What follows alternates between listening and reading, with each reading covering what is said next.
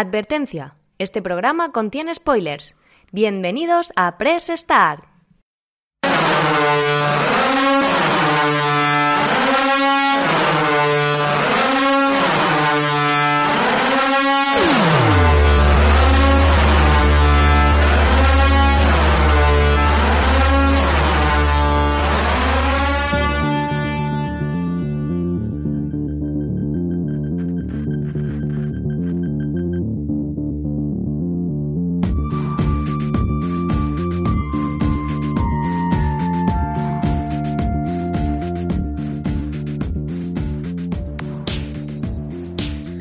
Buenas y bienvenidos.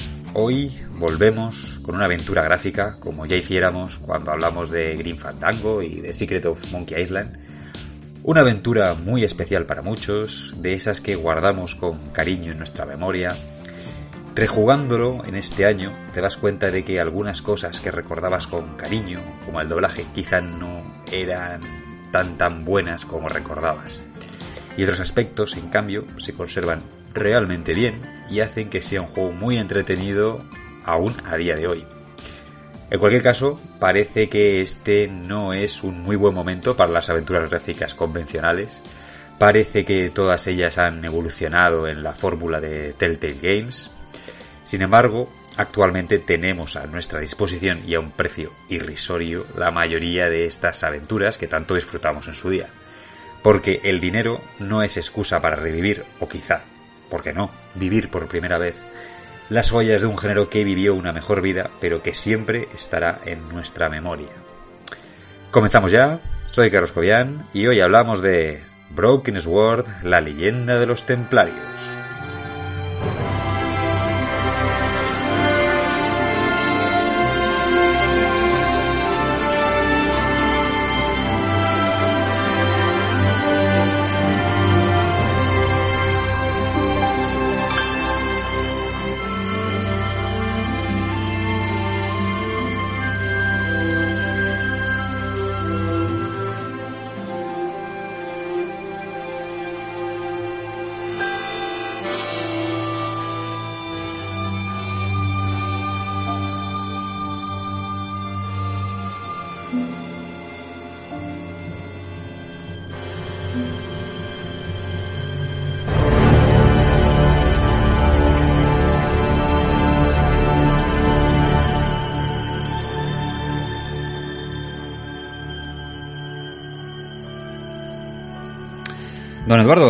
Tardes.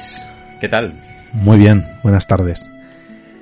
Eh, bien, bueno, eh, me has prohibido hablar del tiempo, así que directamente te voy a decir que, que, bueno, a ver qué sale porque voy un poco chufado. Bueno, mira, vale, ya está. Ya está. Mira, te acabo de decir hace 30 segundos, no hables del tiempo porque estamos grabando en una época del año Jódete. eh, en la que eh, es posible que cuando publiquemos el programa no haga al mismo tiempo, ni de lejos, porque estamos grabando, ya lo vamos a decir todo, a finales de agosto.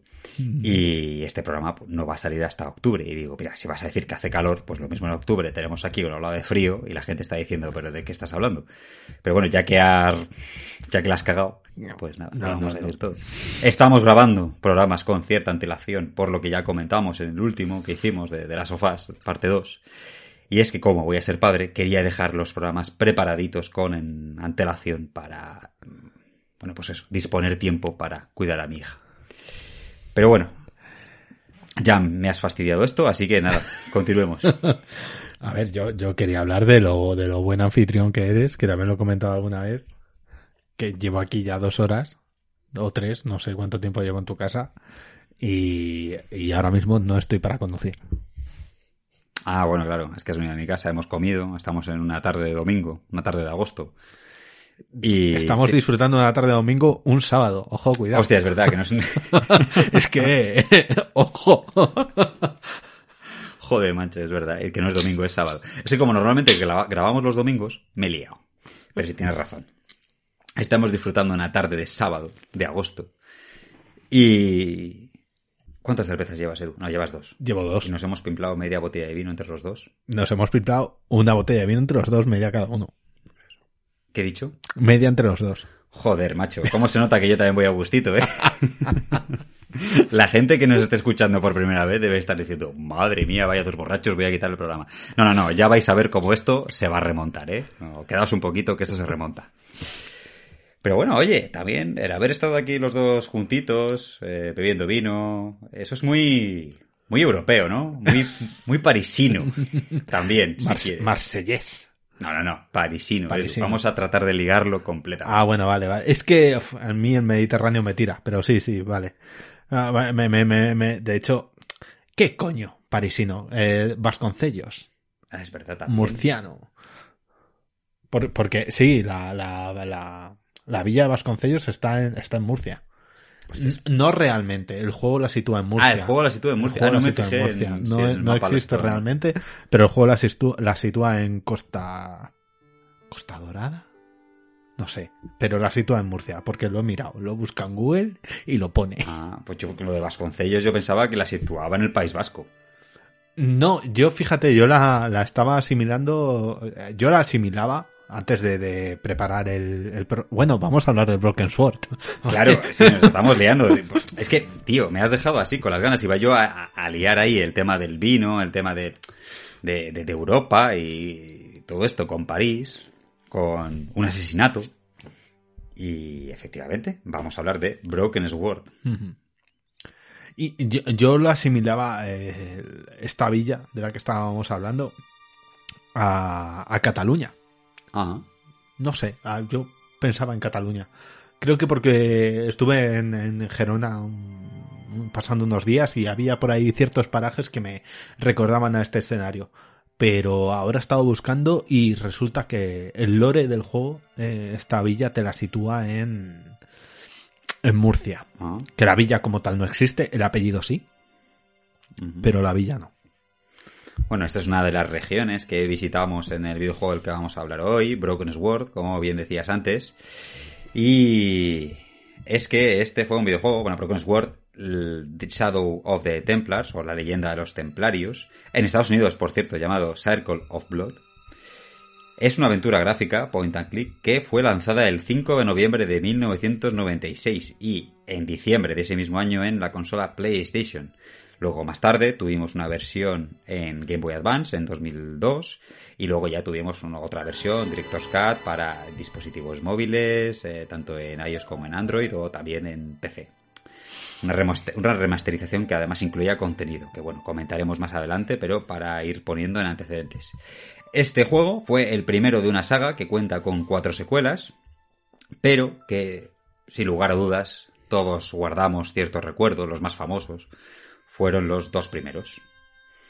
Luego bien es cierto que sacaron una tercera y una cuarta parte que fueron consideradas ahí ahí, y luego ya hubo una quinta que esta en cambio sí que está muy bien considerada, porque retomó también el motor gráfico de las dos primeras y, y bueno, pues, en cualquier caso fue, ha sido una saga muy muy importante dentro del mundo del PC.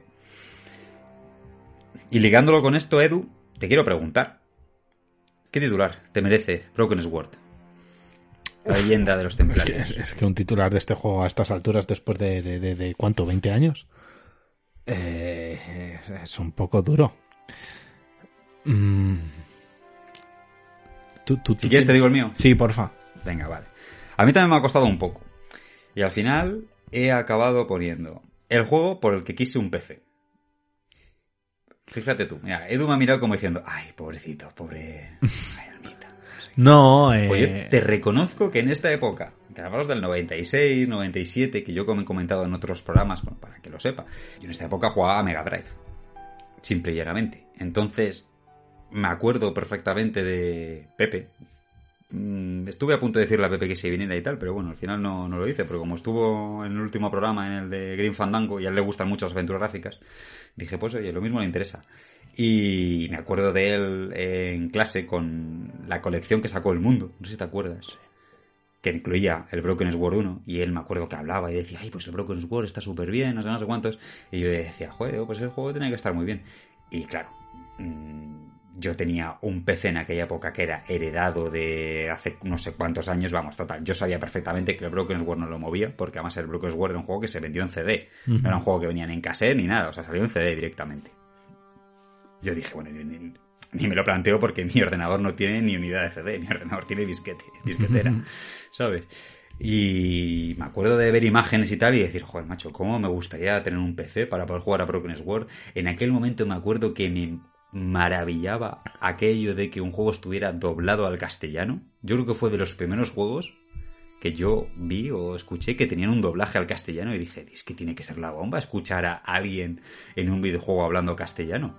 Porque yo, ya os digo, o sea, yo tenía Mega Drive y ahí en Mega Drive apenas había voces. Pero bueno, a ver, joder, pues sí que sabía que había videojuegos que tenían voces, pero en castellano, yo creo que fue la primera vez que lo Sobre todo un juego. A, a lo mejor hay alguna anécdota por ahí, algún, o sea, algún juego anecdótico, anecdótico con frases de gancho. Pero un juego en el que el argumento tenía tanto peso eh, y que tenía tantas palabras en, en el guion. eh, a ver, a lo mejor es una apuesta muy dura, ¿no? Pero No, yo, yo no digo que fuera el primero, porque no estoy, no sé si va a ser no. el primero. Pero sí fue el primero en el que yo me di cuenta del hecho de decir, hostia, que, joder, un juego con tantas frases y en castellano. De hecho, hablaremos, hablaremos del doblaje más adelante, pero creo que el hecho de ser de los primeros o de los primeros populares eh, jugó bastante a su favor. Porque para mí es un doblaje que está sobrevalorado. Precisamente por eso. Porque dices, ah, mira, qué bien, tenemos doblaje al castellano. Y ahora ya viéndolo en perspectiva, y yo lo vi así, yo lo vi como, wow. Y ahora ya viéndolo en perspectiva dices, No era para tanto. no era para tanto. Y no es un cuestión de hay que verlo en su tiempo, hay que verlo en su época. No, el doblaje es el doblaje. Y no hay cuestión de avances técnicos ni nada por el estilo. Hay gente profesional y gente que es menos profesional. Y aquí ya me estoy empezando a meter donde ya me meteré más adelante. Hombre, en cuestión de videojuegos, eh, no, lo vamos a dejar para más adelante. Cuando hablemos del sonido, Edu, acuérdate que hablemos de este tema, ¿vale? Para no adelantarnos. ¿Has pensado en un titular mientras yo hablaba? Eh, no, pero voy para allá. Y todavía no sé lo que voy a decir. Y mientras hablo lo pienso. La confianza que te da el vino, ¿eh? Y la cerveza. Y la cerveza. La mezcla. Est- Esto es como la bomba de, de la jungla de cristal 3. eh, la, la combinación de los dos, de los dos líquidos. Em, bueno, venga, vale. El, el, el primer point and click sin menús verbales. Eh, yo, mm, a lo mejor no es el primero, no lo sé, pero. Pero bueno, es el primero que tú conociste. Eh, sí. A- hasta entonces los point and click, las aventuras gráficas siempre eran ir a, comer a, y aquí pues sí que te daba algo más de, de vidilla, algo más de juego, el hecho de que el cursor fuese contextual, ¿no? Mm. Que, que según donde tú lo pusieses ya te dijese, pues con esto puedes hablar o con esto puedes eh, interactuar con los engranajes o, o puedes caminar. Eso no sé si fue el primero, desde luego, al- probablemente, a lo mejor, que, aunque no lo fuera, sí que para muchos sí que lo fue. Pero sí que tiene este motor algunas tecnologías que veremos más adelante que en las que sí que fue el primero. O sea, este juego sí que fue una revolución en muchos aspectos. Y en aquel momento, que además sobre todo se comparaba con Monkey Island, que era la gran aventura gráfica que habíamos tenido. Y, y yo también hay... eh, no sé cómo plasmar esto en un titular ahora mismo, no encuentro las palabras eh, para sintetizarlo. Eh, pero sobre todo es el... ¿Cómo hacer de lo que en otro medio eh, sería mediocre hacer algo grande en los videojuegos? Esto es un melón para abrir. Eh, evidentemente, eh, Charles, Charles Cecil, que fue el que escribió Broken Sword, basándose en libros de Humberto Eco y demás, pues a él lo que le gusta es escribir, narrar y yo creo que este hombre, como otros muchos en el mundo de los videojuegos, muy acertadamente, o sea, esto no es una crítica negativa, ni muchísimo menos, dijo, yo quiero escribir una novela de templarios o una historia. Eh, pero mm, mi calidad argumentativa o mi calidad como escritor es normal. No es mala, no es excesivamente buena, es normal. Pero en el 96 estábamos acostumbrados a, un, a unos videojuegos en los que era matar. Era salvar a la de en apuros y matar alienígenas o matar lo que sea. Entonces, el hecho de que entrase una historia como esta era un soplo de aire fresco. Y, y, a muchos pues nos venía bien. Entonces, dentro de este contexto era una historia que destacaba. Y creo que no habría destacado tanto y que de eso es consciente el creador, igual que yo, en, el mundo de la literatura o en el mundo del cine. Entonces por eso decidió hacerlo en el mundo del videojuego y le salió muy bien. O sea, creo que es un juego de calidad, una historia de calidad, pero porque lo estamos viendo dentro del contexto en el que lo vemos, porque estamos acostumbrados a ver matamarcianos. Que si no, no tendría tanto valor. Y, ojo, es un juego que me gusta. lo prometo. A ver, si bien este que contaba con los medios de la época que eran bastante altos en aquel momento, eh, pero yo sí que creo que sea una historia de esas típicas fresquitas que entran en cualquier época del año. O sea, al fin y al cabo es una historia un poco de ir resolviendo, hacerte, o sea, vamos a ver, yo no veo mucha diferencia entre Broken Sword y lo que escribe Dan Brown, por ejemplo. O, ¿sabes? O, Tanto libros o películas. O sea, me parece el mismo tipo de producto. Claro, lo que pasa que Dan Brown, por lo que sea, dio con una fórmula que hizo que nos entrase a todos. Yo he leído a Dan Brown. Y, pero... Mm, eh, no sé... Mm, claro, si lo supiese, escribiría un libro. Él dio con la tecla. Dan Brown dio con la tecla e hizo que nos entrase a todos. Pero ¿cuántas películas y cuántas novelas habrá como parecidas y similares a la de Dan Brown que se han quedado ahí? y que hmm. no tal. Sí, pero es un poco a seguir la misma fórmula, es una cosa parecida. O Ahí entender, es el coger una parte de la historia que existió y moldearla de tal manera para tener una novelización y que aquello tenga una historia y bueno, pues que te dé la sensación de básicamente eso, de mezclar hechos históricos que han ocurrido de verdad con una parte irreal, una parte de novelización y darle cierto sentido a una aventura. A lo que yo voy es que habrá 20.000 novelas como las de Dan Brown. Dan Brown, como sea, mm, por suerte o por habilidad, no lo sé, dio con la tecla de hacer que a una gran parte del público llegasen sus dos novelas de 10, o sea, seguramente por suerte, porque de Dan Brown la gente se ha leído el código da Vinci, algunos ángeles y demonios y la fortaleza digital, cuatro pelagatos. Bueno, tío, no me lo creo. O sea, Dan Brown vende, cada vez que saca un libro vende un huevo. El código, da, el código da Vinci se lo ha leído todo el mundo. Fortaleza digital. Bueno, tío, más quisiera. Eh, casi todos los escritores que sus libros se, leyeran como se leyó Inferno, que ni le has mencionado. Eh, porque ni me acuerdo de. tío, no, no, no. Pero a, a lo que quiero llegar es que escritores como Dan Brown, en realidad habrá millares. Sí, efectivamente. Millares. Y Dan Brown tuvo la suerte o la habilidad ¿vale? Entro, entro en, esa, en, esa, en ese debate. Se ha quedado un género. De eh, dar con la tecla para vender mucho. En el 96, dentro del mundo del videojuego, no te hacía, creo que no te hacía falta la misma suerte o la misma habilidad que ha tenido Dan Brown. Con el mismo hecho de decir, voy a sacar una historia más o menos madura, adulta, sobre este tema, el tema de los templarios y tal, voy a tener un éxito. Mm, con un mínimo de calidad. Porque en este, en este ámbito, en el ámbito de los videojuegos, no hay nada. No hay nada parecido. No tengo nada con lo que competir. Entonces, em, joder, no lo quiero desmerecer, pero de, pero sí. A ver, no solamente es la historia de lo que te cuenta, también es la calidad gráfica que tenía en aquella época. Yo me acuerdo, eh, como te comentaba antes, este fue uno de los motivos por, el que yo quería un PC. A mí se me caían los huevos viendo esos dibujos animados y que el personaje fuera a la izquierda, a la derecha y esas animaciones y eso, todo. Sí. No sé, a mí me parecía brutal. Sí, la calidad de animación. En aquel momento, en aquel momento, en la versión original hasta movían la boca cuando hablaban. De aquella manera, que a lo mejor no tenía que haberla movido, pero ya intentaba hacer unas cosas que decías, No, "Hostia, esto es un no, portento gráfico. No, no, eso estaba muy bien. A ver, yo el Broken Sword descubrí, lo, descubrí la saga con la segunda parte en una demo en Play 1. Y, y sí, la verdad que eso para un ordenador. A mí se me ocurre ahora mismo el Dragon Slayer, pero era, era inferior.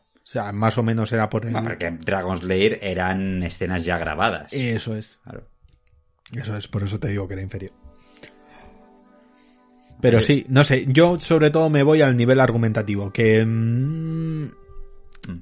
me falta que me, me- me- me- se, se le reconoce mucho mérito y yo se lo reconozco a un nivel emocional, pero a un nivel objetivo creo que le falta competencia Mm. como para ser realmente objetivo.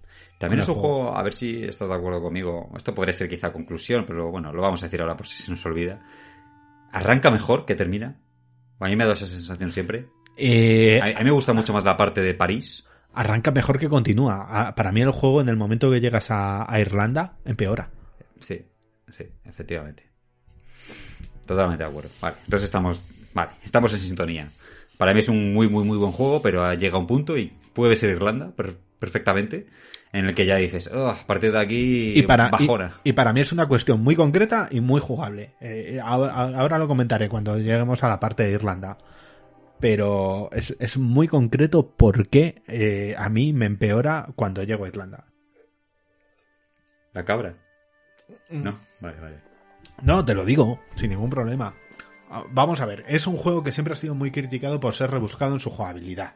Quien está escuchando esto ahora mismo no le estamos descubriendo nada nuevo ni le estamos haciendo ningún spoiler. Eh, No, y, perdona, y sobre todo es rebuscado a partir de cierto punto.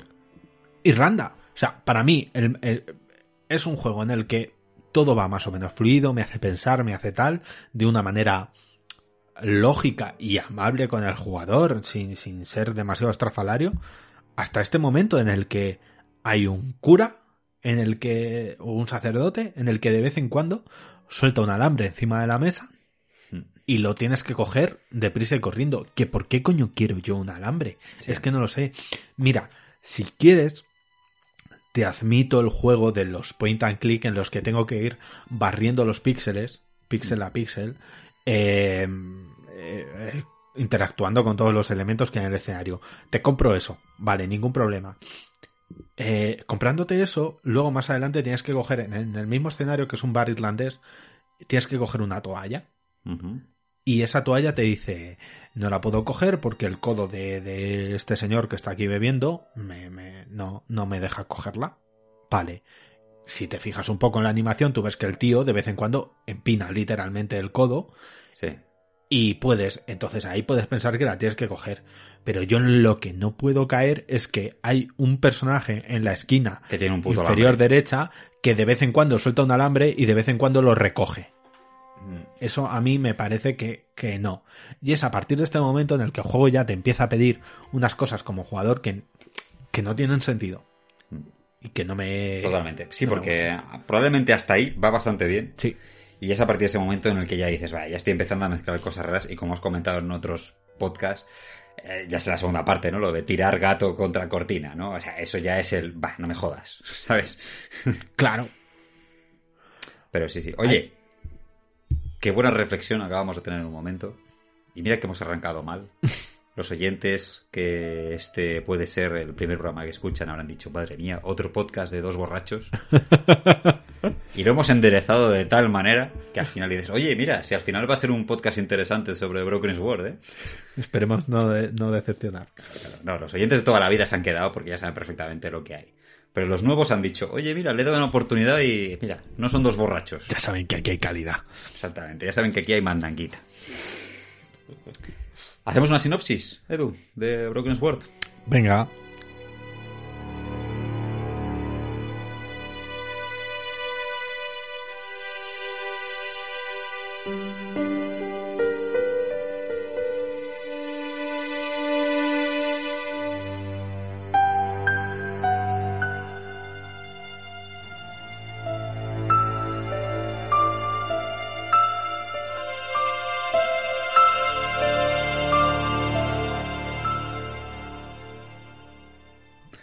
¿Quieres que te cuente la contraportada española del juego mientras tú piensas una o, Vale. o, o lees la que te puse en el resumen?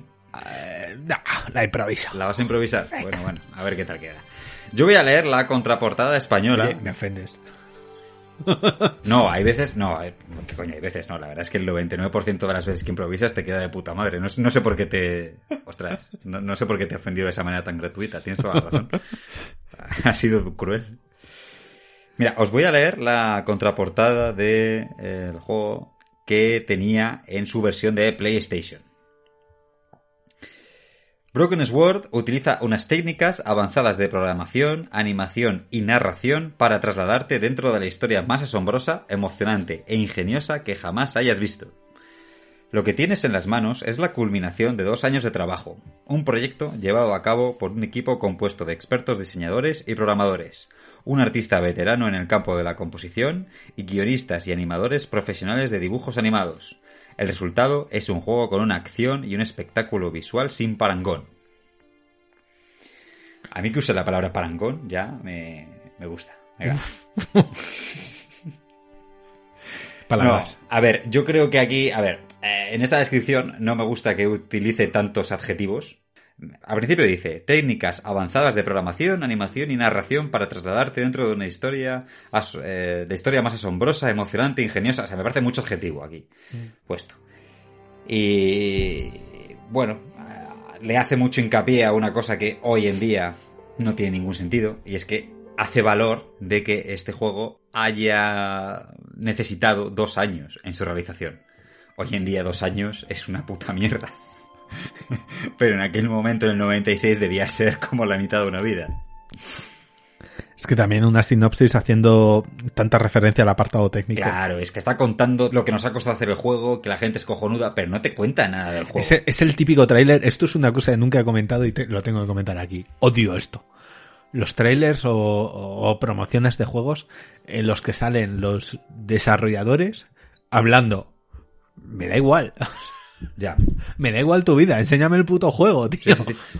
No, no, no, por total, porque esto es una sinopsis. O sea, la gente que llegara. Estamos hablando de la primera PlayStation, ¿vale? Y tú llegabas a la tienda, al corte inglés, al centro mail, llegabas, veías el juego, y le dabas la vuelta y decías, bueno, voy a ver de qué va el juego. La portada, que es una portada así como con un nombre azul y los ojos, o sea, una cosa muy rara, ¿no? Muy Hmm. trambólica. Si eso ya te había captado, cosa que dudo, Era, de, de hecho, era un juego que tanto la carátula como el título eh, te llevaba por un camino, mentalmente te llevaba por un camino totalmente distinto exacto. de lo que iba a ser luego el juego. Sí, sí, sí, porque dices Broken Sword y te aparecía esa especie como de piedra con ojos y tú decías, bueno, pues será, voy a espadazos, ¿no? O, o algo de medieval. Bueno, vale, sí, por los templarios a lo mejor, pero sí, en tu cabeza estaba dar espadazos y no averiguar sobre los templarios. Sí, efectivamente. Y te lees la sinopsis y te quedas como diciendo, vale, sí, eh, aquí hay mucha gente trabajando, mucho esfuerzo, eh, dicen que esto es la hostia, pero no me están contando que soy George Stobart, estoy en París, eh, presencio un asesinato y tengo que ir resolviendo el crimen. Mm, No sé, no me están contando absolutamente nada. Ni que está ligado con los templarios, ni que tengo que resolver puzzles. No, no- no me están diciendo nada. Me está diciendo que el juego es cojonudo, muchos adjetivos, como decía antes, eh, pero ya está. O sea, yo no sé a qué voy a jugar al día siguiente. A mí es una cosa que me molesta. el- De Yo hecho, perdona, perdona, no dice ni que es una aventura gráfica, ni que es point and click, ni, ni nada. Es que te puedes pensar que es un juego de acción. Perdón. Tú te puedes eh, currar muchísimo una cultura escatológica, ¿no? Una, una, una escultura en mármol de un zurullo. Y tiene un curro que te cagas y la tienes que pulir y hacerle las grietas y las pepitas de las sandías que se acaba de comer el que la ha excretado. Vale, ¿eso quiere decir que me gusta porque ha habido mucho esfuerzo detrás? Pues no. Y a lo mejor hay una obra, una escultura, un videojuego, un... que no ha tenido curro ninguno, que ha venido un puto marciano y te la ha entregado y tú la firmas como el autor.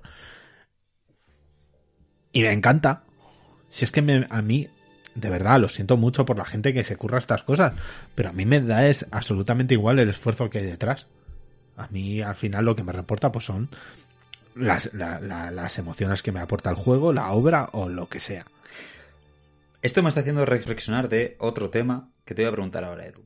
¿Este fue un juego que se hizo famoso por el boca a oreja? Yo creo que sí.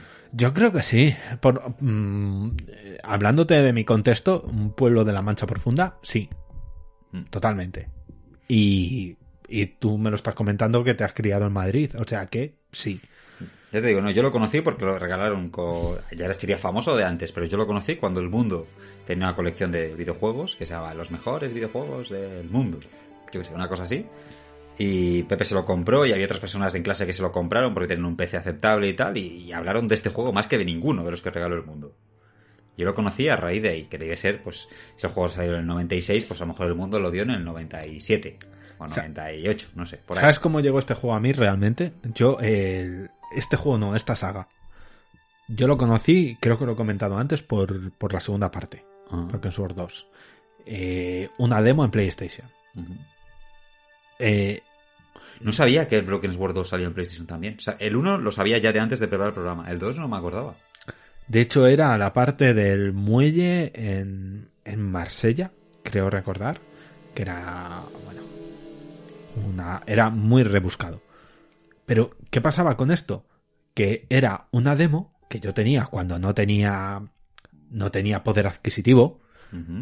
Y a mí me estaba durando muchísimo tiempo, porque como tampoco tenía entonces acceso a internet, a guías y demás, a mí esa, esa pequeña porción de juego que me pusieron me tenía bastante enganchado para ver cómo la solucionaba. eh, por eso, porque no, no la sacaba adelante. Y, y por eso me duró tanto y me pegó tanto Broken Sword en esa época, porque no salía adelante y porque siempre estaba hablando con, con amigos y con colegas, en plan, pues ¿qué has hecho? Pues he metido esto en la chimenea, pues he metido tal. A lo mejor eso que cri- criticábamos antes de lo complicado que era lo de coger el, el alambre del tío este o la famosa cabra que había que enredar para poder pasar por un sitio, también era clave del juego, ¿no? El hecho de que la gente se atascara, estuviera horas y horas y al final llegara al puesto de trabajo, al colegio o a donde fuera y dijera, mira, estoy con un juego que se llama Broken Sword y me he quedado atascado en tal. Y que la gente dijera, ah, coño, yo lo jugué. Y dijera, ah, pues te has pasado esta parte. Ah, pues sí, lo que tienes que hacer con la de la cabra es irte para el lado y justo cuando te va a atacar tienes que pulsar izquierda para que se quede atascada, no sé, no sé cuántos, con el alambre. Cuando levante el codo para beber o para lo que sea, tienes que coger el alambre. O sea, también es un poco parte de su marketing, ¿no? De su promoción. El hecho de, es que como hay cosas tan rebuscadas, o te la- porque es verdad, o te las decía alguien, o estás perdidísimo. Estoy totalmente de acuerdo contigo. Em, Este es un juego que tiene su encanto en los 90. Este juego no tiene, No, a día de hoy es, no, no, no, no tiene encanto. no. No, Porque tenemos YouTube. tenemos un acceso muy rápido en la palma de nuestra mano a las soluciones y al final, aunque quieras decir quiero disfrutarlo, quiero hacerlo, yo he querido hacerlo sin guía. Yo quería hacerlo sin guía, pero al final el tiempo se me echaba encima e incluso quería darle una oportunidad al director Cat como mínimo para eh, ver ciertas comparaciones y tal. Y, y- y- y no me he podido tirar seis meses jugando al Broken Sword, que era como mínimo lo que te demandaba el juego. Entonces sí que es cierto que cuando teníamos acceso a, a menos juegos y, y a menos información, tenía un encanto muy distinto al que hay ahora. Mira, este puede ser un juego. Cuando hemos hablado de Monkey Island, cuando, cuando hemos hablado de Green Fandango, yo siempre he dicho: Este es un juego que te tienes que pasar eh, sí o sí, aunque sea con guía. O sea, si te quedas atascado, te miras un tutorial y avanzas. ¿Por qué? Porque merece mucho la pena la trama, el humor que tiene. Que este juego tiene sus toques de humor, efectivamente, pero no son para mí tan grandes como Green Fandango o como Monkey Island. O sea, creo que esos dos juegos están en, humor, están un escalón por encima que este. Este tiene sus cosillas y tal, pero para mí los otros están un escalón por encima. Este puede ser un juego que no es como los otros. O sea, los otros yo te decía, no, tú búscate una guía y avanza. Quizá puede ser que parte de la gracia de este Broken Sword es que te quedes atascado y que preguntes a alguien. Podría ser parte de la magia que tenía en su día. En parte sí, pero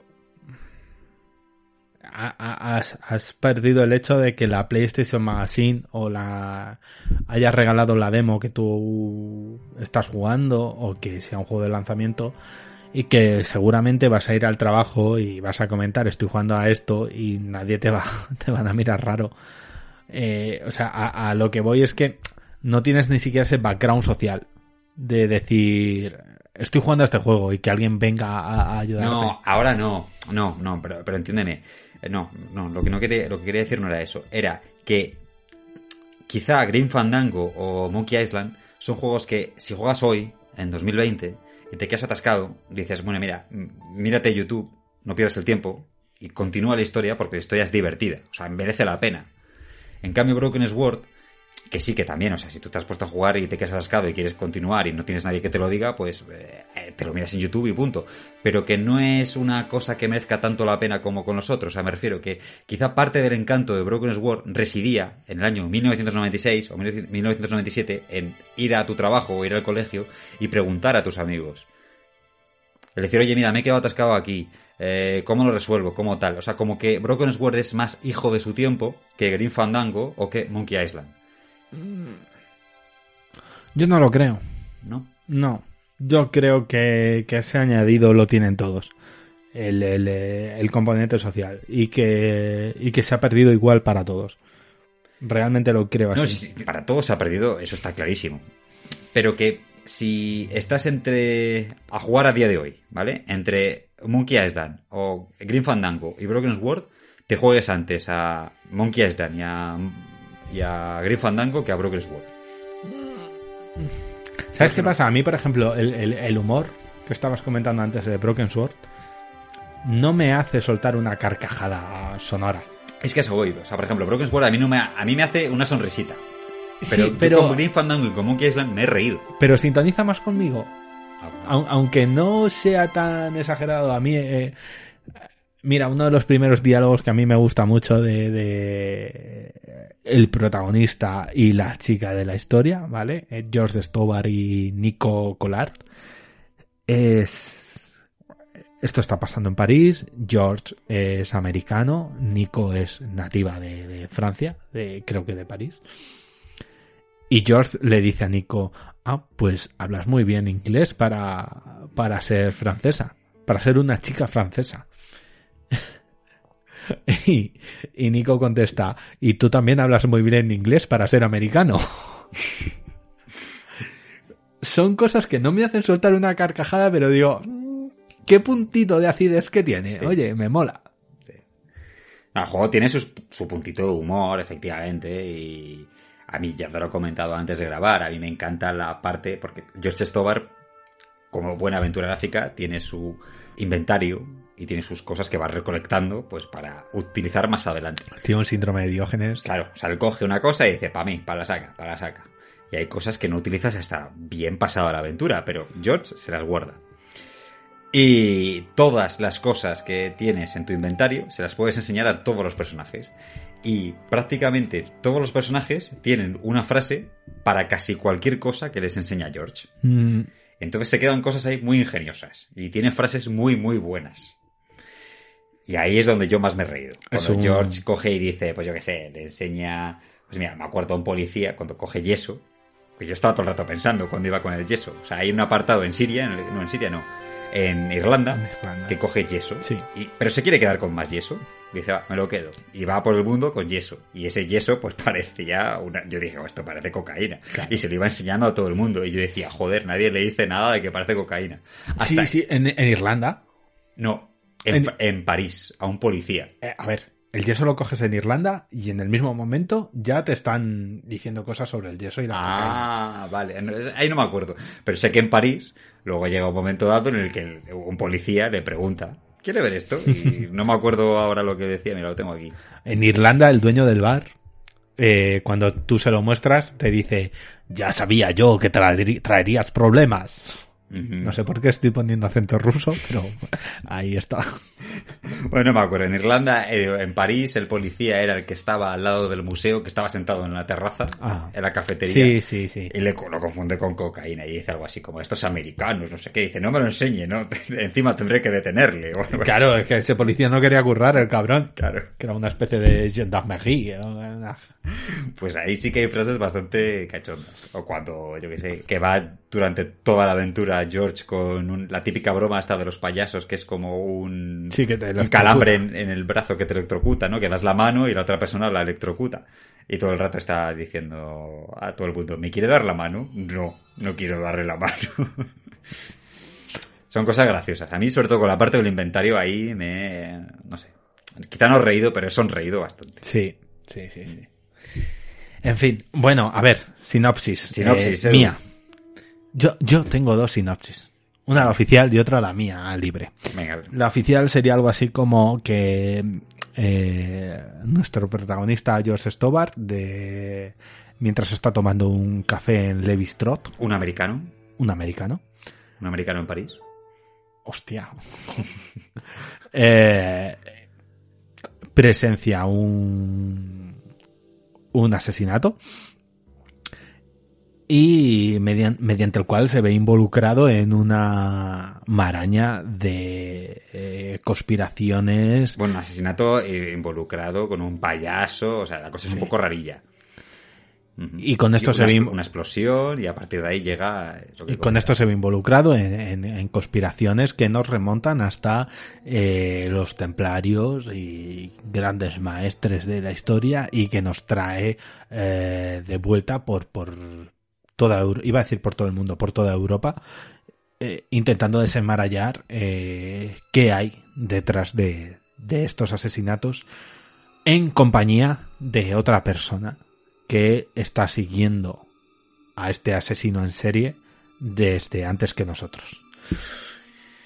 Y mi sinopsis personal es que George Stobar es un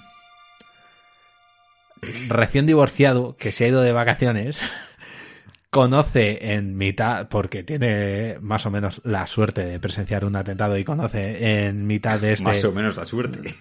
en mitad de este atentado conoce a, a una atractiva fotógrafa y con la excusa de tener algo que decirle a esta fotógrafa porque muy hábilmente consigue su teléfono, eh, se eh, involucra de más en asuntos que no le conciernen en En absoluto. Y para ello, eh, pues eso, se, se, se mete en estos asuntos para decir, oye, he averiguado algo. ¿Para qué? Para llevarse a la cama, para llevársela a la cama. Ah, Sí, sí, a, a Nicole Collard. Totalmente. Por Sí. un lado tienes una historia de templarios, pero por Tienes otro una historia de templarios, pero por otro lado tienes a este hombre americano que está de vacaciones en París, que sí, que dices tú la suerte de estar en un atentado. Bueno, chico, no sé, Edu, yo estuve contigo en Londres cuando hubo un atentado, El del patinete. el de, sí, el español que dio con el patinete, y a ti no te vi nada, nada valiente ni con ganas de aventuras. Tú enseguida te fuiste al hotel. Pero bueno. Como todos, como todos, como todos. Bueno, en cualquier caso, que, que me estoy liando. Que mm, totalmente aquí George Stobar lo que le pasa es que se aburre y quiere tener una aventura o algo y, y se ve que está más salido que el pico de una mesa y que lo que quiere es ligarse a la Nicole Collard. Porque George Stobart, ¿de qué coño vive? Es abogado. Es abogado, vale, sí, pero muchos litigios. No, no. Pero está de vacaciones, tendrá su mes de... No sé, en Estados Unidos también tendrán vacaciones, digo yo. No sé. Los abogados son tiburones de No, a mí lo que me extraña es que, además, hablamos del año 96, ojo, Ryanair no existía, y si existía no había vuelos low cost como hay ahora. Y este señor es capaz de decir, creo que hay una pista eh, en España, pues voy para España. En Siria, pues me voy para Siria. En Irlanda, pues me voy para Irlanda. Ahí está. O sea, el tío a lo mejor de aquella época se estaba gastando fácil en vuelo de ida y vuelta, fácil, ¿eh? 400, 500 dólares en cada vuelo. Y hay algunos sitios que va dos veces. A España va un par de veces. Y si, te atascas, ¿eh? y si te atascas todas las veces que tú quieras. Sí, bueno, si, si te, si te atascas, pero si lo haces todo bien, o sea, obviando la parte de me he atascado y he vuelto, ¿vale? Vale. O sea, suponiendo que lo haces todo perfecto, el tío se ha gastado. Mira, también tendrá un hotel, ¿no? Porque no hemos ido nunca en la aventura al hotel de George, pero, coño, él estaría alojado en un hotel en París. Los hoteles en París son caros. Mira, los días que se tiró en París, que fácil, fácil, suponiendo que el atentado le ocurriría en el primer día, o sea, vamos a suponer que él llega y el primer día tiene la suerte de que tiene el atentado, ¿vale? O sea, que no fue en el- a, punto de irse y nada. más los viajes, más las noches que se supone que está allí, ida y vuelta, calculando, el tío en el viaje a Europa, menos de 12.000 pavos, no se gastó. Y, y hay un momento de la historia en el que no tiene dinero para el taxi. Coño, es verdad, el mi mamón dice, no tengo 50 pavos. Ahí me quedé como diciendo, me cago en la puta.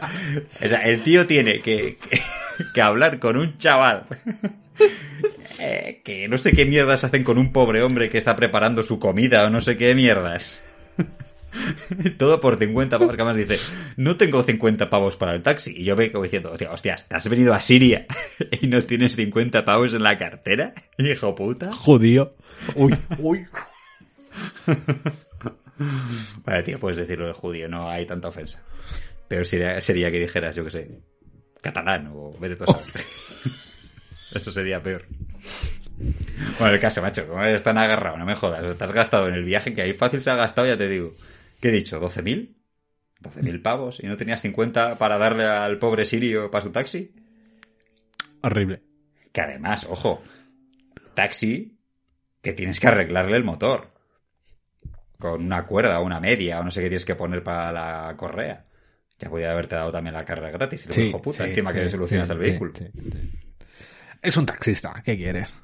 Joder, macho, está.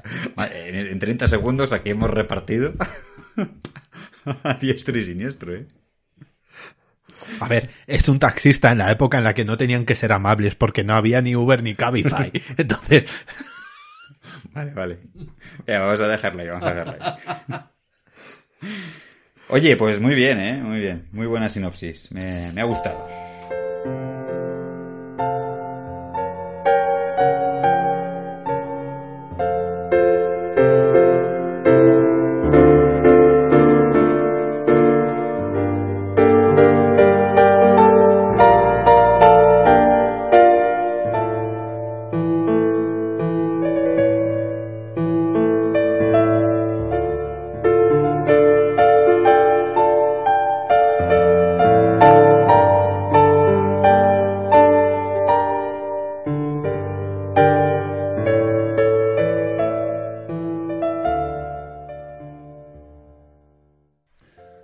Hacer un pequeño resumen sobre lo que ha desarrollado Revolution Software.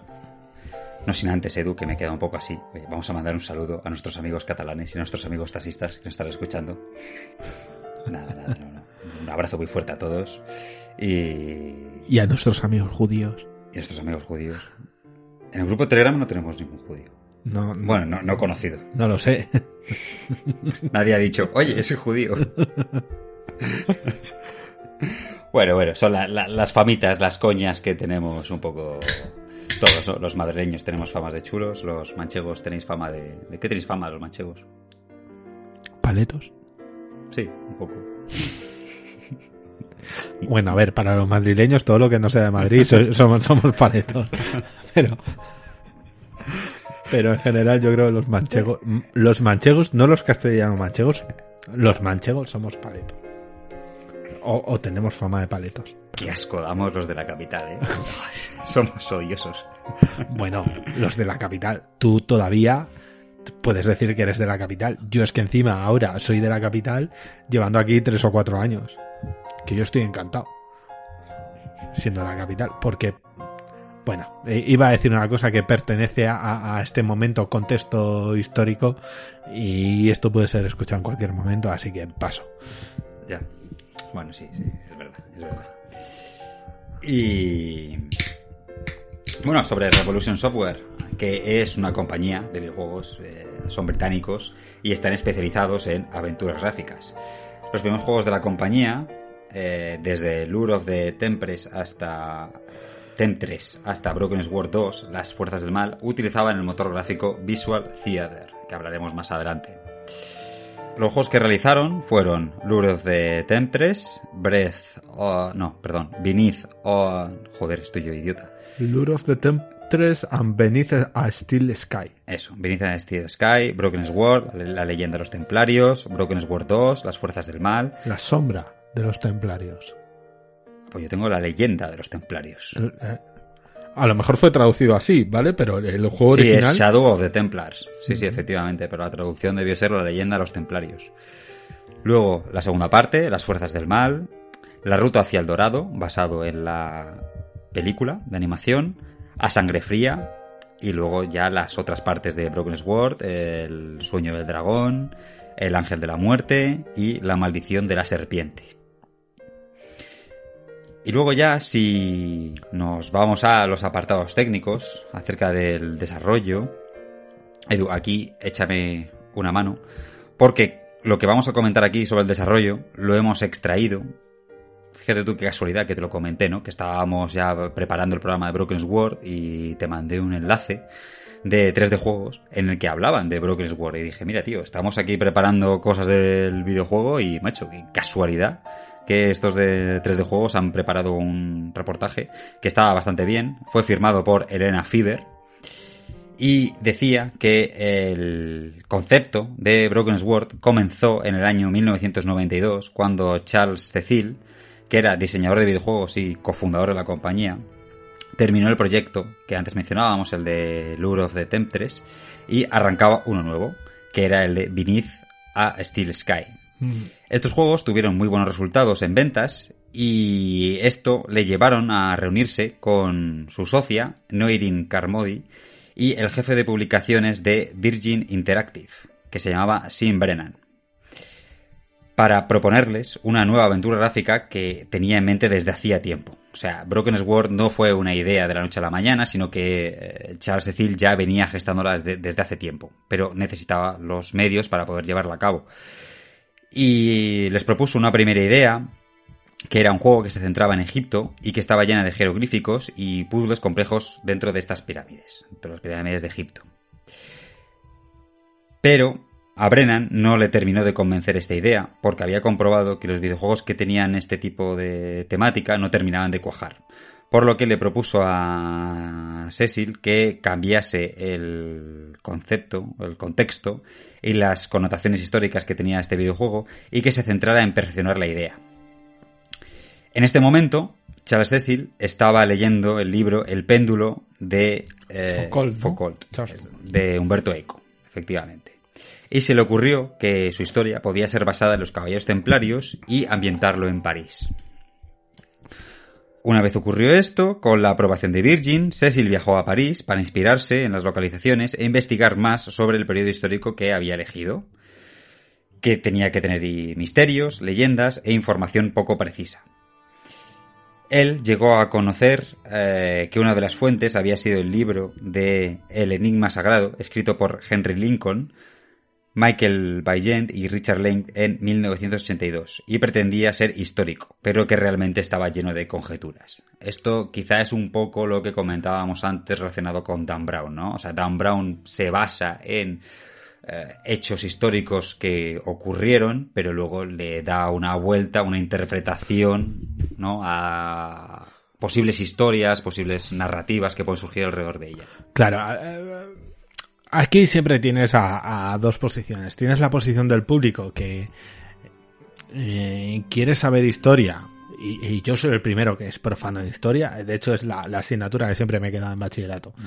Eh, que quiere saber historia a través de una novelización o de un blockbuster muy fácil de digerir. Eh, que incluso llega a criticar novelas y películas que son eso novelas y películas de ficción, eh, por decir que no se atañen a la realidad. Y por otro lado tienes a los autores que se aprovechan de ello. Entonces, eh, estos autores en un principio te dicen en la primera página, oye, que esto no es real. O no te lo dicen y se quieren aprovechar de eso para... Es que estoy pensando mucho en Dan Brown, ¿vale? Dan Brown te lo dice. Dan te dice en la primera página, ¿esto no es real? Esto no es real. Hostia, macho. Pues yo me acuerdo cuando salió el código da Vinci, que tenía 16, 17 años, le volví loco a un profesor mío, que era daba varias asignaturas, y le volvimos loco con que si María Magdalena estaba en el cuadro y todas las mierdas del código Claro, da Vinci. pero es que, vamos a ver. Dan Brown en la primera página te, te, te pone cuatro versos diciendo esto no es real, aunque sí que es cierto que me saco esto de los epígrafes, de, de, de, los documentos que saca eh, Clementino no sé qué en el año 70 de tal. Vale. Pero luego te cuenta anécdotas tan bien argumentadas como lo que tú estás diciendo de los eh, de la última cena que tú te, con 14 años nunca habías caído en que ahí había una tía y de repente dices, joder, es que ahí hay una tía. Entonces al final es, es, muy fácil mezclar la ficción con la... Eh, no te voy a decir con la realidad, con la, con la conspiración. Eh, y, Dan Brown sabe jugar muy bien con eso. Y hay muchos autores que saben jugar muy bien con eso. Entonces, de primeras tú lees eso, pero luego tú caes en él y, te atrapa más el misterio y esa cosilla y el saber que, que porque eso sí que es cierto, ¿no? Que, que si te pones a indagar, cualquiera que tenga acceso a la información, a internet, que uh, Rafael, eh, joder, Da Vinci, Da Vinci, eh, sí que tenía sus, sus, mm, encontronazos con, con, la Santa Sede y, y, quería ahí poner su mensajito y su cosilla. Eso está muy bien y de hecho yo Dan Brown pues coño cojonudo como introducción para empezar a enterarte de estas cosas pero tampoco te lo tomes como algo real. Claro, porque esto, esto, entra en conflicto el hecho de que Da Vinci efectivamente tuviera sus problemas con el clero y todo esto, que esto está probado, ¿no? De hecho, eh, en la capilla Sistina... Eh, no, perdona, me, me, me he liado. Eh, no, eso es, ese era Miguel Ángel, perdona. También, también me vale. Pero que también me vale. O sea, que tenía con el clero y que le puso al Papa ahí dibujado y un poco mofándose de él y toda la historia. Sí, y que y, de hecho Dios tiene ahí una forma como si fuese un, cerebro. O sea, también me vale. Pero eh, esto, para, para, el que lo quiera ver hoy en día, con que, tenga 30 o 40 años, e, esto es exactamente lo mismo que ha pasado con la película de Bohemian Rhapsody hay mucha gente diciendo, pues menuda puta mierda, porque esto no es de verdad. Vamos a ver, aquí tienes una película que te dice que es una película, que es ficción. Tú ahora, como espectador, te lo quieres tomar todo como realidad, es tu puto problema, tío. Ahora, si te lo quieres tomar como una puerta de entrada como una invitación a enterarte de la historia del grupo de verdad y verte un documental, porque un documental sí que tiene la responsabilidad de contarte la realidad. Una película no. Y una novela, eh, ahí pasa exactamente igual.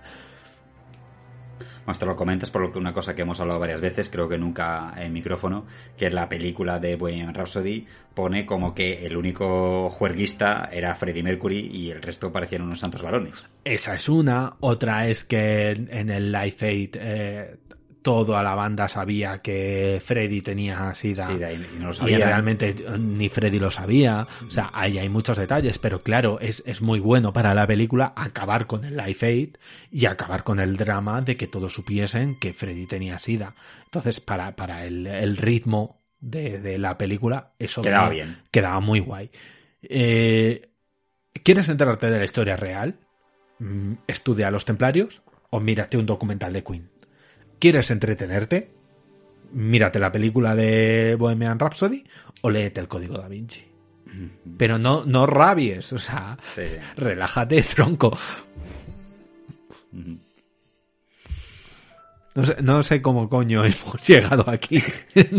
no tengo ni puta idea. Bueno, porque la historia que quería crear eh, Charles Steele era basarse en una historia que existía, que giraba en torno a los templarios, pero que estaba llena de conjeturas.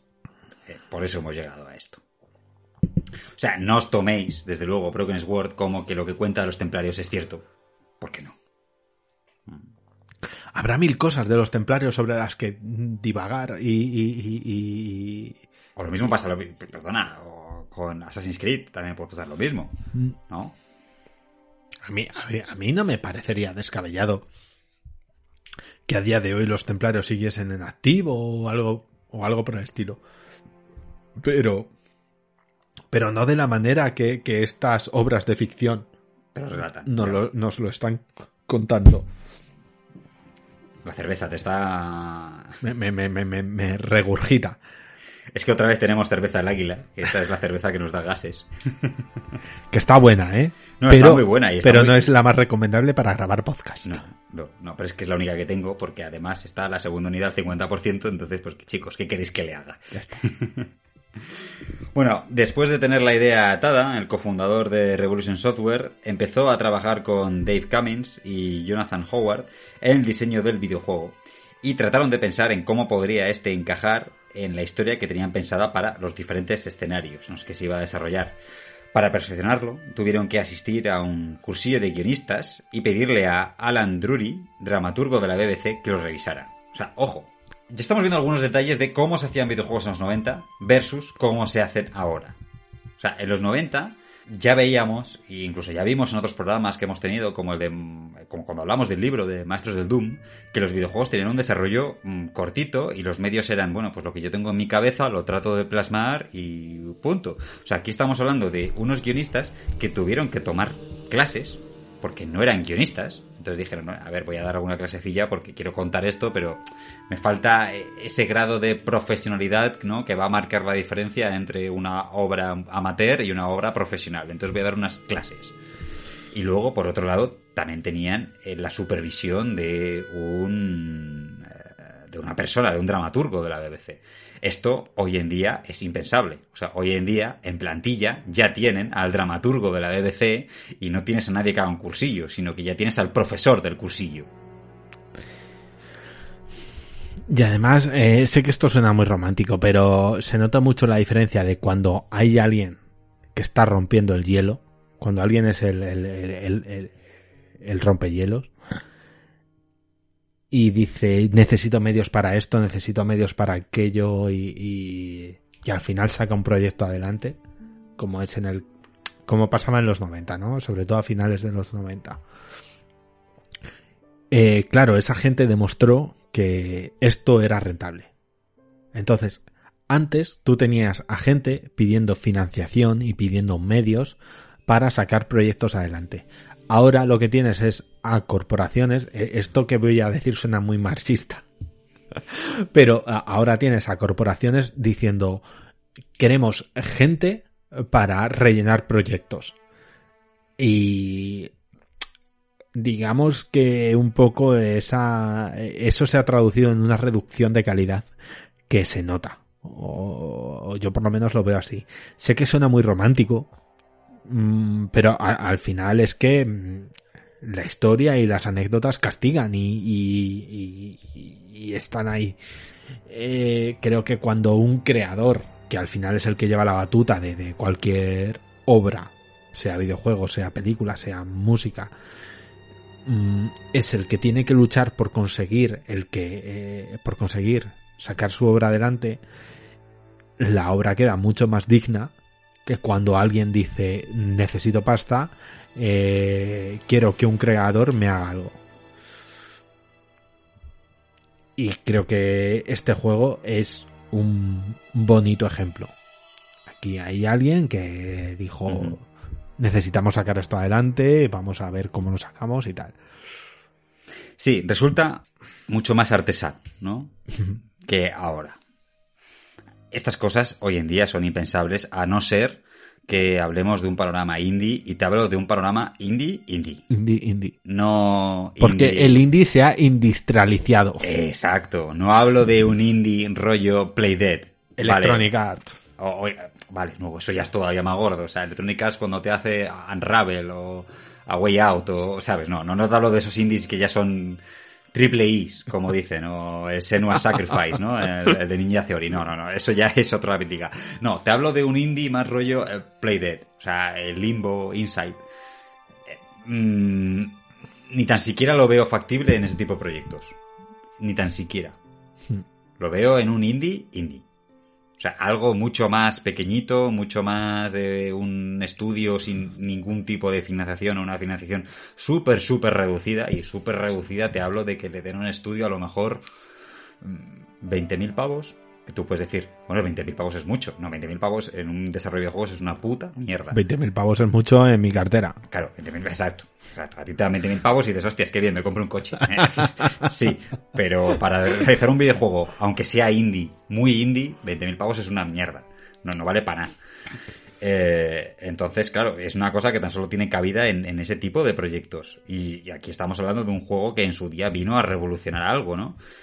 Como vamos a ver ahora en los otros apartados técnicos que tuvo el juego en nivel gráfico y en sonido y, también por parte del motor, que este juego fue un gran avance en muchos temas. Pero en, el parte en la parte de narrativa, que era una parte muy importante, tuvo unas ciertas ayudas que hoy en día mm, no habrían sido contempladas de inicio.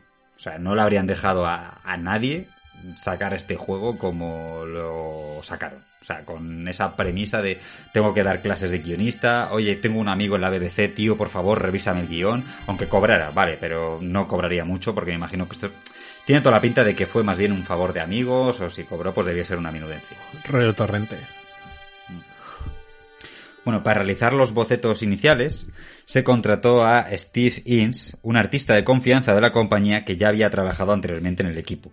Mira, volvemos a las mismas. Estamos tirando de un antiguo contacto que estuvo trabajando con nosotros, a lo mejor se fue a otro proyecto, estaba en otra empresa, no tiene por qué ser de videojuegos, a lo mejor Steve Inns estaba trabajando en animación de películas, vete tú a saber, ¿vale? Porque mucha gente luego daba el salto al cine, porque en aquel momento era donde estabas bien considerado, o sea, donde ganabas la pasta de verdad. Pues cogieron y llamaron, oye Steve, eh, ¿te vienes aquí y nos echas una mano? Hmm. Bueno, pues el tío cobraría lo que tendría que cobrar, no voy a discutir lo que fuera, pero bueno, en cualquier caso era una relación muy de confianza, de tirar de amigos, de tirar de contactos y todo eso. Luego ya, y relacionado con esto, en cuanto al apartado gráfico. Edu, ¿quieres comentar tú algo del apartado gráfico para que no lo comente todo yo? A ver, el, eh, en el tema del apartado gráfico se realizó dibujando los fondos de cada escenario a lápiz y dándole color con, con, con lo que todos conocemos hoy en día, que es el Photoshop de Adobe. Eh, después se utilizó el motor gráfico. esto yo creo que se nota bastante y a bien. O sea, ¿a ti no te da la sensación cuando ves todo? Todo tiene una sensación de dibujado a mano. Muy, muy chula. Yo es que he tenido una sensación de. de rotros. a veces. De rotroscopia. Cuéntanos, ¿qué es la rotoscopia? Mm, la rotoscopia es cuando... Eh, Dios mío, algún diseñador gráfico que nos escuche me va a pegar patadas en la boca. Pero bueno, voy a intentarlo. Es una técnica de animación que lo que hace es eh, pintar encima de fotogramas eh, de acción real. Tú y yo nos grabamos haciendo lo que sea y lo que hacemos encima de nuestras acciones en, el, editor de vídeo es pintar y hacerlo un poquito más cartoon. Entonces, de esta manera lo que tenemos es un, una obra de estilo dibujo, pero con un movimiento muy humano. Eh, esto lo podemos encontrar muy fácil en, a Scanner Darkly o en español me parece que se tradujo como una mirada a la oscuridad, que es una película que eh, participó en ella. Creo que estaba John Malkovich, seguro estaba Keanu Reeves. Eh, también estaba en los, en los eh, anuncios de Radical Fruitopia antes, que me encantaban. Me, gusta mucho esta técnica de animación.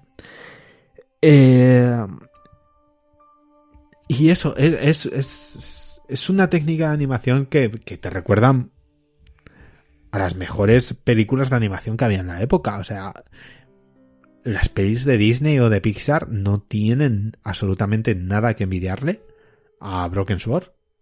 De hecho, a mí George Stobart, en cierto modo, me recuerda al padre de, de 101 Dálmatas. me, me da su aire. O sea, me parece que tiene mucha calidad. Eh, como decíamos, se usa Photoshop. Después se utilizó el motor gráfico Virtual Theater en, en dos dimensiones. Este motor gráfico fue diseñado por Revolution Software para, para aventuras gráficas.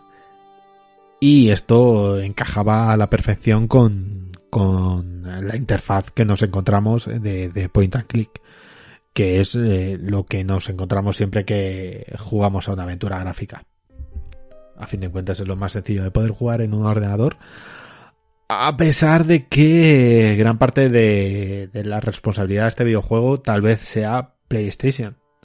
De hecho, yo creo que si se vendió un ratón del peri- o sea, el periférico oficial de PlayStation, de Sony PlayStation, que era un ratón, yo creo que fue gracias a Broken Sword. Yo creo que no había. Bueno, luego salió a, a sangre fría. También salió en, en Play, me suena. Vale, pues eh, a sangre fría, si alguien se lo compró, seguramente sería, eh, ya que tengo el ratón, voy a comprarme otro juego. Lo No, de, la, siento. de la misma gente. Pero Bueno, ahora yo tengo, tengo mis dudas. Mira, lo voy a mirar ahora. A ver si. Bueno, míralo tú ahora, Edu, cuando puedas en un momento. Eh, Si sangre fría era un point and click, que me imagino que también, porque si esta gente solamente ha hecho point and click, me extraña mucho que no. Pero es que me acuerdo que fue un juego que se le dio muchísima bola en su día. Ya, aparte que a lo mejor no salió en PlayStation, ¿eh? Estoy Sí. hablando muy de memoria. A mí me suena de que salió en PlayStation. a sangre fría salió efectivamente en PlayStation. ¿Y era point and click también? Es de aventuras. Third Person Perspective. Vale, third person. Bueno, si alguien nos dice, es que yo me acuerdo perfectamente que en aquella época, o sea, en el 2001 me parece, ¿no? Que salió Sangre Fría, se hablaba un montón de este juego. Y yo no lo jugué ni nada. Pero claro, siendo de Revolution Software, he interpretado que era un. un, un juego de, de, de esto, de, de point and click. Bueno, pues ponerte, ¿qué estás poniéndote? Un gameplay, ¿no? Sí. Y bueno, este motor gráfico, mientras lo estás buscando lo comento, que comentas el Virtual Theater, que fue diseñado por Revolution Software, este motor permitía guionizar eventos y objetos animados para que se movieran en un escenario en el que se pudiera interactuar con otros elementos utilizando una interfaz point and click, ¿vale? Pero, una cosa guay de este motor es que permitía que los personajes pudieran, los personajes, eh, los NPCs, ¿vale? Los no jugables, podían vagar por el mundo del juego de manera independiente al resto de los personajes no jugables. ¿Vale? Y, y además era independiente de los objetos. Entonces te transmitía la sensación de que las acciones del día a día de los personajes no jugables se llevaban a cabo. O sea, por ejemplo, cuando estás al principio de la trama y hay un, un señor con la obra, está, está en la obra, que está excavando. No es un point and click a Ah, sangre fría, ¿vale? pero creo que habría, o sea, en dos minutos que llevo viendo vídeos, eh, creo que habría funcionado mejor como point and click, porque sí que tiene unas perspectivas y unos cambios de plano y de escenario muy relativos a, lo- a los point and click, pero veo que el personaje se mueve unas veces andando y otras caminando, como que el, el- el jugador está interactuando con el botón de correr más o de... o de no Sí, que a lo mejor, mira, teniendo en cuenta que salió creo que en 2001, trataron de llevar el point and click a una aventura normal y le salió aquí una cosa entre medias que no fue a ningún lado, ¿no? Eso es. Vale. Bueno, como, como comentaba, eh, este motor lo que consiguió era, o sea, una de las eh, proezas que consiguieron era que los personajes, los NPCs, podían hacer unas acciones independientes a lo que estaba haciendo el jugador. O sea, es decir, anteriormente en las aventuras gráficas, el personaje realizaba una acción cuando llegabas tú como jugador e interactuabas con él. En cambio, aquí el personaje está haciendo sus acciones y llega un momento en el que puede cambiar de acción y tú puedes interactuar.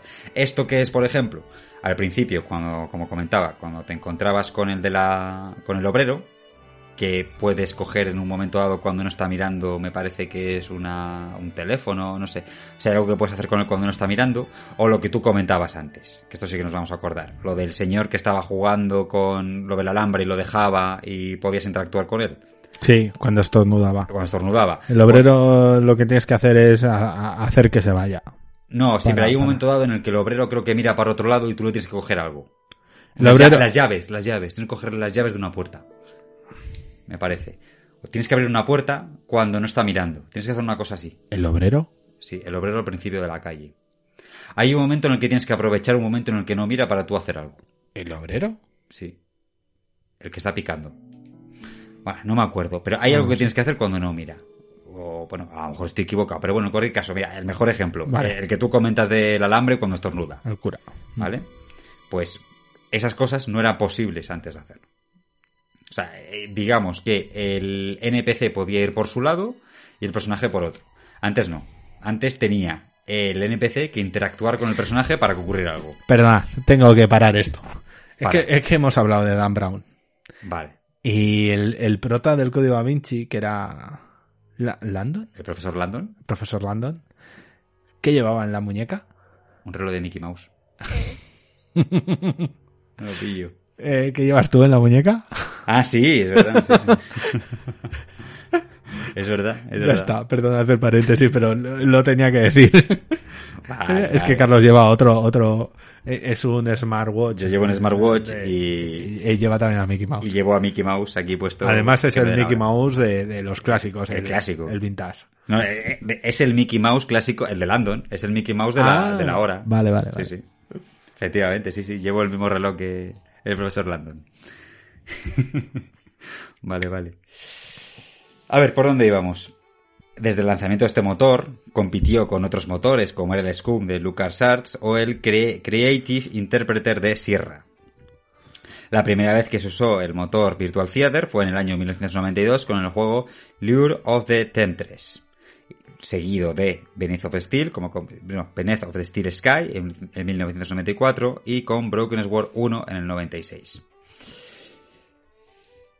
Los dos primeros Broken Sword usan una variante del motor Virtual Theater, o sea, usan el motor que comentábamos antes, pero es una variante, ¿no? Es como una versión nueva, mejorada. De, Sobre de todo, este. pa- para que nos entendamos, el, eh, cuando hablamos de los dos primeros Broken Sword, eh, tenemos que tener en cuenta que es que el, el 1 salió en el 96 y el 2 en el 97. Sí, fue muy O seguido. sea, es claro. que fue como papá. Claro, es que en aquella época los juegos se lanzaban súper seguidos porque aprovechaban el mismo motor. O sea, decían. Porque acuerdo perfectamente cuando comentábamos Maestros del Doom. eh, una parte muy, muy importante, de hecho, la más importante de la creación del videojuego, era crear el motor gráfico. Y una vez que tenían el motor gráfico, la cosa iba ya. iba sobre, iba sobre, peda- iba so- sobre, sobre pedales, no. Ruedas. Sobre ruedas. Entonces, eh, aquello ya era rapidísimo. Entonces, ¿qué hicieron? Pues en el 96 tuvo éxito y inmediatamente, oye, venga, otro juego. Como con Doom, Doom, Doom 2. Fue rapidísimo. Sí, de hecho yo entre, entre el 1 y el 2 y a lo mejor estoy metiendo la pata, no lo sé. Pero ahora mismo así a bote pronto no recuerdo realmente alguna diferencia notable, técnica. En gráficos, ¿no? ¿Verdad? ¿no? Simplemente es una continuidad en la historia, sin más.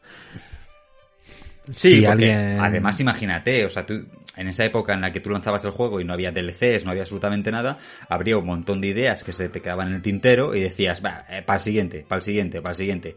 Y llegaba, lanzabas el juego y decías, coño, ha tenido mucho éxito. Oye, pues para el 2 tenemos aquí una rista de ideas que flipas. Ala. Así que nada, ya tenemos juego nuevo. A tirar gatos. Exactamente, tirar gatos contra cortinas y se acabó.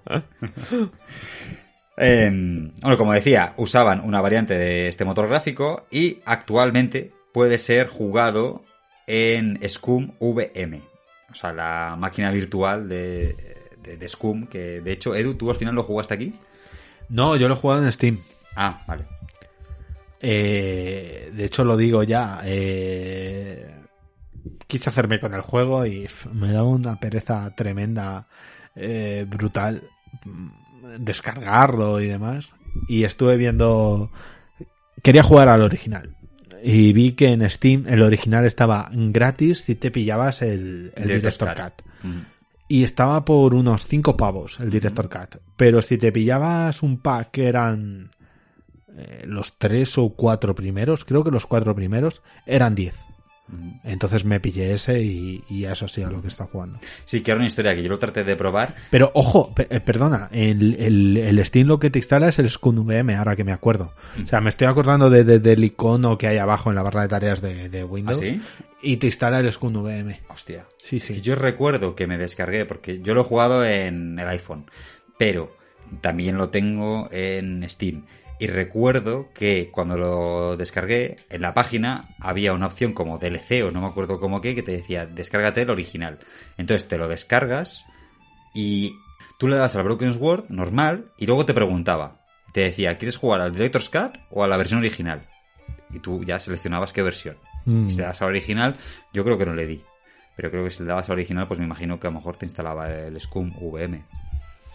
Sí, porque Recordar que Scum VM es Scum Virtual Machine y Scum eh, son las siglas de Script Creation Utility for Maniac Mansion. Claro, este es el motor que utilizó eh, LucasArts. Eso es. En 2012 se confirmó que el motor reviviría como Virtual Theater 7 para la creación del último juego de la franquicia, Broken Sword, La maldición de la serpiente, que finalmente fue lanzado en 2013. Este juego es muy bien considerado, ¿eh? El quinto. Igual que del tercero y del cuarto la gente no habla muy allá, del quinto habla muy bien. Yo no lo he jugado, pero Mm. me apetece. A mí, un juego que me gustó un montón, porque era un poquito rollo y se veía claramente la influencia, era un juego español de un estudio que se llama Péndulo Studios, que se llama Runaway. Ah, ¿Te suena? Runaway, Yo jugué al 1. Al 1 y al 2 jugué. Runaway, Runaway o Getaway. No, no, Getaway era el juego de, que era el grande fauto de Eso es. Play 2. Eso es. Eh, Vale. que era el juego hecho por Sony. No, no. Ese juego me gustó muchísimo. Y ya te digo, eran unos españoles que se llama Péndulo Studios. Y está muy, muy bien. Y está claramente inspirado, yo creo, en Broken Sword un poco por la historia. El protagonista es así como rubio, tiene una tía que además se Mm. parece mucho a Nico Collard. Es muy rollo Broken Sword, la verdad. Pues está bastante bien, ¿eh? Sí que además Péndulo Studios son los que eh, están han desarrollado la adaptación de Black Sat, que no he jugado todavía, Efectivamente. pero que me gustaría, porque es un cómic que siempre me ha llamado bastante la atención. Ah, sí, sí, ahora que lo dices, sí. Hicieron otro juego que se llama Yesterday, que lo jugué en móvil, que estaba bastante bien. Pero digo, yo como el Runaway, como el primero, eh, no me he disfrutado ninguno. O sea, me gustó muchísimo. Y ya os digo, es un juego muy, muy, muy, muy influenciado en Broken Sword. Bueno, también hicieron la segunda parte del, del Hollywood Monster. Eh, efectivamente, sí. Hollywood Monster también es suyo, sí, sí. ¿El, el primero también?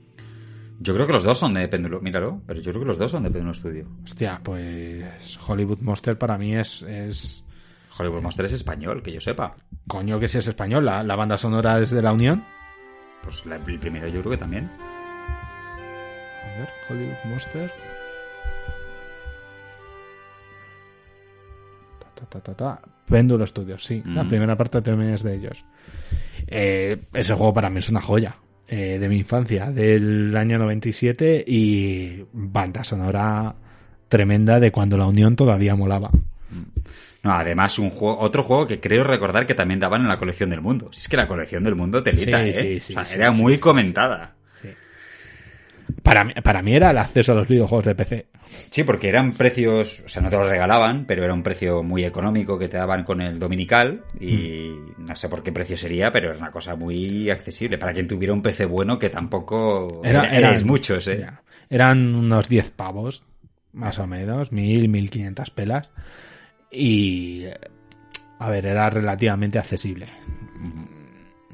No, mucha, yo creo que en España ha habido mucha gente que ha empezado a jugar gracias al mundo. Sí, A total. jugar a- en PC, me refiero. Sí.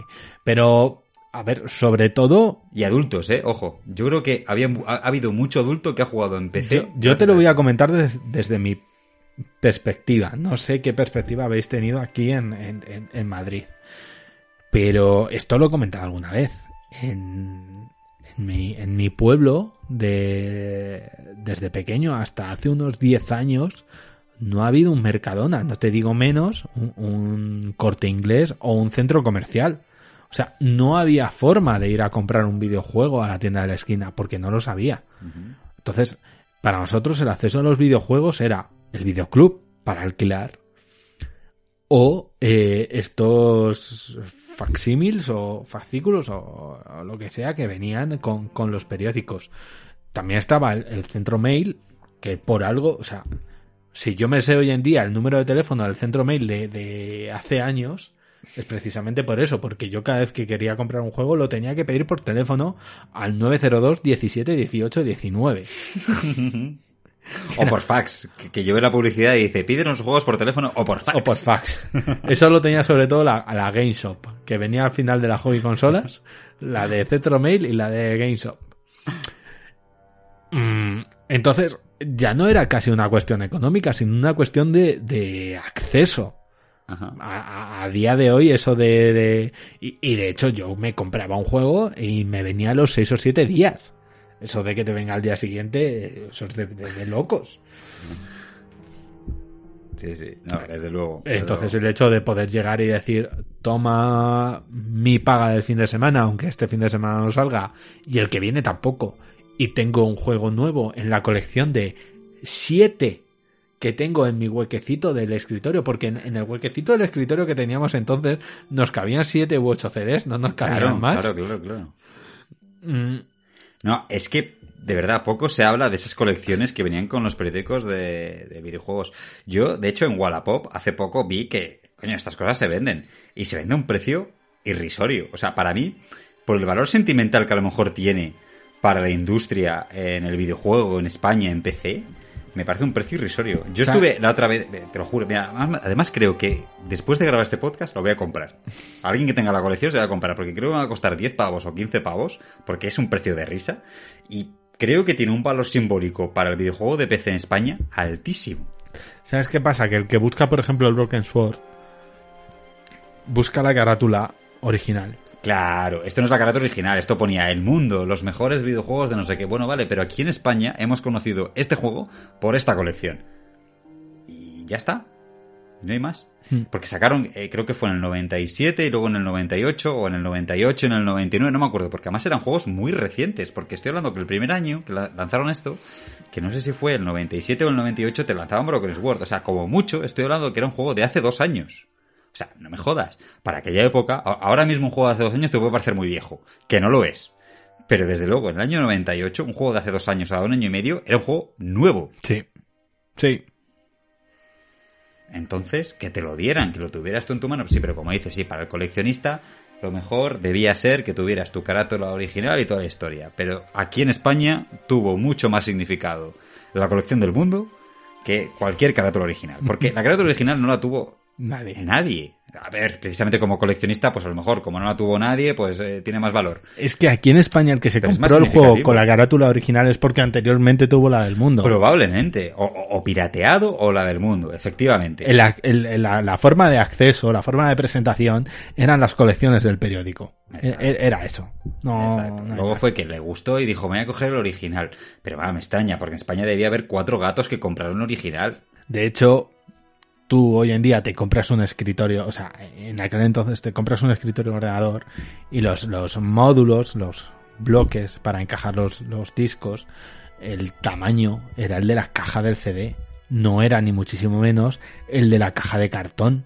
Exacto, Ah, es verdad, porque además te daban los CDs que tenían forma de CD de música y el, el cartoncito para contenerlos a todos. Claro.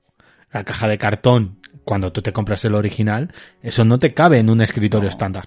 En ninguno. Mira, el valor que tiene eso ahora mismo es incalculable y lo están vendiendo en Wallapop por 15 pavos. Bueno, os voy a decir una cosa. Esto, como lo estamos grabando, como ya os ha dicho antes Edu, en agosto, lo mismo llego yo a Wallapop, compro todos y cuando estéis escuchando esto, lo veis por 200 pavos.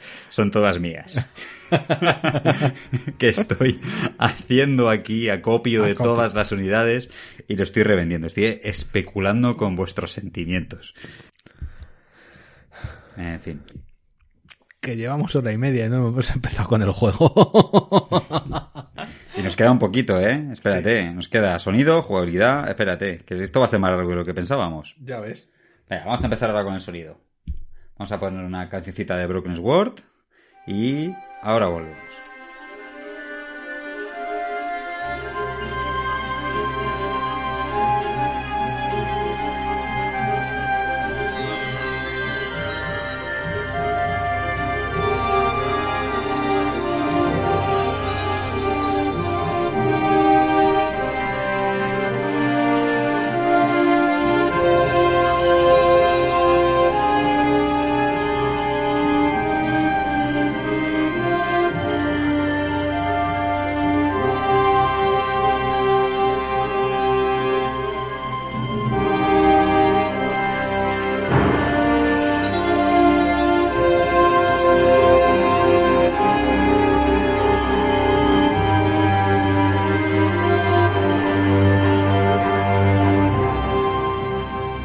Vamos a hablar ahora del apartado sonoro de Broken Sword después de este descansito que nos hemos tomado.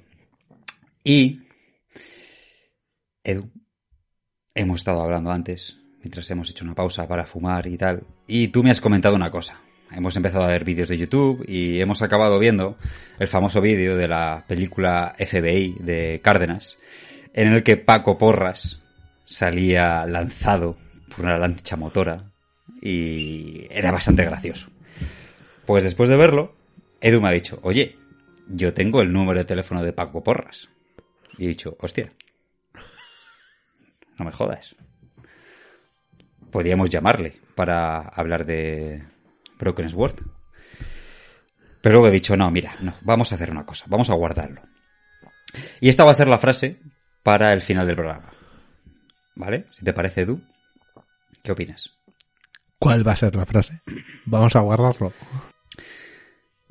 Para el siguiente programa que hagamos, si nuestros oyentes quieren, llamamos a Paco Porras y le preguntamos sobre el juego en el, del que hablemos. ¿Te parece? Me parece. Vale. Pero hay aquí un hay un pero. Y es que necesitamos un número mínimo de comentarios. O sea, no nos puede valer que una persona o dos nos digan queremos a Paco Porras en el siguiente programa. Sino que tienen que ser unas cuantas. Hay que poner un mínimo. ¿Diez? Venga, 10. 10 está Diez. bien. 10 está bien. Sí, 10 no es una locura, no es en plan si dijéramos, eh, queremos 100 comentarios. Hombre, nunca hemos tenido 100 comentarios, eso sería una locura. Pero, si conseguimos que 10 personas, 10 oyentes, nos pongan en los comentarios de iBox, queremos a Paco Porras en el siguiente programa, nosotros llamaremos a Paco Porras y le preguntaremos sobre el juego del que estemos hablando. ¿Os parece? Edu, ¿te parece? Me parece, me parece. O sea, eh, eh, ya me están entrando la- la- las dudas porque nunca lo he llamado, nunca. eh, ¿Te imaginas que llamas a Paco Porras? Esto va a ser una cosa totalmente probada, porque no le vamos a llamar previamente para saber si es Paco Porras. Lo mismo el tío ha cambiado de número, y como ya sabemos que las compañías telefónicas ahora lo que están haciendo es reciclar números de teléfono, lo mismo le decimos, hola, Paco, Paco Porras, y nos dice, no, soy Antonio. Pues entonces nada, o sea, ahí se va a quedar la cosa. Pero tenemos un número que hace años era el teléfono de Paco Porras. Eh, eso es cierto. Y me atrevo a pensar que, que mis fuentes son, son fiables. Estoy en unos grupos de Facebook un, un poco extraños. Luego te lo comento. Y puede ser, yo, yo eh, creo que puede ser el número de verdad. ¿Sí? Sí. Vale. Pues la frase que tenéis que poner en los comentarios de iBox es queremos a Paco Porras en el siguiente programa. ¿Vale? Diez personas. Si son nueve, no lo llamamos. Tienen que ser diez, como mínimo. Y, si son, ah, No, si son once también, evidentemente. Eso quiere decir que el pueblo quiere oír a Paco Porras hablando del juego del que vayamos a hablar, que todavía no hemos decidido cuál es, pero Paco Porras va a entrar en nuestro programa. ¿Vale? ¿Te parece, Edu? mm, me parece. Adelante. Bueno, en cuanto al sonido, ya retomando el programa, retomando Broken Sword. Como decíamos antes, este juego cuenta con las voces de los personajes dobladas al castellano y una banda sonora compuesta por Barrington Philung, que acompaña el juego durante toda la historia. Las voces en inglés fueron de los actores eh, de voz como Rob Saxon, como George Stobart. En los videojuegos, además de haber sido George Stobar en las tres primeras entregas, recordamos a Tomás Rubio de haber sido Shocker y Lobezno en Ultimate Spider-Man, el Hada Porro en Larry, Magna Cum, no, Magnum Cum Laude, Kane en Legacy of Kane Defiance, Marcus Kane en Fahrenheit o Max Payne en Max Payne 2. Aquí tú, Edu, tenías que comentar algo sobre la versión del Director's Cut. Sobre Tomás Rubio. Y por qué... mm, Sobre Tomás Rubio, más que sobre la versión del director Cut. es que en la versión de Director's Cut, que tiene escenas añadidas y tiene una historia sobre Nico, aparece otro actor. Tú estás jugando y de repente hay frases que te está diciendo eh, un actor de doblaje y hay otras que te dice otro. Y entonces te das como diciendo, oye, ¿aquí qué ha pasado? Y es que no se pudo contar con Tomás Rubio, porque hubo ciertas movidillas. ¿Qué ocurrió? Tomás Rubio es un personaje bastante controvertido dentro del mundo del doblaje. ¿Ah, sí? Bastante. Es controvertido. Tiene muchísima polémica detrás. Y ha sido, de hecho, despedido de su compañía con una carta abierta, eh, oficial, que aludía a los motivos de su expulsión, a los tanto a las opiniones, tanto a las opiniones como del público, como de los compañeros de, de actores, o sea, los compañeros que son actores de doblaje. Tomás Rubio eh, alcanzó la fama con Broken Sword, para bien o para mal, O sea, alcanzó la fama con Broken Sword eh, a nivel total. a nivel total. Fue a partir de Broken Sword que Tomás Rubio empezó a ser el, el director de doblaje de otras producciones, De sobre todo de videojuegos. Claro, es que yo lo que he encontrado de Tomás Rubio, sobre todo, han sido videojuegos. Eso me ha extrañado mucho. Pero, ¿qué pasa? Que al ser él el, el director, él se atribuía eh, papeles. Eh, papeles protagonistas, eh, a veces incluso dos papeles. Y, y- y creo que aquí mm, pasó un poquito el principio de Peter. El, eh, hay, para quien lo quiera ver, eh, hay un libro, o quien lo quiera ver incluso en la Wikipedia, hay un principio bueno, hay un autor que describe una cosa que se llama el principio de Peter, que te dice, eh, vale, tú eres un buen mecánico, pero a lo mejor no eres un buen jefe de taller. ¿no? Que Tomás Rubio sea un buen actor de doblaje para ciertos papeles, no significa que sea un buen director de doblaje. En el momento que eh, este señor pasó a ser director, pues dijo, yo quiero mm, lo principal para mí. Y fue ahí que empezó a decaer. Y se notó muchísimo con Max Payne 2. El doblaje de Max Payne 2 es penoso. Porque además está él junto a gente que sí es buena. Y eso se nota. Con Driver, me parece que era Driver 3.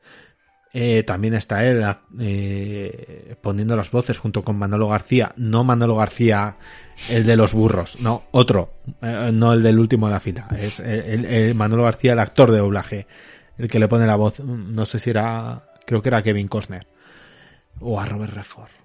No me acuerdo, pero aún a- a- Manolo García es, es un actor de doblaje bastante reconocido. Pues igual, o sea, mm, si eres un actor de 6, 7 y como director te pones al lado de uno de 8 o 9, pues ah, lo que estás haciendo es tirar tu carrera. Y este fue un poco lo que le pasó. Est- Estoy intentando ser bastante benevolente porque yo sí que le tengo bastante tirria al trabajo de este hombre. Eh, entonces a nivel personal eso lo, lo voy a dejar de lado y simplemente eh, comentar pues eso, que en la en la carta abierta de despedida que está por ahí y que ahora mismo no soy capaz de encontrar, eh, la productora eh, aludía estos hechos. Y normalmente ya sabes que eh, cuando alguien se retira de, de- de- del mundo público, pues dice motivos personales, motivos tal, ¿no? Y aquí como que canta mucho el hecho de que te digan, no, este hombre se ha ido por las polémicas de, de eh, lanzadas por tanto como por la opinión pública como por la opinión de sus compañeros. El tío como director acaparaba demasiados papeles protagonistas eh, y no solamente ya que los acaparase, sino que además los hacía de una forma mediocre para la opinión de muchos, también para la mía. Y al final pues ha salido vilipendiado. Sí, vamos a ver. Yo entiendo que tú escuchas a la voz de Tomás Rubio en Broken Sword y en su día imagino que tu culo se hacía pesicola, ¿vale? Porque decías lo que comentábamos antes. Oye, qué raro escuchar a un actor, a un videojuego con una voz española, ¿vale? Y la cosa te extrañaba bastante. Pero tú lo ves con ojos de 2020 y dices, "Mm, No. no es muy buen doblaje. O sea, ahora mismo coges Broken Sword con unas mecánicas diferentes, o sea, un juego diferente, ¿vale? O sea, quizá en lugar, en lugar de ser una aventura gráfica, lo haces una aventura rollo, yo qué sé, Telltale, ¿vale? O Black Sat, que creo que es un poco por estilo, lo que son las nuevas aventuras gráficas, ¿vale? O Life is Strange. Tú escuchas ese doblaje y actualmente dices, esto es una mierda. O sea, o esto no es muy bueno, no está muy bien doblado, no te parece una gran calidad. O sea, que en aquel momento, como no estábamos acostumbrados, pues nos parecía una maravilla. A diferencia de, por ejemplo, Alfonso Vallés en Metal Gear Solid, yo le escucho a día de hoy y me parece un muy buen doblaje. Que entiendo la dificultad, y esto lo he visto en un montón de vídeos sobre doblaje en videojuegos en el que hay varios actores. Por ejemplo, me he estado escuchando hace poco una charla en la que estuvo Claudio Serrano con, eh, creo que se llama Mario García, el actor que dobla a Spider-Man en el juego de Play 4. Y estaban comentando eso, ¿no? Que era muy difícil doblar a videojuegos porque eh, entrañaba una dificultad en cuanto a que a veces no le daba ni tan siquiera el plano del personaje, del juego, sino que le decía, no, ahora tienes que decir esto con esta entonación o con esta otra, o sea, como que no les daban directrices y que doblar un videojuego era mucho más difícil que doblar una película. Yo puedo entender que con Broken Sword podían tener ese problema, pero, coño, ves Metal Gear Solid que está muy bien doblado, y los personajes no tienen boca. Y los personajes no tienen boca, además. O sea, no, o sea, Alfonso Vallés y compañía, los que estuvieron detrás del trabajo de Metal Gear Solid, debieron estar grabando literalmente con un texto, simplemente, y con un director diciéndole, pues mira, esto es una escena de más acción y esto es una escena de, una escena de menos acción. O sea, un poco para decirle, mira, aquí tienes como que hablar más fuerte como que estás gritando y aquí tienes que hablar más relajado porque esta es una situación no sé, porque hay muchas frases que puedes decir según el contexto te puede variar una barbaridad. De hecho, lo hemos visto en muchos juegos, ¿no? Que hay frases que dices, coño, esta frase no me concuerda con lo que está pasando en la acción. Eso no es un error del actor de doblaje, es un error de las directrices que ha recibido ese actor de doblaje, porque no sabía con qué entonación atribuir a esa frase, ¿no? Pero en este caso, yo lo siento mucho y a lo mejor estoy siendo demasiado demasiado aventurero a la hora de decir esto. Pero em, creo que aquí la culpa es del actor de doblaje. Lo siento. porque no me gusta señalar, pero oír a alguien decir después de la explosión toda eh, la vida seguía igual, aunque mi vida cambió. Tío, acaba de reventar el puto café donde tú estabas ahora mismo tomándote algo y dices, estaba pensando en subirme a la farola, pero veía que eso no iba a arreglar nada. Yo en un principio creía que esto era un fallo de diseño del personaje. Creía que eh, George Stobar era tan sangre de horchata, que lo es, que no que no le ofrecía nada al, a la persona que le estaba dando la voz. Pero a raíz de preparar el programa he estado viendo lo que ha hecho en Max Payne 2, en, el Legacy of Kane, Soul River, que no recordaba yo que, que, Kane tenía la misma voz. Eh, es una de mis sagas favoritas, el, el Soul River. Que tenía la misma voz que, que George. Y no, no es del juego. En el propio juego tienes otros actores de doblaje que para mí rayan a bastante mejor nivel que George Stobar. Incluso personajes muy secundarios. No, te hablo ya de, no te hablo ya de Nico, te hablo de otro. Lo que pasa es que a, a yo le, le concedía eh, ese carisma inglés de decir soy un tío hipertérrito con el cuello estirado. Si es americano. Es verdad. ¿Quién tan siquiera? Es que es americano. Lo que pasa es que yo no sé por qué mi cabeza eh, tiene un humor muy british. Pero, pero sí, pero tienes razón. O sea, no no, no, no me cuadra. Mm. Yo creo que en España se le tiene mucho cariño a Tomás Rubio por este juego porque lo que comentábamos antes, era una novedad, no habíamos visto muy a menudo que los juegos fueran doblados al castellano y por eso le guardamos cierto cariño. No voy a decir que fuera el primero, ni mucho menos, pero para muchos, y yo me incluyo, fue el primero. Mm. Sí, por supuesto hubo otros juegos eh, doblados al castellano antes, seguro se me ocurre ahora mismo, sin saber el año, el de eh, Quiero gritar, pero no tengo boca, y ese estaba doblado al castellano, también era una aventura gráfica. Pero no fue tan popular. Yo creo que este juego fue el primero que popularizó el, el doblaje al castellano en, en el mundo de los videojuegos. O sea, en, en- en el mundo de los videojuegos este juego irrumpió con muchas cosas. Con el tema de las tramas maduras y con el tema de- del doblaje. A mí me parece que ese mérito sí que hay que reconocérselo. También jugablemente, ¿no? Como comentabas antes.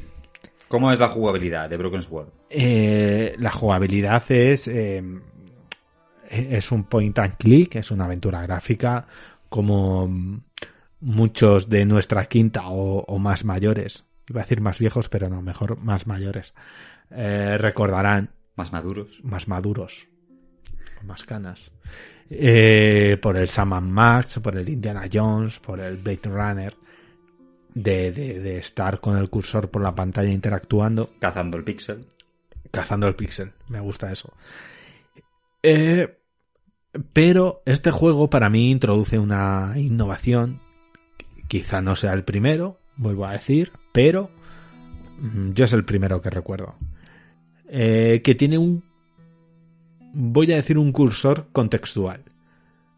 Que es que según donde tú coloques el cursor, eh, ya te está indicando con su con su animación eh, qué acción va a realizar. Esto quiere decir que lo que normalmente es una flecha, si lo colocas en una persona se va a convertir en una boca porque con esa persona lo que puedes hacer es hablar. Si lo colocas en un mecanismo se va a convertir en unos engranajes porque es el botón de acción. Y Sí, no, tienes un botón de ir a hablar con, Sí, no, eh, no, no tienes... chupar esto como Claro. en el Larry. Sí, sí, o en el Monkey Island. O sea, el Monkey Island tú tenías debajo, tú tienes que seleccionar primero la acción que ibas a hacer y luego interactuar con el objeto. Aquí no, aquí tú usas el objeto y te dice, vale, dentro de este objeto o esta persona tienes esta serie de opciones. O sea, por ejemplo, pues en Broken Sword mm, tú podías darle hablar con puerta. Vale, eso no tiene ningún sentido.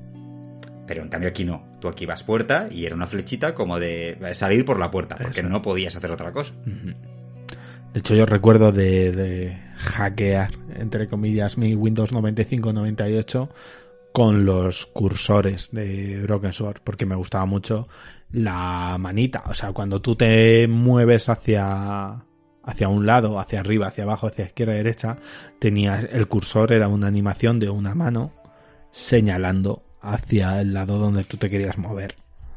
Y la verdad que era algo bastante curioso para la época. Mm. Bueno, en cuanto al remake, hemos estado hablando un poquillo sobre él. La edición Director's Cut está en Android. en- Remake o Director Cut bueno. son dos cosas distintas. Es que incluye alguna cosilla. Vale. Uf, uf. El Director's Cut. Porque imagino que tendrá alguna cosa que no incluirían en su día. Porque. El Director serían- Sí, la versión del director, ya, pero. Incluye el tema de Nico. Sí. Pero. Bueno, vale, es verdad, ya estamos con lo de que si remake o no tal. Bueno, pero hay muchas cosas que están diferentes en el juego. O sea, hay cosas rehechas dentro del juego. sí, sí. Eh, pero ahora las mencionaremos. ¿Dónde la podemos encontrar? Está en Android, en iOS, en Nintendo DS, en Wii y en PC desde 2009. Nintendo DS, ojo, cuidado con esta versión. Había incluso un momento en el que eh, Nintendo DS tiene un bug. O hablas de Game Boy Advance, porque hubo otra para Game Boy Advance, pero la versión de Game Boy Advance no era Director's Cut, era una versión de la anterior. Puede ser Game Boy Advance. Vale. Es que yo lo. Bueno, no, yo no. Mi ex eh, lo jugó en mi Game Boy Advance, o sea, en mi Nintendo DS, pero podía ser la versión de Game Boy Advance, porque eran, eran compatibles. Vale, o sea que lo estuvo jugando probablemente desde un flashcard o desde algo ilegal. O incluso desde no el propio, no, no, incluso desde el propio cartucho, porque mi vecino me dejó, me de- y, y que probablemente nos esté escuchando, eh, que está en el grupo de Telegram, eh, me dejó muchos cartuchos de, de Game Boy Advance y quiero recordar que, que lo jugó de ahí. Y este juego tenía un bug. Y es que hay un momento en, en la historia en el que tú puedes ir a, ir, ir a dos puntos. Y si eliges primero uno y luego otro, el- la partida se bloquea. Vaya. O sea, hay un bug. Hay un bug, total. Eh, siento no poder especificar. Eso es. eh, Sí, si era DS o era Game Boy Advance. Es que en Game Boy Advance hubo una versión, pero estaba basada en original. En cambio, la de DS es- Era un juego que, que te mostraba las limitaciones gráficas de la consola, porque en lugar de eh, mostrarte diálogos, te cambiaba la pantalla y te salía como una viñeta del personaje hablando. Pues probablemente sería la de Game Boy Advance. Seguro. Porque Nintendo DS puede correr perfectamente el Broken Sword eh, Director's Cut. Sí. Seguro. Mm. Bueno, esta historia de Director's Cut es más extensa. Tiene unos escenarios extra para Nicole Collard y hace. haciendo incluso que la aventura comience con ella. Cuando es testigo de un asesinato. O sea, mm, no lo vamos a comentar porque el resumen que vamos a hacer es del Broken Sword original. Pero en la Director's Cut tú empiezas jugando efectivamente con Nicole Collard y es testigo del primer asesinato del juego, un asesinato previo al que presencia George Stobart. La historia de Nicole Collard está relacionada con su padre. Entonces, en varias escenas que son sobre todo al principio, antes de jugar con George, y luego cuando ya comienzas con George hay un cierto no sé, se intercalan un poco las historias, vuelves a retomar a, a Nicole y lo que hace es contarte sobre la historia de este asesinato que ya ha presenciado y que está relacionado con su padre. Su padre que murió y que se ve envuelto en una trama y Nicole quiere saber acerca de cómo era de verdad su padre porque está relacionado un poco con todo el tema que se va resolviendo en Broken Sword y bueno, finalmente lo acaba averiguando y acaba entendiendo que su padre no era tan tan o que bueno fue partícipe de ciertas cosas pero que no era tan tan malo tan tan malo pero que estuvo enamorado de una mujer y que bueno pues eh, tuvo sus eh, luces y sus sombras no y que bueno al final acabó saliendo de la situación pero que nada esto es al final lo que te cuenta. O sea, es algo relacionado con la historia de Nicole y de su padre. O sea no tiene nada que ver con lo que luego nos cuenta Broken Sword en general. O sea, sí tiene que ver porque es el primer asesinato de una serie de asesinatos que van ocurriendo, pero bueno, es una cosa, es como un añadido, un extra. No, no, no, no te aclara nada a la historia principal ni tiene ningún secreto. Es una cosa extra, sin más. Esta versión, la Director's Cut, tiene más imágenes tipo cómic, que es cuando hablan los personajes uno con otro, aparece una viñetita a cada lado. Las secuencias están más desarrolladas que es lo que comentaba antes, ¿no? Tú estás jugando al juego y de repente está la voz de Tomás Rubio y sin venir a cuento te aparece una voz nueva. Porque sí, porque hay unas ciertas zonas que las han ampliado. De voz nueva, además con un ambiente distinto. O sea, es como si. Como si tú y yo estuviésemos grabando cada uno esto en una casa distinta, con un micrófono diferente, con una acústica distinta. Total, El- total, total, total. De hecho, donde más se nota es en la voz de Nicole, porque es la misma, pero se nota una barbaridad que en su día debieron de comprimir tanto el audio que se quedó con una calidad muy bajita. Y ahora, para las nuevas versiones, porque, de verdad, o sea, que alguien me lo corrija, pero yo creo que es la misma actriz de doblaje. Lo que pasa que ahora tiene otros medios, otra compresión que no es como la antigua, y entonces se escucha infinitamente mejor. O sea, se nota una barbaridad. Y es la misma actriz de doblaje. Lo que pasa es que una parece como que. No sé, como que le han bajado la calidad al mínimo y la otra está en plan en todo su esplendor. Sí, con esta a 192 kbps y Exacto. otra a 326. Eh, Exacto, o sea, se nota, vamos, pero, pero muchísimo. También se han suprimido algunas secuencias de vídeo, interactividad con algunos objetos. Esto me imagino que será sobre todo por lo que comentábamos antes de cazar el pixel, ¿no? Imagino que en esta nueva versión, porque yo no la he encontrado muy, muy complicada. O sea, yo no veía que podía interactuar con a lo mejor todo. Por ejemplo, el puzzle famoso de la cabra, que de hecho hay un logro en iOS. Cuando tú haces lo de la cabra, o sea, originalmente, con lo de la cabra, tú tenías que irte a un lado, luego la cabra iba- hacia ti y justo antes de que fuera hacia ti, tenías que interactuar con otro objeto y hacer como que la cabra se quedara como encajonada o algo así. Sí. Aquí no. En la versión Director's Cut simplemente te vas para la izquierda, la cabra se queda encajonada y de hecho hay un logro que dice la famosa cabra de Broken Sword. Pues no era tan difícil. Hijos de puta. Vamos a ver, hay que, a- a- es que es- eh, la cabra da mucho que hablar. Eh, yo lo he jugado recientemente, lo he jugado en ordenador, pero me he planteado ciertas cosas. Eh, el, el puzzle original es que tú te tienes que mover hacia, hacia la derecha. Eh, a ver, vamos a contextualizar. Estás en un sitio que es una especie de fortaleza medieval en el que tú te tienes que meter a una especie de sótano que está cavado en el suelo eh, con una escalerilla hacia abajo. Cuando tú te diriges hasta hacia este hacia esta trampilla, una cabra te ataca y te tira al suelo. Entonces, en el juego original, no sé cómo será el remaster. En el remaster, si te vas a la izquierda, la cabra ni tan siquiera te tira al suelo. Vale, aquí eh, no es a la izquierda, es al noreste. Eh, te diriges hacia, hacia el noreste, que es donde está tu objetivo. La cabra te tira al suelo y enseguida le das hacia el oeste. Bueno, perdona, Hacia si, la si vas hacia el objetivo, probablemente te tire. No lo sé, yo no lo probé. Yo cuando jugué, directamente me fui para la izquierda, o sea, para el oeste, y nada más que fui para el oeste, la cabra se quedó encajada. Vale. Me imagino que si vas hacia el objetivo, que es hacia la puerta hacia, la que tienes que entrar, supongo que te tiraría. Aquí primero tienes que ir hacia el objetivo y enseguida darle hacia la izquierda o hacia el oeste. Y entonces es en el momento en el que se queda encajada. Esto es muy fácil con un ordenador. Sabi- incluso sabiéndolo. Es muy fácil. Pero con una PlayStation, con el mando, esto es te- un puto infierno. Bueno, si tienes el ratón oficial de PlayStation. ¿Qui- ¿Quién mierda tiene eso? O sea, quien, quien tenga eso, lo siento, es un puto friki. No, no.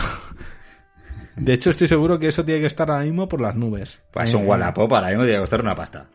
Vamos, seguro. Ratón PSX. Es que vamos. Choyo Games, Amazon. Zub- Zubeho. Nah, mira Choyo Games. Mira, no disponible. No, mira en Choyo Games. Choyo Games. que es una tienda muy famosa de Madrid. De hecho, mira, nos siguen en Twitter y a veces nos dan me gusta y retweet y todo esto. Así que desde aquí os recomendamos que vayáis a Choyo Games. ya no recomendamos, ya no decimos nada. Porque diréis, oye, ¿y lo de Amazon Instant Gaming? Nah, eh, comprad me salga los cojones. No queremos dinero. Nos sobra. no nos sobra, no queremos vuestro dinero. Mira, aquí hay uno que es pirata. En Choyo Games hay uno que es pirata que vale 10 pavos. Vale, pero el oficial. Joder, el oficial me está costando. Ya, hacemos publicidad en plan gratis. Ah, comprad en Choyo Games. Choyo Games, Choyo Games, Choyo Games, Choyo Games. En la calle Arenal. Metro Puerta del Sol. Mira, 50, 55 euros. Para la misma rata. Bueno, mira, Bueno. más barato de lo que me pensaba. A lo mejor en Para su día, hombre, en su día 10.000 pelas no creo que costara. Eso debía estar por los 4.000, 3.000, 4.000 en su día. O sea, se ha revalorizado, ¿eh? Ni tan mal. Bueno, que en Play debía ser un infierno, ¿no? Con el mando, desde luego, sí. Sí.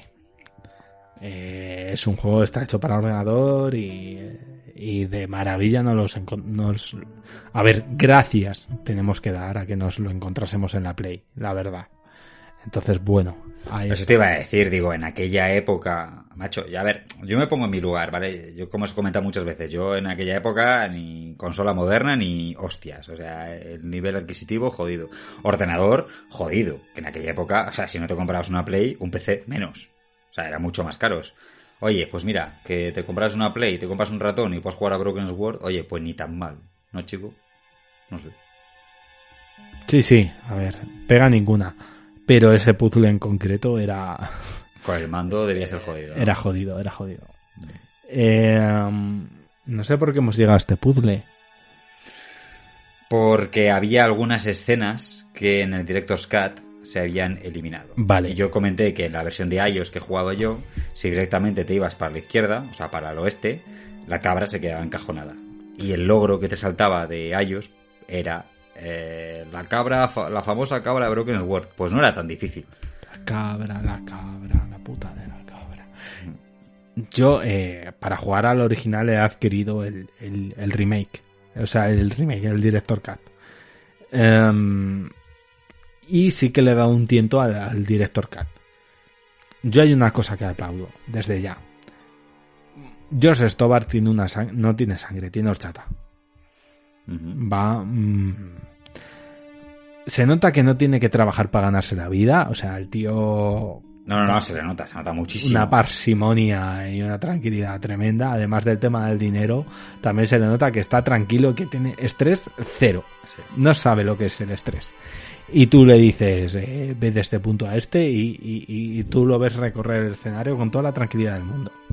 ¿Qué pasa? Que en el Director Cut tú no tenías que esperar a que el monigote, como dice tu madre, el monito, pase de un, del punto donde esté hacia el margen al que lo hayas mandado. En el, en el Director Cut, en el momento que tú le dices ve hacia acá, la pantalla corta, se funde y te pasa al siguiente plano. En el original tú tienes que ver cómo George Stobar va pasito a pasito a pasito hacia el límite de tu pantalla. Y es horrible.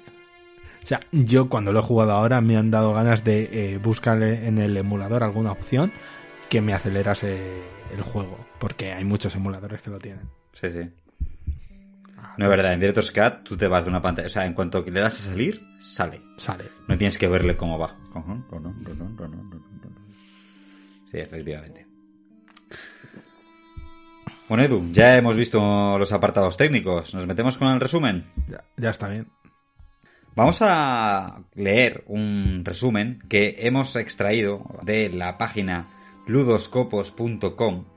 Esta es una página web que actualmente no está en activo, pero que, bueno, pues eh, a raíz de buscar en Google resumen, Broken Sword y tal, por si me podía ahorrar el tema de ir yo escribiendo paso a paso lo que iba pasando en la aventura, lo he encontrado. Ya os digo, esta página web no está en activo. En su día, que es una página web bastante antigua, la verdad es que son de esas cosas que te dan pena, ¿no? Porque dices, joder, esta gente se lo tomaba súper, súper en serio. Te pones a ver esto, te pones a ver eh, análisis, otro tipo de reseñas, otro tipo de recomendaciones, noticias, y dices, joder, esta gente se lo tomaba súper, súper en serio. O sea, es una pena que por cuestiones de la vida lo dejaran, no tuvieran el apoyo de, de- de empresas que les dieran juegos, les dieran dinero, publicidad y demás, porque esta gente se lo curraba muchísimo. Y nada, bueno, desde aquí simplemente, porque ya esta gente, pues evidentemente os puedo decir ludoscopos.com, lo podéis ver, no va a haber nadie, pero bueno, simplemente deciros que en cuanto a lo que podría ser la arqueología de la prensa del videojuego en España, pues que le echéis un vistazo porque tiene cosas muy interesantes. Creo que se quedaron más o menos en la época de 360, un poco a mediados, a 360, a Play 3, un poco a mediados, tampoco debieron llegar al final de la generación. Y tienen cosas muy, muy interesantes. Entre ellas, este resumen, que realmente ellos no lo tienen como resumen, lo tienen como guía, y cuando lo empecé a leer me di cuenta de que es una guía muy novelizada. O sea, te van contando el paso a paso de lo que va ocurriendo en la trama, pero de una manera muy fluida, muy novelizada. Y me gustó un montón como lo contaban. No sé si, y quiero pedir disculpas, si a lo mejor esta gente de Ludoscopos, que puede ser perfectamente, o sea, tampoco sería nada raro. A lo mejor han extraído ese texto que vamos a leer de otra página web, no lo sé. Pero bueno, en cualquier caso, lo que os vamos a comentar me parece una guía barra resumen muy muy buena de lo que sucede, de los hechos que acontecen en Broken Sword. París en otoño. Los últimos meses del año y el final del milenio. Tengo muchos recuerdos de la ciudad. Los cafés, la música, el amor y la muerte.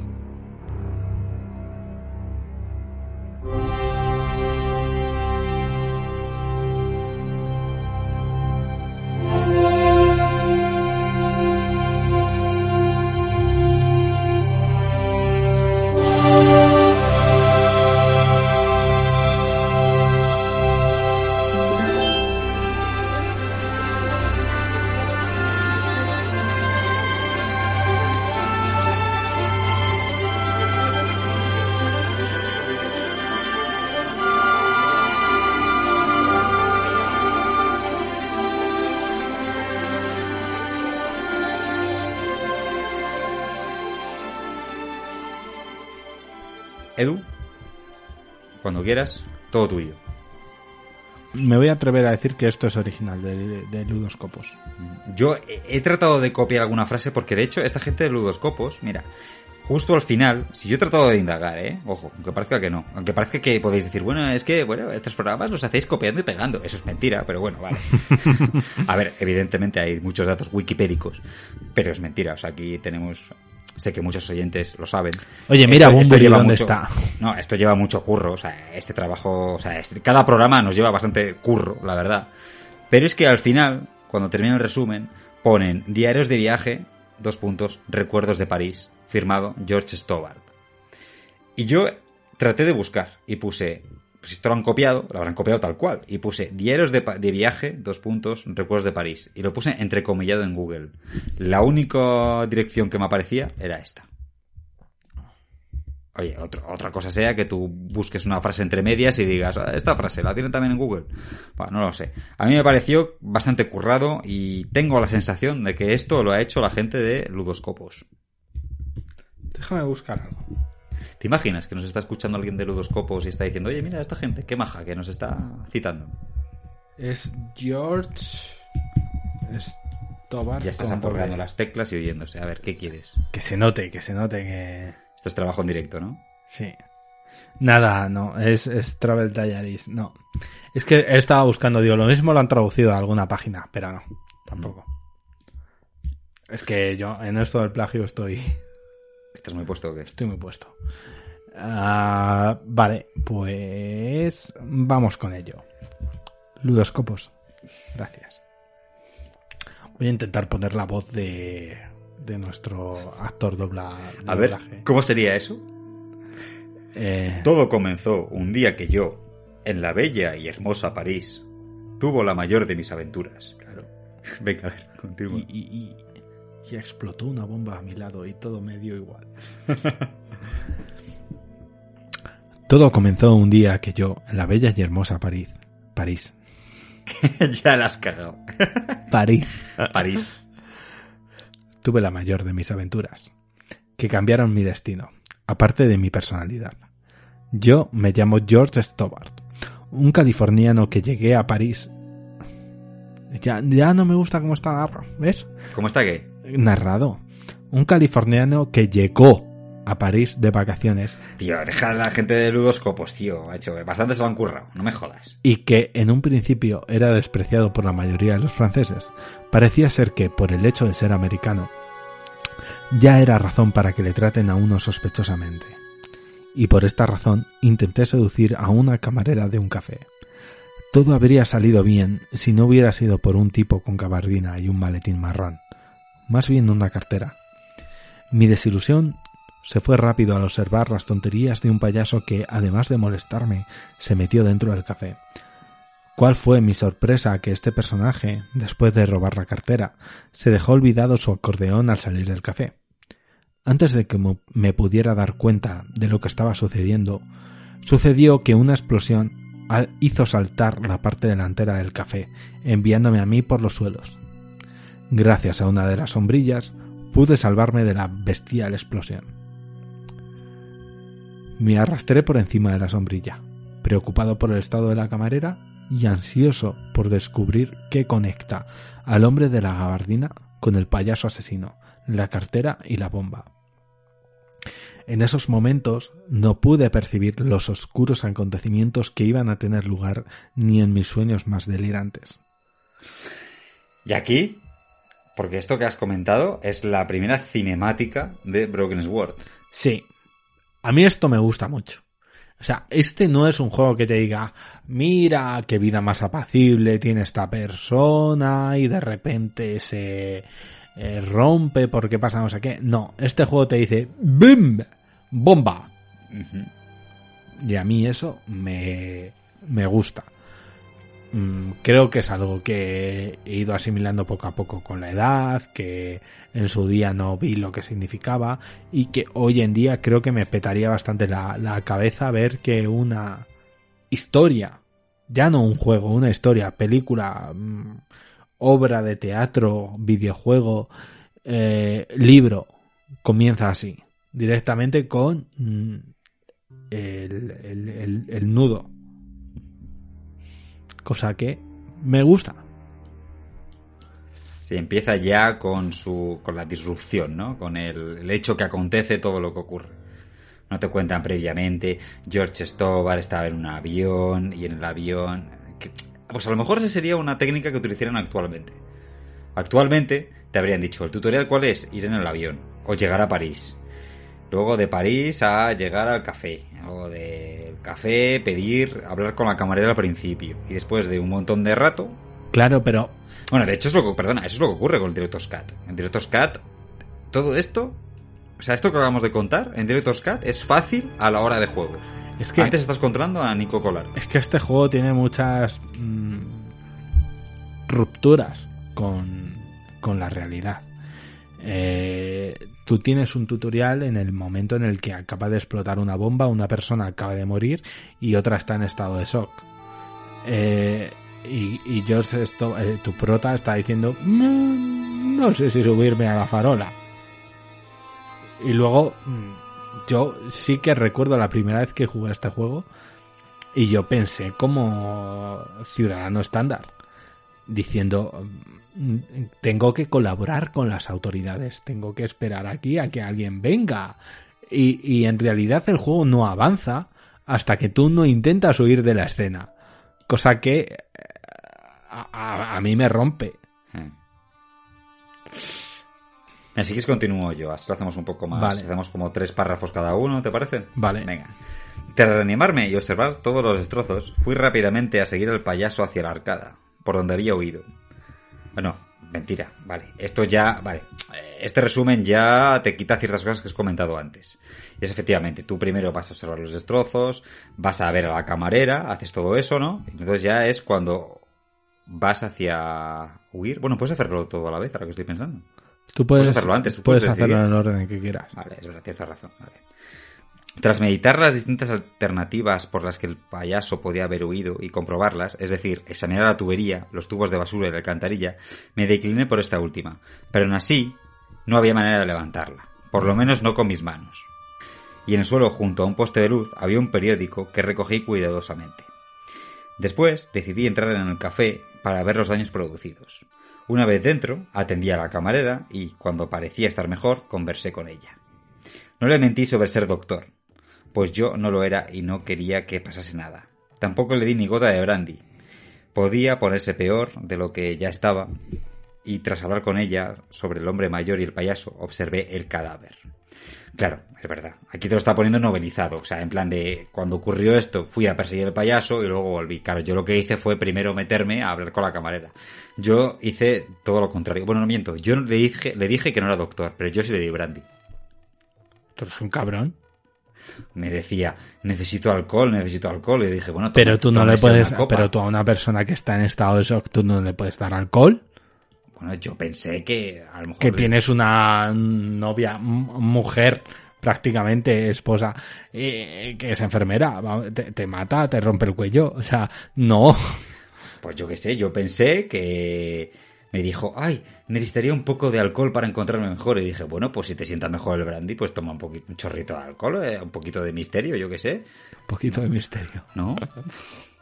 No sé, tío. No, no, no, no, no. Alcohol a gente damnificada, no. No puedes darle. Vale, vale.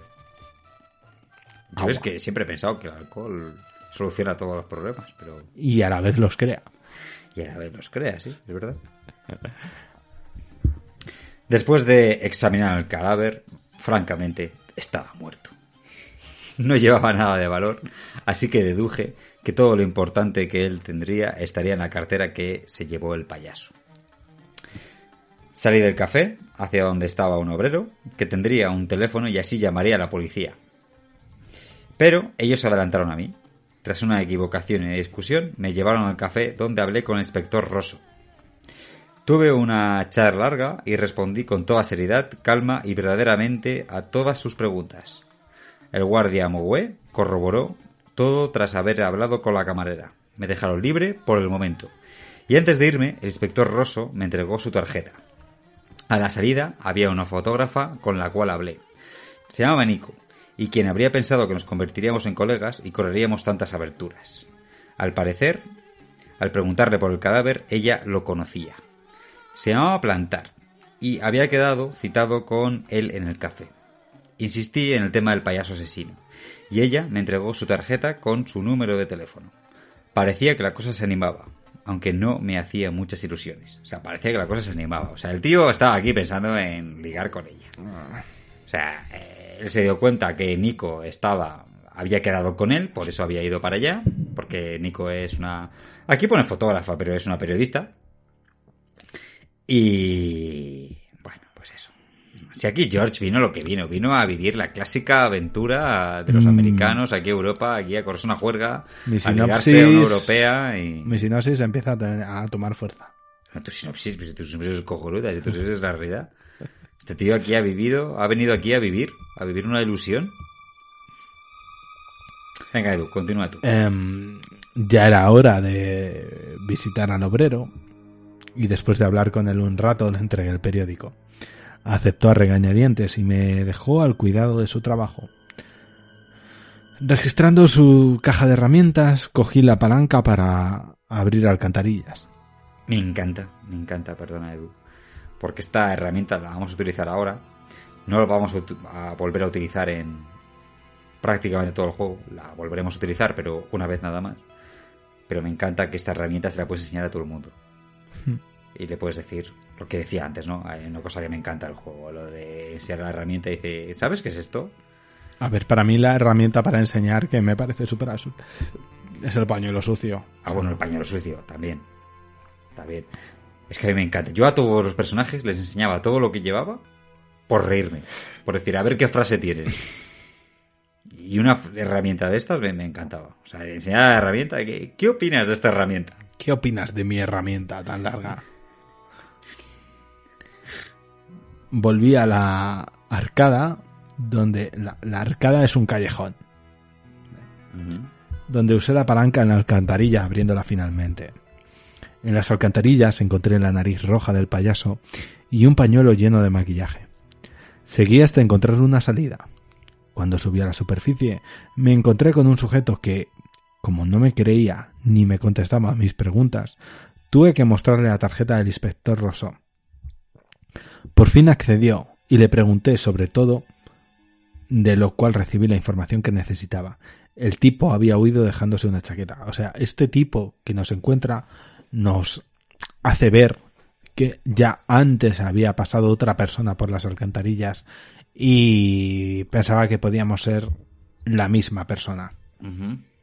Sí, entonces le enseña la tarjeta del inspector y dice, oh, es usted un inspector. Entonces, como que esta persona coopera con es. George creyendo que es un policía.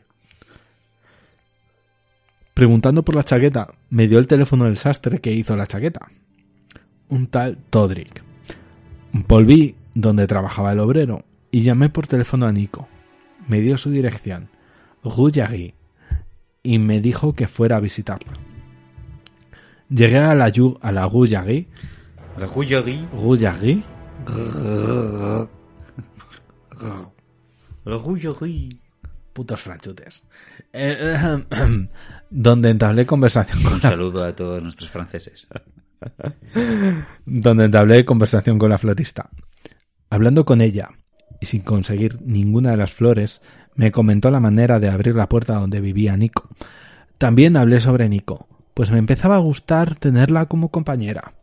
Subí hasta el piso de ella, donde estuvimos hablando sobre la nariz del payaso y el pañuelo sucio para, al final, obtener una foto del, del payaso asesino. Hablé con ella más sobre él y plantar, y así obtuve la dirección de la tienda de disfraces. Todo esto basado en la nariz de payaso que habías encontrado. Sí, porque dentro de la nariz había un- Una etiqueta. Una, sí, una etiqueta, una grabación a láser o lo que sea que decía eh, la Gris du Monde o, o algo por el estilo. La, la Gris, Gris du Monde. Hostia, empieza a aparecer el, el merovingio de Matrix.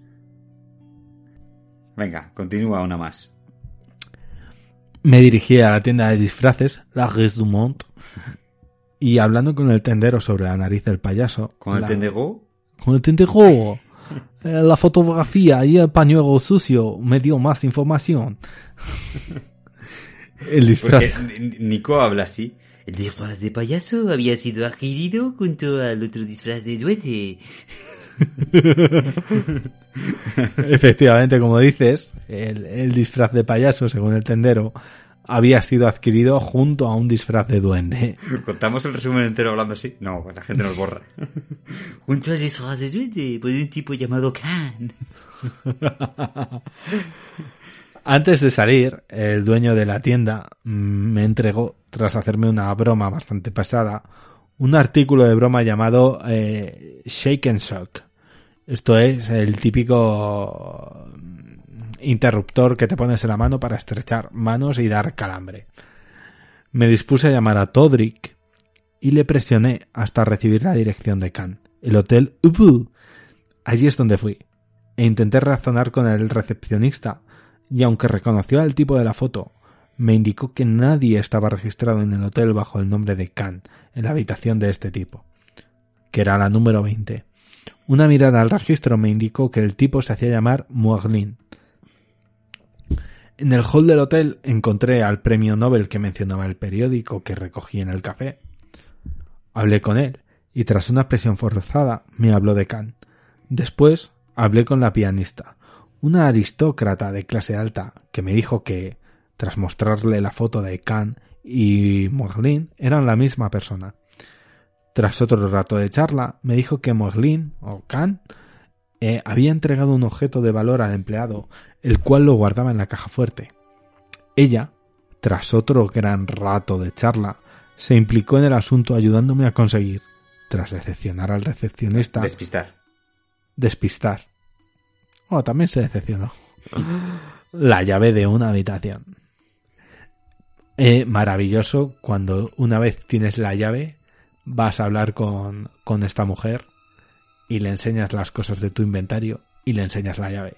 Porque esta mujer eh, es una viuda reciente y está ávida de amor Sí, y de cariño. sí, sí, sí. Está claro que quiere, quiere algo con George.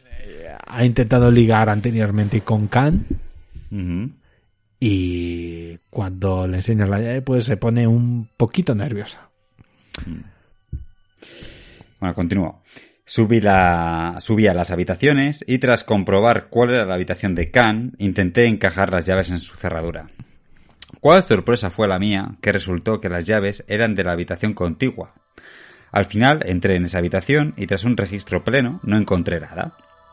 Abrí la ventana y me deslicé por ella hacia la habitación contigua, que era la de Khan. Registré la habitación de Khan y la cartera. Mi sorpresa fue mayúscula porque al abrir la puerta y salir de la habitación vi a Khan que se acercaba a la, a la suya, a su habitación. Me escondí rápidamente en el armario. Gracias al cielo, el asesino no, no me descubrió en su habitación y pude salir por mi propio pie. Le registré los pantalones, descubriendo en ellos una tarjeta de electricista y una caja de cerillas del club Alamut. Bajé y cuando le mostré la tarjeta a Khan o la tarjeta de Khan o Merlin al recepcionista, este no me dio lo que Khan había guardado en la caja fuerte del hotel. Tuve que convencer a la condesa, la del piano que comentabas antes, Edu, la cual disfrutaba mucho de todo esto. Y conseguí que me ayudara. Claro, a ver, eh, ¿qué pasa? El recepcionista te estaba diciendo que para conseguir lo que había dentro de la caja fuerte tú tenías que mostrar una identificación de lo que tú tenías. Entonces, ahora ya tienes la identificación, pero evidentemente Tú no eras tú Khan. no eras Khan. Eh, entonces, por eso es que eh, esta aristócrata te acaba ayudando. La condesa nos ayudó y así, presionando y convenciendo al recepcionista, conseguimos el secreto escondido en la caja fuerte, un manuscrito de los templarios. Y aquí ya se nos relaciona en este juego con los templarios. Algo que va a tener mucho que ver a lo largo de toda la trama. Sabía que fuera me estarían esperando. Eso, ah, bueno, no lo hemos comentado antes, pero es que a la entrada del hotel había unos gorilas que te paraban a la entrada y te decían, bueno, ¿dónde vas? ¿Qué haces? Que no sé qué. Que según él era una comadreja y un gorila. según George. Sabía que fuera me estén esperando esos dos gorilas, que por supuesto me matarían si encontraban encima el manuscrito. ¿Tú saliste con el manuscrito encima a ver qué ocurría? Yo no porque me acordaba. Claro, yo no lo hice. A lo mejor el juego se acababa o algo. No me acuerdo. Más adelante el juego se me acabó. Y fue cuando dejé de jugar y ya me vi el gameplay. Más adelante sí que me mataron. Eh, no, no sé qué ocurre si te descubren. Pero yo lo, lo tiré por la ventana. Claro, es que yo. Yo lo tiré por la ventana directamente porque me olía que. Si esa gente, porque salí para otras cosas y vi que me registraban y dije, vale, pues está claro que hay dentro algo que no puedo sacar porque si no me descubren. Y cuando conseguí el manuscrito dije, vale, pues es esto. Entonces busqué y vi que efectivamente, si vas a la habitación de antes y entras por la ventana, puedes tirar el manuscrito a una especie de callejón eh, que es la parte trasera del hotel. Entonces puedes salir y los dos gorilas te registran. Como no encuentran nada, tú te vas hacia el callejón y ya puedes coger lo que habías tirado, el manuscrito. Luego vuelves a casa de Nico, donde le enseñamos las cerillas y hablamos sobre la cartera y el manuscrito, que tenían relación con los caballeros templarios. Tras una breve charla con Nico, esta le nos indica que la dirección de una persona, nos indica la dirección de una persona que nos puede ayudar, que está en el Museo Crunet. Eh, Tenemos eh, que hablar con André Lobina. De hecho, no es hasta que hablamos con Nico que no relacionamos el manuscrito con los templarios, porque es ella la que identifica un. Bueno, el hecho de que haya dos eh, caballeros en, en un solo caballo. Porque ya cuando los templarios empezaron a sufrir cierta pobreza, tuvieron que empezar a, Compartir compartir caballo. caballo. Y es Nico la que señala. Porque el, el símbolo de dos personas en un solo caballo es, es un símbolo templario. Y es Nico la que lo señala. Y ahora vamos con Lobino, que, que es un hippie, Sí, es un hippie. depredador sexual. Visité el museo tras salir de la casa de Nico, pero André no estaba en, no estaba y en su lugar había un guardia. O sea, aquí no vemos todavía el hippie, ¿eh? En verdad, el hippie se ve un poquito más adelante. Tras echar un vistazo a las vitrinas, me fijé en la que tenía un trípode, el cual aparecía en el manuscrito. Tras averiguar la historia del trípode y darme cuenta de que la alarma estaba conectada siempre, volví a casa de Nico. En su casa hablamos sobre el manuscrito, en especial sobre el trípode y sobre un hombre que dirigía una excavación y que lo descubrió. Nigel Pigram. Antes de irme a Irlanda en busca de más pistas, visité a la comisaría de policía y hablé con el guardia Mogüe y el inspector Rousseau, los cuales no me dijeron nada nuevo. Estos eran, recordamos, los policías, o sea, el policía y el inspector que encontramos en la escena de crimen de la cafetería. Una vez llegados a Irlanda, entablé conversación con un chico de la entrada que se llamaba Maguire. Hablamos del castillo, de un fantasma y sobre Prigram, que al parecer había salido del pueblo. También me contó sobre el tipo que ayudó a Pigram en sus excavaciones, un chico del pueblo llamado Fitzgerald. Entré en la taberna, donde había un ambiente exquisito. Bueno, exquisito, lo ha puesto aquí en el resumen, pero bueno, era una taberna irlandesa normal y corriente, con la gente bebiendo en las barras y... Los, los típicos parroquianos. Exacto, y los típicos parroquianos. Ahí estaba. hay un párroco. Sí, sí, bueno, yo no me acordaba si era el de la iglesia, tú me has dicho que sí, que era un cura. Sí, sí. Allí estaba Fitzgerald, el cual no parecía colaborar. Hablé con el tabernero, le pedí una cerveza y me la tomé entera. Que era una cerveza, además, que decía como que era rara, ¿no? Bueno, sí, como en Irlanda, ¿no? Que, Eh, que- a ver, era una, era, era una ale que se sirve, no se sirve refrigerada, se sirve caliente. Sí, pero es verdad que te decían, no tiene gas y está caliente. Eso es. Sí, eh, a ver, el camarero te la, te la mm, decía en plan, se sirve a temperatura ambiente y no, no sé por qué. Sí, coño como que era, en plan, francés. que era en plan sano, ¿no? Claro. Era en no en plan natural. Dice, no tiene ni gas ni edulcorantes y se sirve caliente. Y, Y llega entonces- otro y le dice, vamos, que... Bueno, pues un poco como la Guinness. O sea, Sí. la Guinness no se sirve a temperatura muy fría y no tiene gas. O sea, ya está.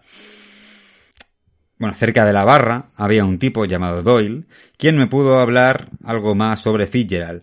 Le invité a una cerveza y me fijé en un tapete curioso, que le virlé cuando éste levantó el brazo. Volví a hablar con Fitzgerald sobre la excavación, salí para confirmarlo todo con Maguire, el cual sabía bastante de todas las personas del lugar. Entré de nuevo y volví a hablar con Fitzgerald de todo, del castillo, de la excavación, la capilla escondida, de Pigram, de un paquete y de un tal Marquette. Fitzgerald no lo soportó más y salió corriendo de la taberna. A ver, no lo soporto más porque Fitzgerald en un primer momento estaba intentando ocultarnos la información. Lo que pasa es que Maguire te, te dice que no, que no, que Fitzgerald ha trabajado con Pigran en la excavación. Tú vas a hablar con Fitzgerald y te dice, no, no, no, eh, Maguire miente. Eh, pero vas a hablar también con Doyle y te dice, no, no, no, Fitzgerald ha trabajado en la excavación. Entonces al final ya lo tienes contra la espada en la pared y, y es cuando se siente presionado y sale pitando de la, Sí, sí, de la coge, sale y dice que... De hecho te comenta, aquí no lo dice, pero te dice que tiene un paquete Sí, que él te que dice que tiene un paquete que tiene que entregar tiene que entregar y tú le dices, entrégamelo a mí. Y dice, no, no, no, se lo tengo que entregar a otra persona. Claro, es que vamos a ver, este hombre está amenazado de muerte y George Stobar está diciendo, "Ah, no, Sí, en plan de, tú- claro, claro. tú dámelo a mí, En plan- Ah, tú no te preocupes. Que estoy de vacaciones, tío. Total. Yo, yo cuando salió esa pregunta me quedo como diciendo, no me lo dará. Porque no me lo querría. O sea, en plan de, estás amenazado así de muerte y me vas a dar el puto paquete. Digo, pero que no me lo des. No, no me lo dio. Y efectivamente, Fitzgerald no lo soportó más y salió corriendo a la taberna. Al cabo de un rato, tras un sonido algo confuso, entró Maguire diciendo que alguien había atropellado a, atropellado a Fitzgerald. Salí fuera para confirmarlo y me contó que salió del coche un duende. De un Ferrari, además comentan. Y aquí dicen, vaya, Khan se me había vuelto a escapar. Y nadie tomó en serio a Fitzgerald dentro de la taberna en un Mm. primer momento. Y recordar que eh, el, el traje de payaso que había sido alquilado para perpetrar el atentado o el asesinato del café, pues habíamos averiguado que eh, fue alquilado junto a un disfraz de duende. Exacto. Entonces ya relacionábamos a las dos personas. Para este punto ya habíamos hablado con el, inspector, el inspector y ya nos había dicho que el caso estaba cerrado. Ah, exacto. Sí, es verdad. Parecía que la policía francesa no quería colaborar mucho con nada de esto.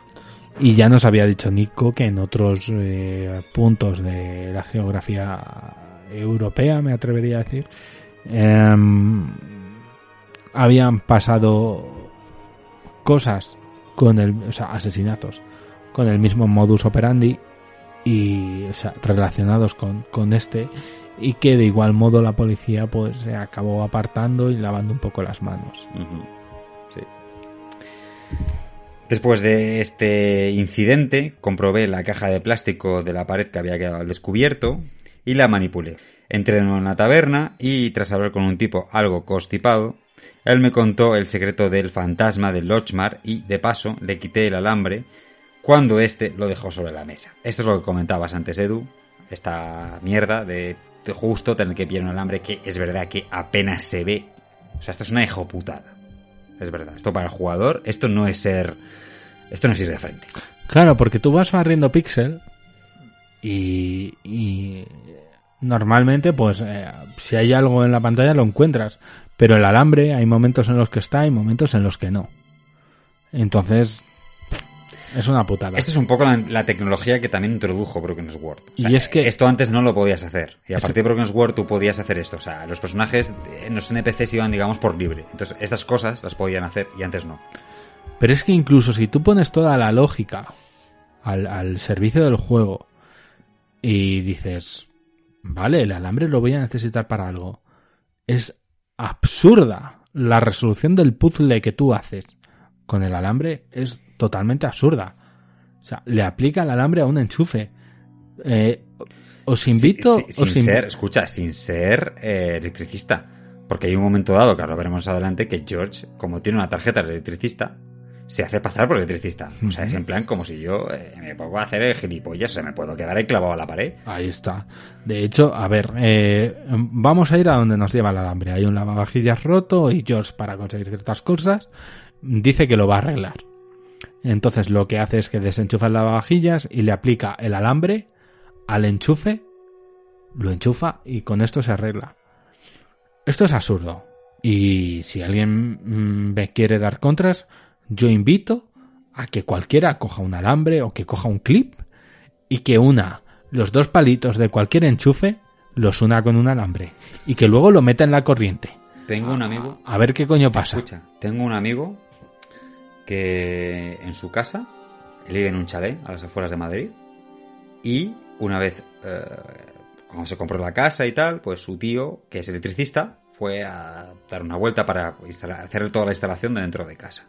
Bueno, pues en la parte de fuera abrió la caja. La caja eléctrica que Sí. los contadores, ¿vale? La caja de los contadores.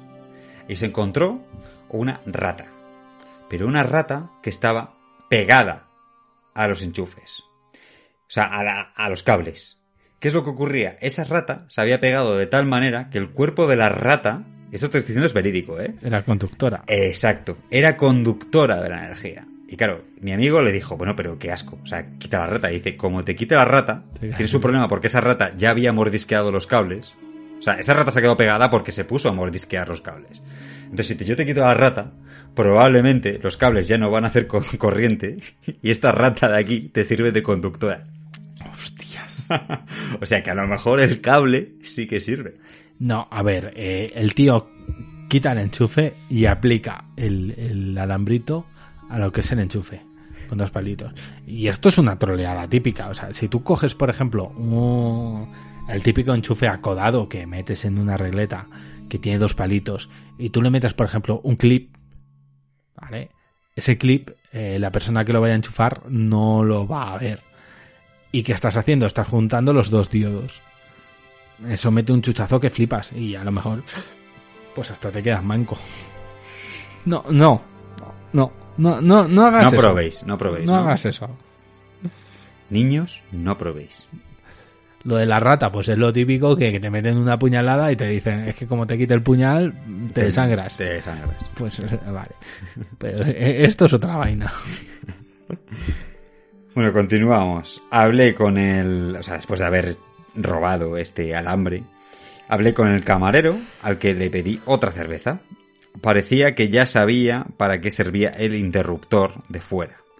Le enseñé la tarjeta, lo que comentábamos antes, ¿no? Le enseñé la tarjeta de Merlin y me hice pasar por el electricista. Como prueba, me mandó a arreglar su lavaplatos. Lo desenchufé y lo arreglé con el alambre que tenía. Cuando el camarero lo comprobó, me permitió bajar al sótano. Porque era un poco algo así como no me funciona ni el grifo ni el lavaplatos. Pero para que me puedas arreglar el grifo, primero me tienes que arreglar el lavaplatos. De y una hecho- vez que me arregles el lavaplatos, te voy a permitir bajar al sótano para que me arregles el grifo. Ahora, Broken Sword se acaba y no le arreglas el grifo. De hecho, en el juego tú estás eh, hablando con los parroquianos del bar y están diciendo, oh Dios mío, a- acaba de morir una persona, ¿vale? Sí. Acaba de No, morir no, morir persona. no. Han atropellado a una persona delante del bar en un Ferrari Y la han metido dentro del coche y nadie sale, ni se pregunta, ni pasa nada. Ni nada. Eh, y ahora la gente está diciendo, oh Dios mío, lo que ha pasado es la mayor catástrofe desde que, yo qué sé, se remontan casi hasta el inicio de los tiempos. Y ya dices, pero estáis hablando de, de lo que acaba de pasar de- del atropello, ¿no? Dicen, no, no, no. Es que no funciona el grifo de cerveza. E- Esa, esa- ese es el problema que hay en, eh, en Irlanda en ese momento. Eh, Pero también te digo una cosa, eso yo por lo que tengo entendido, yo estuve en Irlanda viviendo un breve periodo de tiempo, pero los irlandeses con los que hablaba me contaban que ese era el problema de los irlandeses. Aparte de la cerveza, que lo es, o sea, Irlanda tiene un problema del alcohol, con el alcohol importante, y esto es eh, cierto. Pero ellos comentaban siempre que en Irlanda, cuando ocurría algo, en general, algo político, algo social, ellos eran muy de hablaron en el bar, en el pub. Se escogían, salían a trabajar, se iban al pub y decían, ah, qué mal está el país. Sí, el país está horrible. Y bebían la pinta y la dejaban en la mesa. Y ya está. O sea, no hacían ni huelgas, ni manifestaciones, ni absolutamente nada. Sino que ellos eran mucho de, ah, qué mal está todo. Sí, qué mal está todo, pero yo estoy aquí mi... en la barra, en el bar. como España, de Burgos para abajo. También se dice mucho de España. Yo, de hecho, cuando me lo comentó una persona irlandesa, le dije, bueno, en España también es un poco parecido. O sea, en España, pues también, eh, sí, la cosa está mal, sí, pero esto lo comentas en el bar. Últimamente hay mucha manifestación y mucha cosa. Pero bueno, siempre hemos ido un poco de ese rollo, ¿no? De quejarnos en el bar o quejarnos con la familia, pero no hacer nada. Venga, ¿Continúas? vale.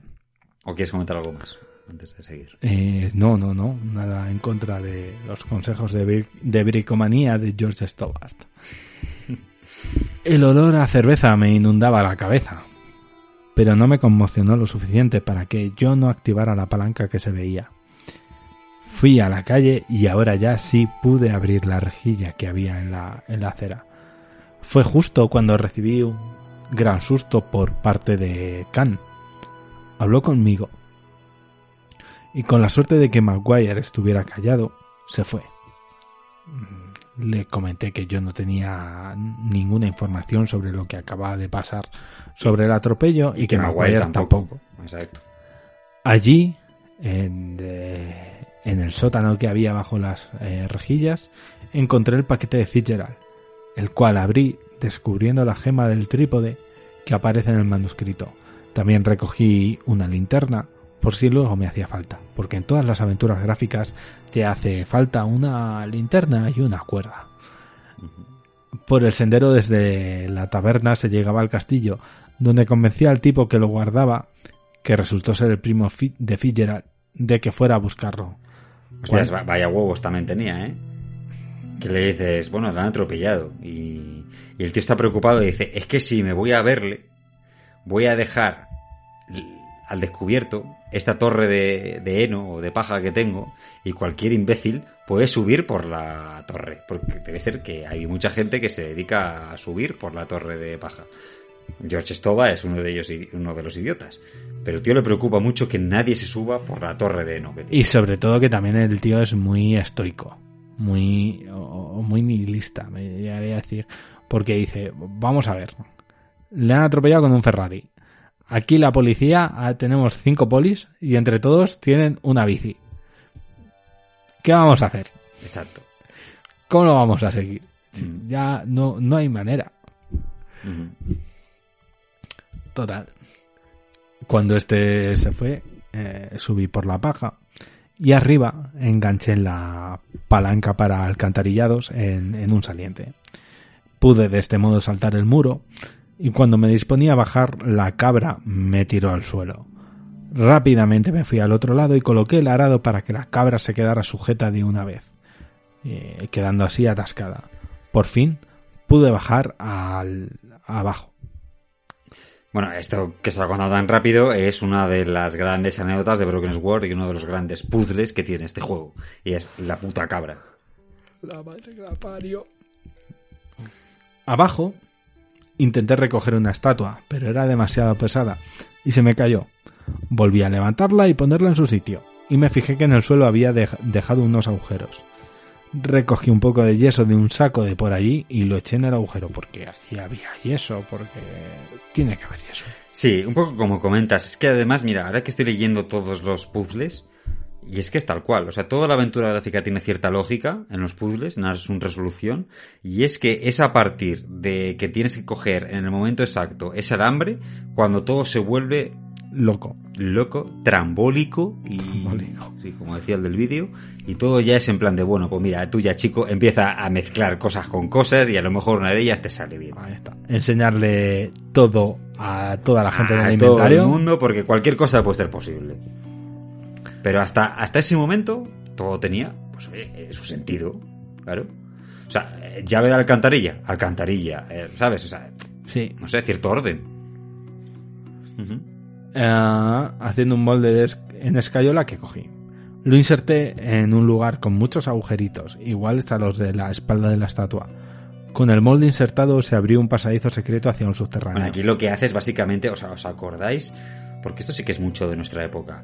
Cuando con la escayola, con el polvito de la escayola, hacíamos que había mucho de Disney, que había unos plastiquitos como una silicona de Disney, tú metías la escayola, metías agua, lo dejabas eh, secar una noche y al día siguiente le quitabas el plastiquito, que era como un condón, y ya podías pintar al Mickey. Eso eran los juegos de Mediterráneo. Sí. El moldea y pinta.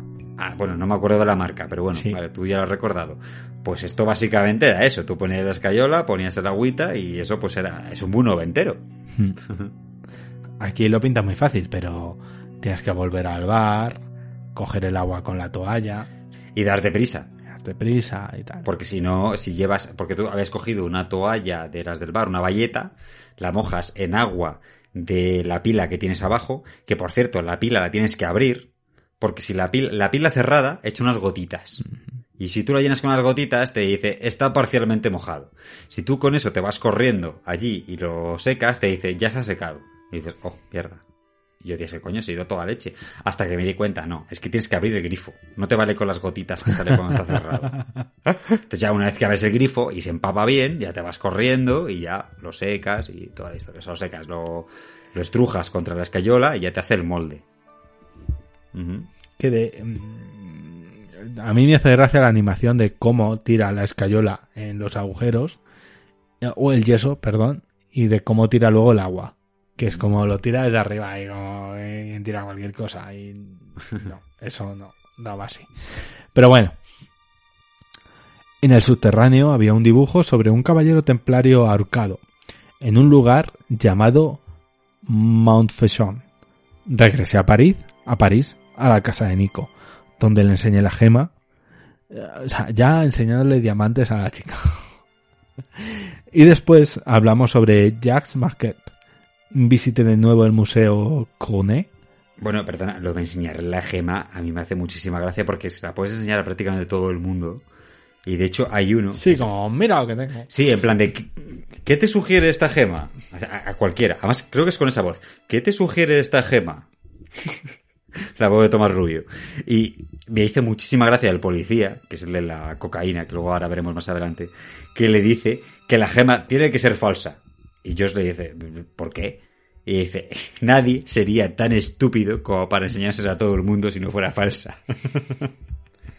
Yo ahí reconozco que me, ahí, ahí sí que me reí. Dije, hostia, está buena. Aquí hay varias cosas. Eh, mira, con el, con el yeso se lo enseñas al dueño del bar en Irlanda.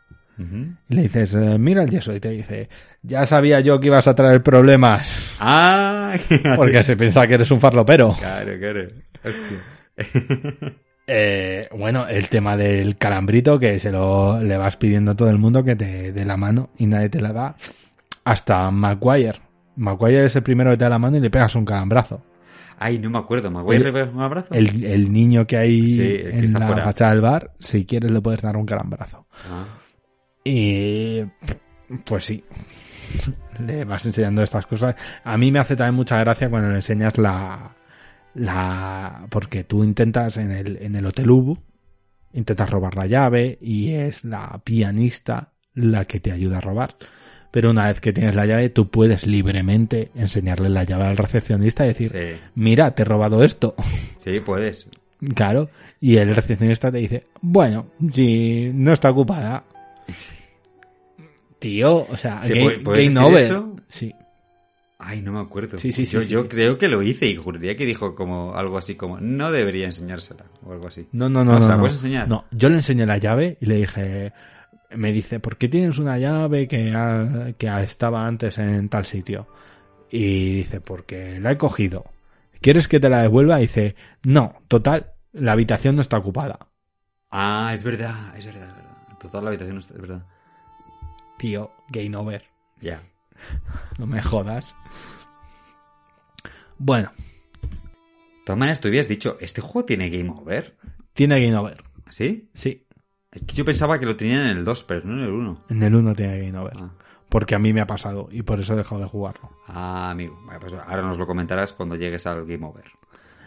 En la comisaría de policía entablé conversación con Moe y Gozo hasta encontrar el paradero de Marquette, el cual era el hospital Hagenmeyer. Hagenmeyer, esto a mí me suena a nombre de chiquito de la cazada. También hablé con Gozo sobre Marquette y los templarios. Entré en la clínica, tras una charla breve con la recepcionista, esta no me dio el número de la habitación de Marquette. Le mostré la tarjeta de Morlin y ella me dio el número de la habitación. Tras interrogarla un poco sobre el ala donde estaba Morlin y sobre la enfermera Grendel, me dirigí al ala donde estaba Marquette. En el camino tropecé con un empleado con una bonita abrillantadora a la que él llamaba eh, Mr. Brillante. Hostia, y la voz que tenía, ¿eh? Esta voz era total, ¿eh? Hablé con él para que me dijera a dónde ir al ala donde estaba Marquette y sobre la enfermera Grendel. En el otro lado Desenchufé su abrillantadora y cuando volvió para enchufar, enchufarla abrí el armario y cogí una bata blanca que me puse. Fui derecho a la habitación de Masket. Al llegar, la enfermera Grendel me dio un aparato para medir la tensión. Tras pasar revista a los enfermeros por orden de Grendel, intenté, sin éxito, acercarme a la habitación de Masket, cuando, de repente, un enfermo me pidió que le midiera la tensión. Yo no era médico, por lo que busqué a uno de verdad en el hall. El jefe del hospital, tras intentar hablar con él y tras verme vestido de médico, me confundió con un médico que ayudaba a los más jóvenes, así que me dio la tutela de Benoit, su sobrino. Benoit me siguió hasta el ala donde estaba Masquet y le pidió que tomara la atención al dichoso paciente que no me dejaba en paz. Le pedí, perdón. El guardia me dejó pasar sin problemas tras, tras hablar un rato con él.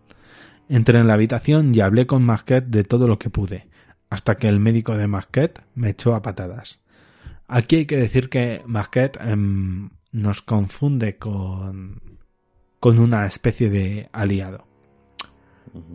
Benoit me devolvió el aparato para medir la tensión.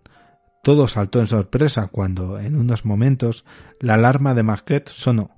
Fue tarde cuando pudimos entrar, y Masquet ya había sido asesinado por el falso médico. Volví a casa de Nico y hablé con, hablé con ella de Masquet, de la secta de asesinos Hashashin, de las investigaciones y de la preparación del robo del trípode del Museo de Cournay. Todo esto nos lo había comentado Masquet, eh, que existían unos Hashashin, que son... No sé si esto lo comentan en el juego o no, pero vamos, son enemigos de los templarios y había gente que estaba detrás del trípode que había en el Museo Cune. Esto nos suena de Assassin's Creed. Sí. Los Assassin's Creed se basan en, en esto, ¿no? En los Sí. Assassin. Efectivamente. Que assassin es etimológicamente significa Asesino. el- no, aficionado al hachís. Anda, es verdad, hash, es verdad. sí, lo- De hecho lo comentaban en el juego, ¿no? Me parece. El hash es el, el hachís Ajá. y ashin es afín, afinidad. Entonces, eh, esta gente, por lo visto, se ponía eh, bien de hierba Ajá. y se ponían locos y mataban gente. Entonces, los, los asesinos son aficionados al hachís, que al final ha acabado derivando en gente que mata. Ajá. Hablé con Nico, con Nico de los Hashashin, de las investigaciones y de las preparaciones del robo del trípode del Museo Kune. Decidí pues actuar y me fui al Museo Kune enseguida. No logré convencer a André, pero me preparé un plan de acción rápido. Lo primero era distraer al guardia para encontrar un escondrijo donde esperar a los ladrones, así que abrí la ventanilla mediante un mecanismo, pero solo cuando el guardia estaba de espaldas. Luego, cuando éste acudió a cerrarla por el olor, me encerré dentro de un sarcófago. Esperé hasta la noche, donde empezó toda la acción.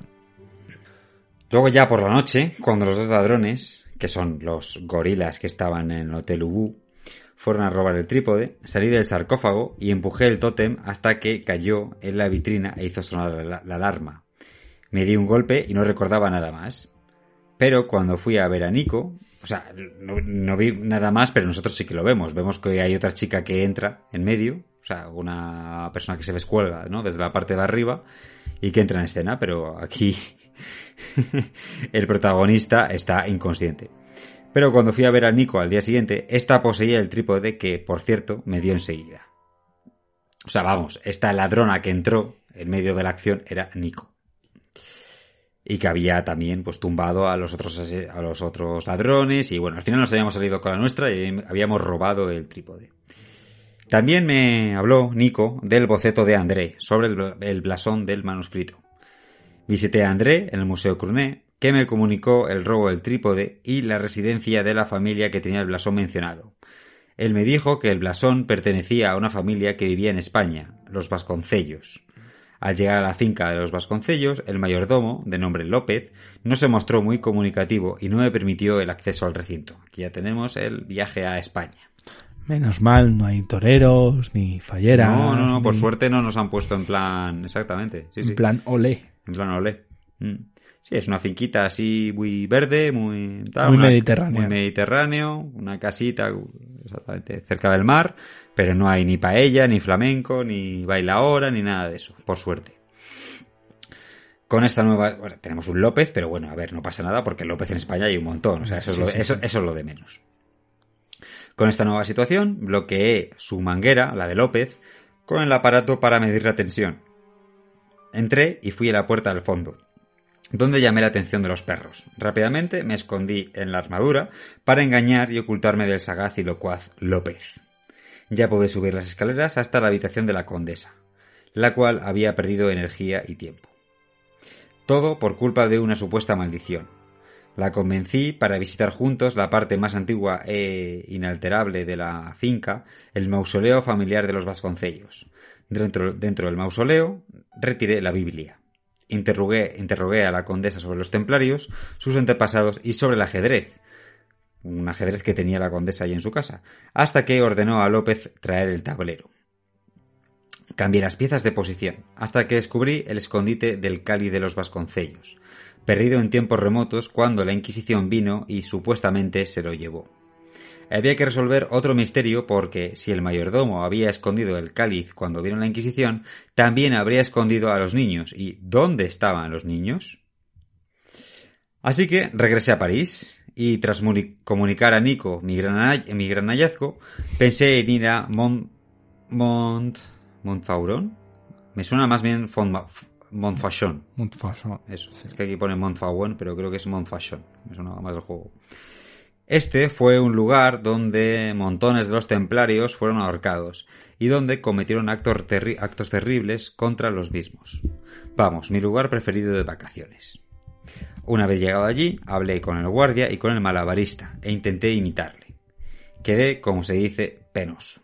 También fue donde se ahorcó a Jacques de Molay, que fue el último maestre templario. También lo relacionan en el juego. Eh, volví a hablar con el guarda hasta que me comentó que si me ponía la nariz de payaso y hacía los juegos quedaría bien. Hablé de nuevo con el malabarista y funcionó, consiguiendo el aplauso del público y una, una pelota de malabarista, el cual se marchó furioso y enfadado. El guardia, aburrido, también se marchó. Bueno, aquí eh, básicamente este es el guardia que comentábamos antes que te confunde por lo de la cocaína. Al principio te pones a hacer el idiota con las pelotas y quedas como un idiota, pero le dicen, oye, si te pones la nariz de payaso eh, vas a quedar gracioso si lo haces mal. Y se la pone, la gente le ríe las gracias y el mimo que hay ahí profesional se queda en plan de, oh, me vas a robar el trabajo, se pira y luego el policía también se pira. Total, vía libre para abrir la alcantarilla que es lo que pretendías desde un inicio. Así que haces uso de la querida y afamada palanca, la palanca que le has ido enseñando a todo el mundo. Aquí la vuelves a usar y creo que esta ya es la última vez que la usas. Abajo, junto a la barca, había tres arcos con inscripciones.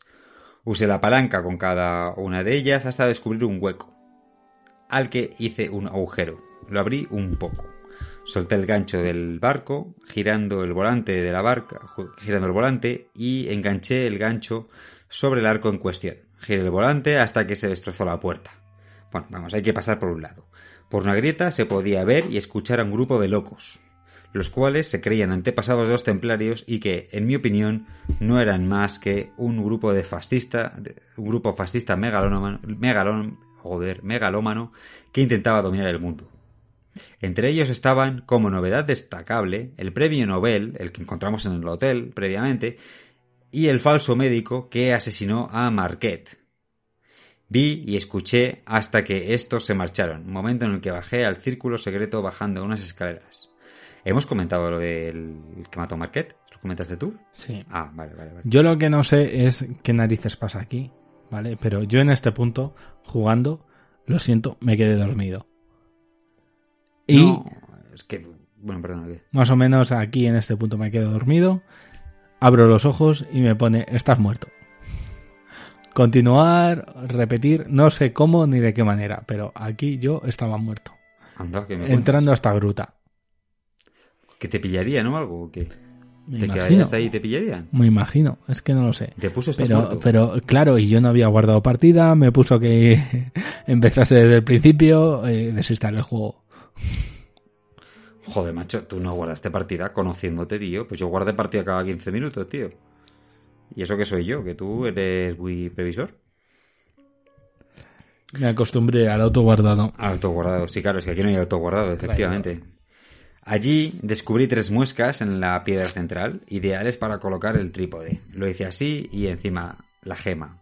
La luz se reflectó en la gema y esta indicó unas letras determinadas que, al juntarlas, daban la palabra Marif. Volví a París e hice una breve visita a Nico y me lancé en la búsqueda de la espada templaria de Baphomet en Marif, una población siria de la cual hablaron los locos de Montfesson. En Marif entablé conversación con el vendedor de pinchos morunos, que no tenía ni idea de lo que estaba hablando. Con Nejo, un chico avispado y que dominaba mi lengua y otras- Con Nejo, con Nejo. no conejo. Nejo se llama el chico, avispado. Dominaba mi lengua y otras tres más. Y con el matrimonio americano del que el marido estaba algo ido de la olla. Bueno, yo creo que estaban idos de la olla los dos, eh, pero bueno. Sobre todo el marido, sí. Por allí cerca había un vendedor de alfombras al que mostré la caja de cerillas y me dejó pasar al, al club Alamut. Claro, recordamos que teníamos una caja de cerillas que ponía Alamut. Esto lo tenemos desde prácticamente el principio del juego.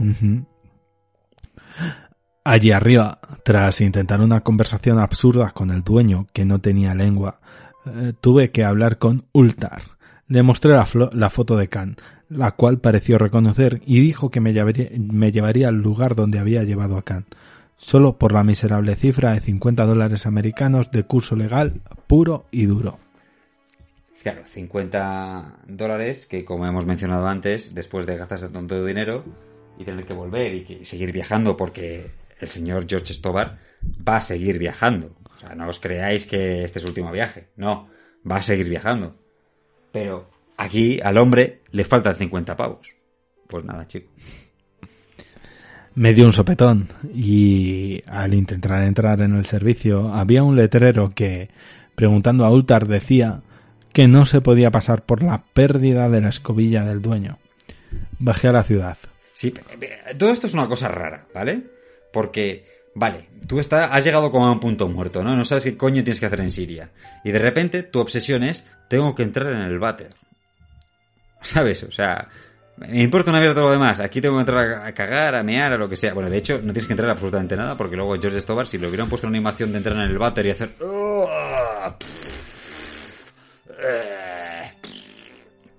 El juego se está estirando demasiado. Claro, claro, es a, es a lo que voy. Esta es una de las partes donde yo creo que el juego se estira. O si quieres salir a un país extranjero y beber agua a la que no estás acostumbrado, te sienta mal. Pero no. No ese es el caso. Al parecer, quien tenía la escobilla del dueño del club Alamut era el vendedor de pinchos morunos. Que las utilizaba para hacer, la utilizaba esta escobilla para hacer pinchos morunos. Me, me- me está dando un asco todo. Tras negociar con Nejo, entregándole la pelota de malabarista que llevaba, este me ayudó diciendo unas palabras al vendedor de pinchos morunos. Tras esquivar su cuchillo sangriento y preguntarle a Ultar sobre las palabras de Nejo, volví a retorcerle el pescuezo a este. Como compensación me entregó la escobilla.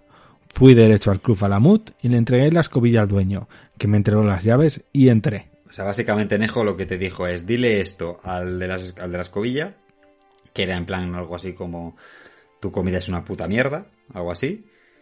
Y el otro se enfadó, fue detrás de George y cuando volvió para hablar con Nejo, como decirle, oye, ¿qué coño ha pasado? ¿Por qué me has dicho esto?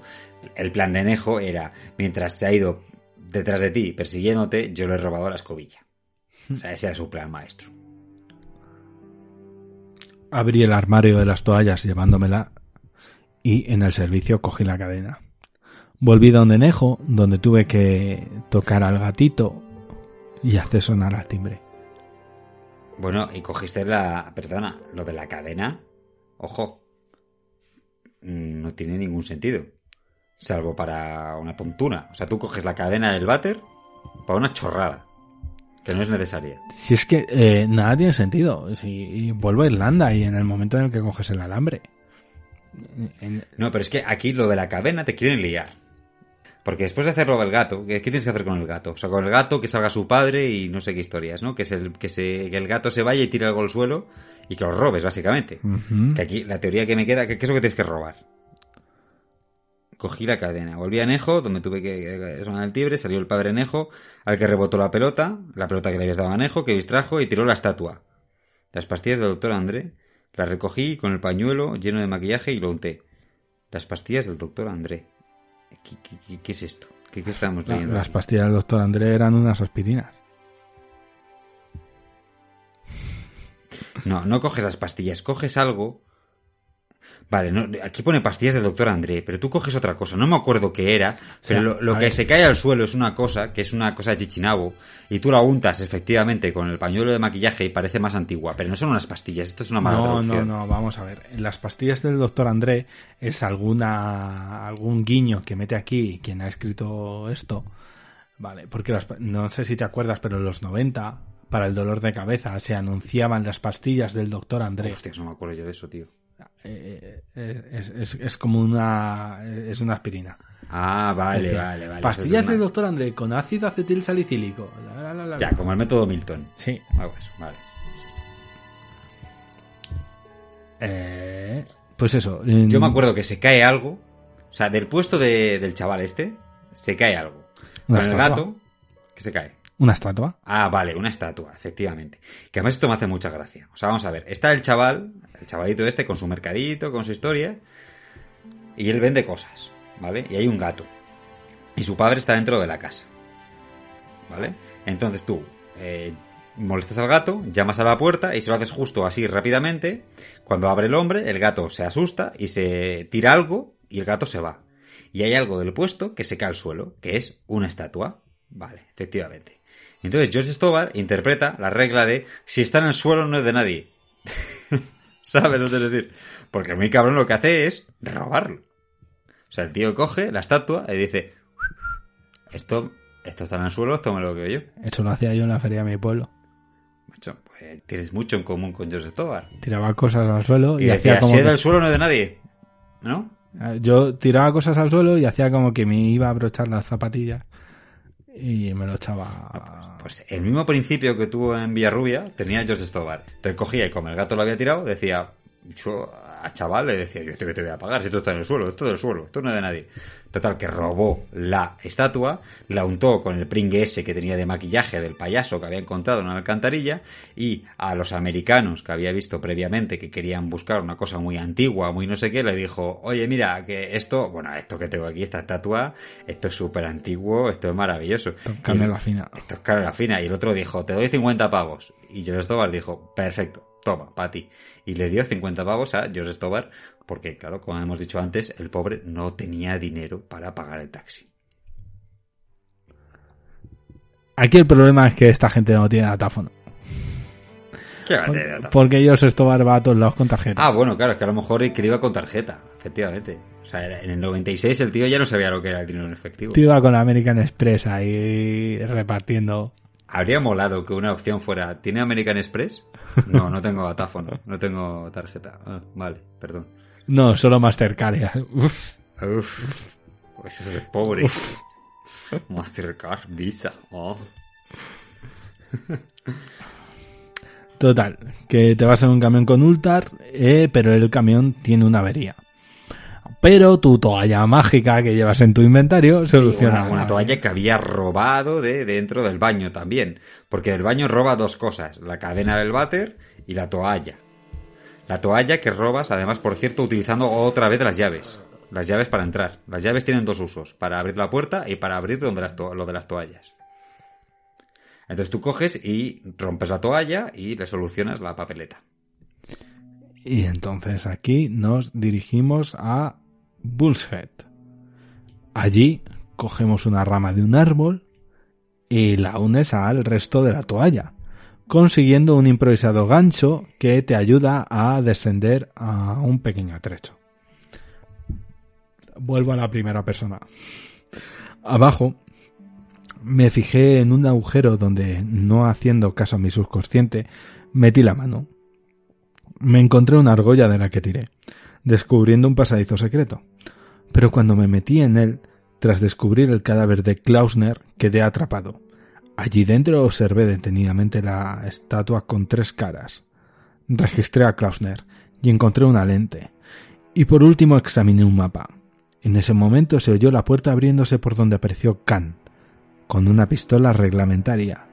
Me sacó fuera de la cueva y tuve que conversar con él. Admití que Klausner estaba muerto. Mentí sobre la lente, aunque no sobre lo escrito en el mapa. Elegí morir como un hombre. Y usando mi aparato de descargas eléctricas sobre Khan, este quedó aturdido. Salté al camión de Khan y me fui a toda prisa. Sí, porque... Por fin el aparato de descargas eléctricas es útil. Sí, de hecho es él el que te dice, pero antes de matarle me gustaría estrecharle la mano. Entonces en ese momento tú seleccionas eso, le da una descarga y, y además que casualmente te tiras por un barranco y vas a dar en el camión. Vale, pero bien. Regresamos de nuevo a la casa de Nico y hablamos con ella y volví a Montfauchon, concretamente a la iglesia. Ahí estaba el capellán. Eh, antes de hablar con él, miré, por, miré el, por el manuscrito de la estatua más bella, la central. Después hablé con el capellán del cáliz, el cual amablemente se lo quedó para limpiarlo, de la lente y de las vidrieras. Coloqué la lente en el pergamino y miré por él. La vidriera había cambiado. Ahora se veía un caballero templario en la hoguera y una fecha, 1314. Volví a hablar con el capellán, que terminó de limpiar el cáliz y me lo devolvió. Bueno, esto aquí lo han hecho muy de seguido. A mí el capellán me estuvo limpiando el cáliz tres o cuatro horas. Porque yo se lo entregué la primera vez que fui. Y el tío ahí limpiando, limpiando. Y yo preguntaba el cáliz y me decía, todavía está limpiando, mejor no molestarle. Y yo decía, madre mía, menudo brillo le ha hecho que ya, he ido, ya, ya ha salido del país dos veces. 1314, que fue el año en el que murió Jacques de Molay, el último maestre templario, mm. concretamente el 18 de marzo. Según me comenta el capellán, el blasón se vio en una de las tumbas de la iglesia. Lo localicé, pero no fue que esto no fue difícil. Allí estaba el antepasado de la condesa. Leí las inscripciones del cáliz y tras meditarlo un poco, llegué a la conclusión de que el cáliz, al igual que el resto de los objetos que había recogido, la gema, el trípode y la lente, debía de tener algún objetivo. Volví al Museo Cruné, donde hablé con André y me explicó la cita en latín que encontré en Bullshead, en Marif. También me comentó que la estatua de los tres rostros era el demonio Baphomet, con el que la Inquisición culpó a los templarios. Parece que en París se ha encontrado una estatua de ese demonio en el Instituto Hermético de Nerval. Llegué allí deprisa y me puse a hablar con el obrero, que parecía cansado. Descendí por las escaleras al sótano, donde tenían lugar unas excavaciones, pero había un guardia que, por supuesto, no me dejaría entrar. Y así fue, no me dejó. Tras hablar con él, me enteré de que tenía las llaves del lavabo y de la puerta en el mismo llavero. Pedí las llaves del lavabo y entré en él. Dentro cogí la pastilla de jabón e hice con él un molde de la llave. ¿Ves? Aquí ya empezamos en las cosas raras, ¿no? Hacer molde de llave con pastilla de jabón. O sea, bueno, pues vale. Metí dentro el yeso y lo mojé para tener un molde casi igual, salvo porque al tacto el guardia se daría cuenta. O sea, evidentemente una llave escayola es diferente a una llave normal de metal. Tras intentar usar el bote de pintura con el obrero, este no me dejó, así que llamé a Nico para distraer el obrero. Le avisé de su llamada al, trabajador y me dejó solo con el bote de pintura. Mojé la llave, Bajé y tras hablar, tras hablar del calor que hace en el sótano con el guardia, manipulé el termostato y el guardia se puso los guantes. Porque claro, esta es otra. El guardia decía que mm, se estaba viendo temperatura y que tan solo se ponían los guantes cuando hacía frío. O sea, y te ve a ti hurgar el termostato y en lugar de decir qué cojones haces con el termostato, coge y se ponen los guantes. Como, uy, qué frío, cómo refresca, me voy a poner los guantes. Mm. O sea, Cosas raras que pasan, como bien comentas, desde que vas a Irlanda. Le volví a pedir las llaves y le di el cambiazo en el lavabo. Llave de nuevo abanico que lo distrajo, distrajo al guardia y al obrero por partida doble bastante bien. O sea, Nico se dedicó aquí a distraer a todo el mundo. Bajé a la excavación, abriendo la puerta con la llave, con la real, y tras examinar la estatua de Baphomet y el mosaico, coloqué el cáliz sobre el mosaico. Así descubrí una iglesia con una torre cuadrada reflejada en el cáliz. Es una cosa muy rara, ¿no? O sea, la pone como en una luz que da y dices, oye, en el cáliz hay un reflejo de un. como de una iglesia, ¿no? Eh, comentar que, por situar históricamente, eh, Baphomet es una deidad que mucha gente relacionará con eh, ritos satánicos o eh, cosas por el estilo, que además tiene apariencia de cabra y cosas así. Em, es una deidad realmente inventada para incriminar a los, a los templarios. Cuando el rey de Francia, Felipe el Hermoso, se alió con, con bueno, de hecho hizo papa, eh, influyó para que fuese papa Clemente V. Eh, se inventaron toda esta parafernalia y dieron por seguro que eh, los templarios estaban eh, adorando a un dios pagano y este dios pagano se lo inventaron con el nombre de Baphomet y de ahí sale sale este nombre que es un dios con tres caras y. Em, continuamos con el juego. Continúa tú, Edu. Todo estaba claro, debía volver a la finca de los Vasconcellos en España, y así hice. Saludé a López, que se mostró amistoso conmigo por primera vez, y hablamos un poco sobre la condesa y el cáliz. Acudí a ver a la condesa y hablamos sobre ella, el cáliz y sobre las referencias de la Biblia que estaban en la tumba de su antepasado, don Carlos. Y también sobre la ficha de ajedrez que no estaba. Sí, porque antes no habíamos comentado, pero tenía un ajedrez de la condesa y faltaba una ficha. Del, masu- del mausoleo recogí la Biblia para dársela a la condesa. De todos los epígrafes descubríamos que tendríamos que buscar un pozo, que sería donde estarían los niños. Tras hablar con López, este desconocía la situación del pozo. Dentro de la casa cogí el espejo donde está enchufada la manguera. Volví al mausoleo y usé el palo largo, que sirve para, encender las velas, con mi pañuelo sucio, que luego quemé para encender la vela situada arriba al centro, la más grande. Cayó un objeto escondido, una especie de llave. Pregunté de nuevo a López sobre el pozo. Me contestó que existía un método antiguo, en la parte más a la izquierda de la finca, donde coloqué el aparato para medir la tensión en la manguera, y co- cogí una vara avellano. Con ayuda de López encontramos después de mucho, mucho tiempo, y con métodos menos científicos, el pozo. Sí, porque tenías que encontrar una, una un palo con forma de Y. No, esto, yo esto cuando lo vi en el videojuego dije, madre mía, la de tiempo que no hacía que veía esto en una serie o en un algo, ¿no? Estos son los zahoríes. Lo de coger un palo, empezar a tirarlo y eres para cuando te lleva el palo, ¿no? Se supone que hay un acuífero. Eso es. O sea, es como lo típico del el, el- el péndulo de la piba esta de, de cuarto milenio. No me acuerdo cómo se llama. No me acuerdo, ¿vale? Y el palo igual, como que te apunta a donde hay, si lo quieres decir de forma científica, corrientes electromagnéticas. Mira, los viejos de mi pueblo dicen que se gastaban la pasta en hacer un pozo donde el zahorí te dice aquí hay agua. O sea, esa gente algo sabe. O sea, que es verdad. Hasta cierto punto sí. Lo que pasa que, eh, claro, esto es lo típico que eh, funciona, pero nadie sabe por qué ni cómo. ¿vale? Eh, lo aluden a corrientes electromagnéticas y tal. Para quien lo quiera buscar, el que busca corrientes de agua es eso, un zahorí con H intercalada entre la A y la O. Y antes solían usar, pues eso, dos palos. Y también se usa mucho el tema del, del péndulo. No sé qué método científico tiene esto, pero yo lo que digo es eso, que los viejos de mi pueblo se gastaban una pasta en hacer un pozo donde Madre el tío te decía, aquí hay agua. Y en la posguerra no estaba Si no estaba la cosa como para... como para andar gastando pasta en, en vendecuentos. Pues a mí me hizo mucha ilusión ver esto del palo, porque yo te juro que no lo, no lo recordaba. O sea, fue como volver a mi infancia. Pero cuando era niño sí que recordaba lo del palito para ir buscar un acuífero. No me digas por qué, porque alguna serie o alguna historia, evidentemente. Y no lo recordaba desde entonces. Claro, esto es un palo con forma de Y que el Zahorí coge de los, eh, de los extremos, eh, si fuera la Y, de los extremos superiores, Sí, y el extremo inferior como que eh, va empujando hacia la, exacto. hacia la dirección Del acuífero. del acuífero. Eh, esta gente solía ser también la gente que te decía si dentro de 3, 4 o 5 años tal día iba a llover, iba a nublar, pero esto era muy complejo por las caléndulas y por no sé qué historias de días concretos dentro del calendario.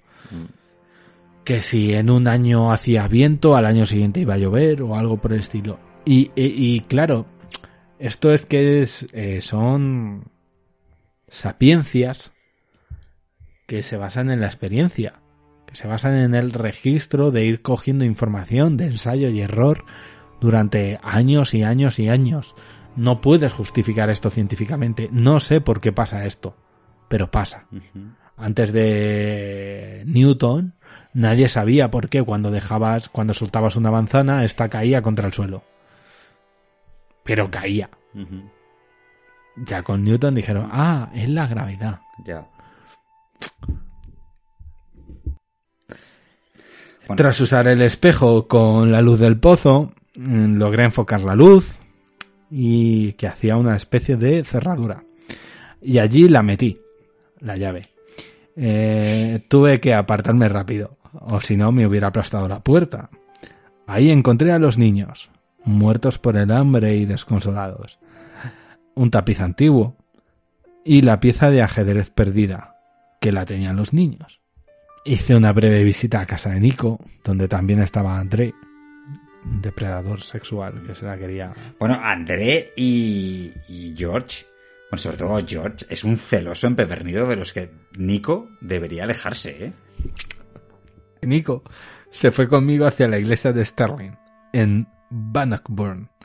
Tras intentar ligar con Nico, hablar con la viejecita de al lado, la cual me sonaba mucho, y dar mi billete al revisor, que también me sonaba, salí a dar una vuelta. Yendo a la izquierda me encontré con Guido, y volví rápidamente a mi habitación del vagón. Pero la viejecita, Nico y el revisor habían desaparecido, y no pude acceder al vagón del equipaje de que parecía trancada. Mira, a mí, perdona, me, me gustó mucho que hubiera un pasaje en un tren. O sea, que hubiera una parte de la aventura en un tren. Me parecía como la guindita perfecta a una aventura de misterio. Sí, asesinato en el Orient Express. Exacto. Sí. Es que, mira, a mí siempre me han gustado mucho las películas o las series o que tienen un capítulo, tienen algo en un tren o en un avión. Tenemos que ir a ver la de la de Poigot, la que subiste tú el otro día al grupo de chat común que, que tenemos. Ah, bueno, sí, la nueva, que bueno, cuando pongamos esto ya se habrá estrenado, se imagino. estrenado, sí, porque claro. es la de Asesinato en el Nilo, que es la segunda parte, entre comillas, de Asesinato en el Orient Express. Por tanto, y haciendo caso a mis instintos, me metí en un compartimento de dos hinchas escoceses de algún equipo que mm, verdaderamente no me importaba en esta ocasión. Tras hablar con el de Nico y abrir la ventana y meterme por ella, me ayudó a hacerlo.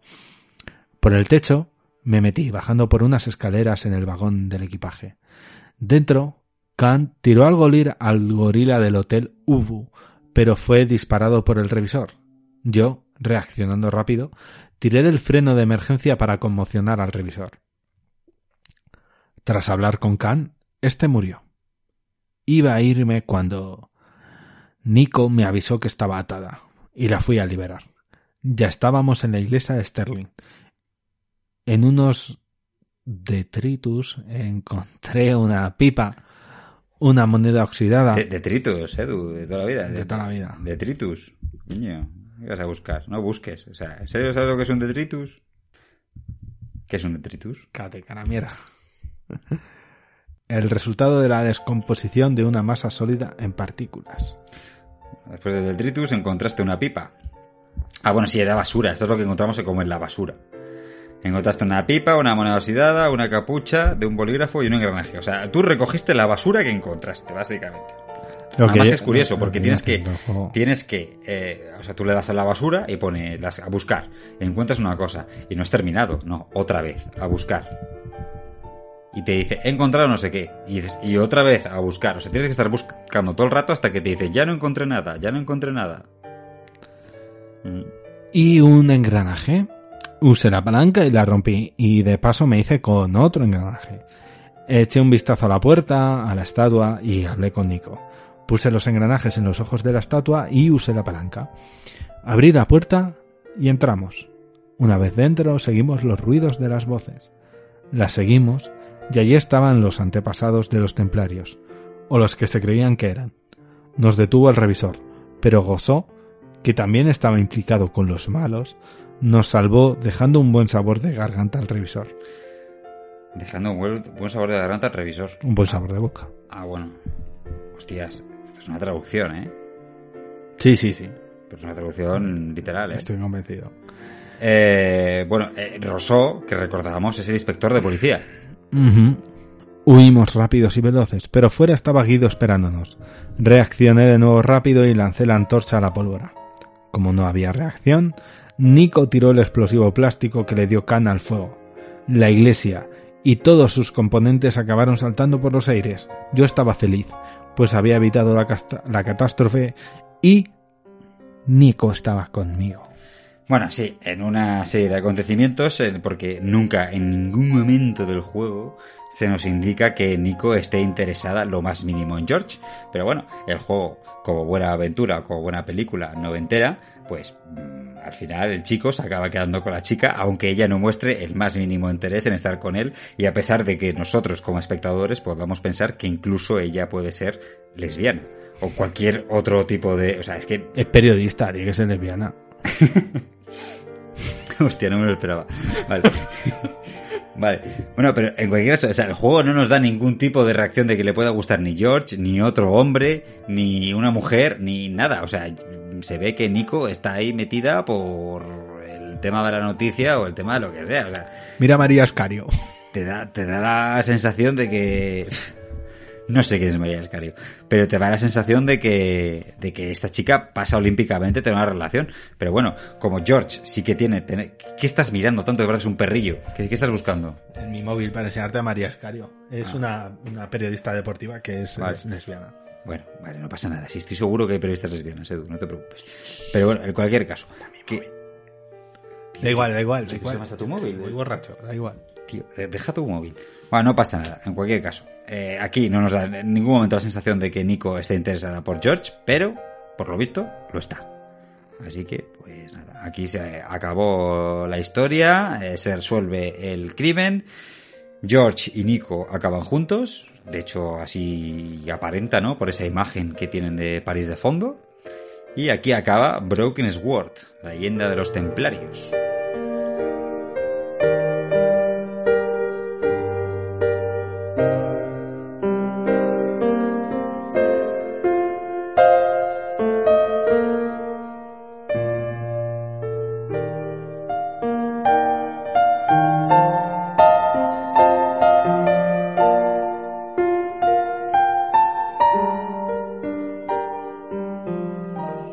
Algunas curiosidades que comentaros. La fecha de lanzamiento del videojuego fue el 5 de noviembre del 96. Ha vendido más de un millón de copias. Charles Cecil se inspiró, como hemos comentado antes, en los libros de Humberto Eco para realizar la historia. Eh, a pesar de que este juego tenía un gran éxito en PC, Virgin pensaba que este juego no iba a funcionar en PlayStation. Así que eh, Cecil contactó directamente con Sony y llegó a un acuerdo para que su creación estuviera en la consola. O sea que, bueno, esto fue un poco decir, bueno, venga, vamos a jugárnosla, ¿no? Con esta consola, que además incluye el CD, era la única manera viable, ¿no? De lanzar este videojuego. En Estados Unidos, y esto puede estar relacionado con lo que hemos comentado antes, Edu, al principio del programa, con lo de confundir al jugador.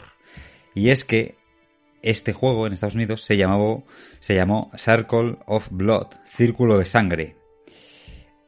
Esta idea no gustó a Cecil, quien pensaba que podía confundir a los jugadores sobre qué tipo de juego iban a adquirir. Bueno, vamos a ver, yo creo que desde luego en Europa también se le confundió al jugador. O sea, sí que es verdad que con este título, eh, Círculo de Sangre, todavía se le podía confundir algo más, pero no sé, yo creo que en Europa tampoco se jugó excesivamente limpio, ¿no? Con respecto a lo que se iba a encontrar el jugador.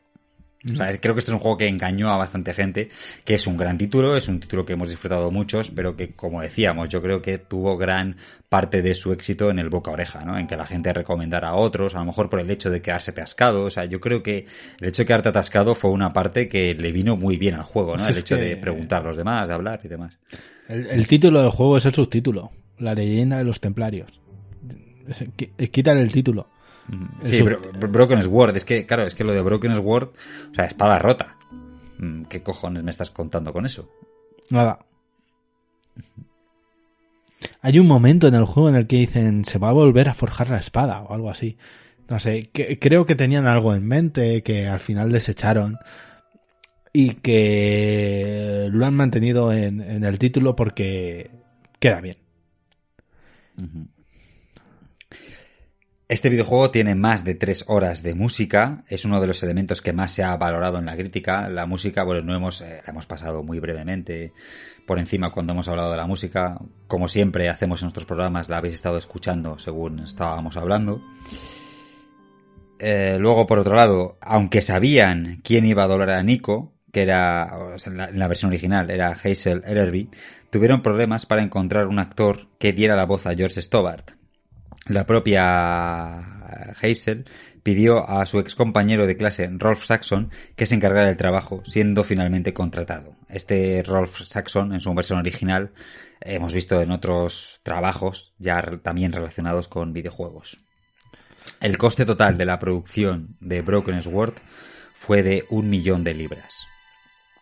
Joder, pues sí que costó dinerito para, la época, ¿no? O sea, decíamos antes que parecía que, o sea, a pesar de contar con ciertas ayudas que parecía de amiguetes y todo lo demás, como decíamos antes, el juego fue caro. A ver, la animación está hecha como si fuese una una superproducción de Disney de la época. Sí, totalmente. La, la animación es es brutal.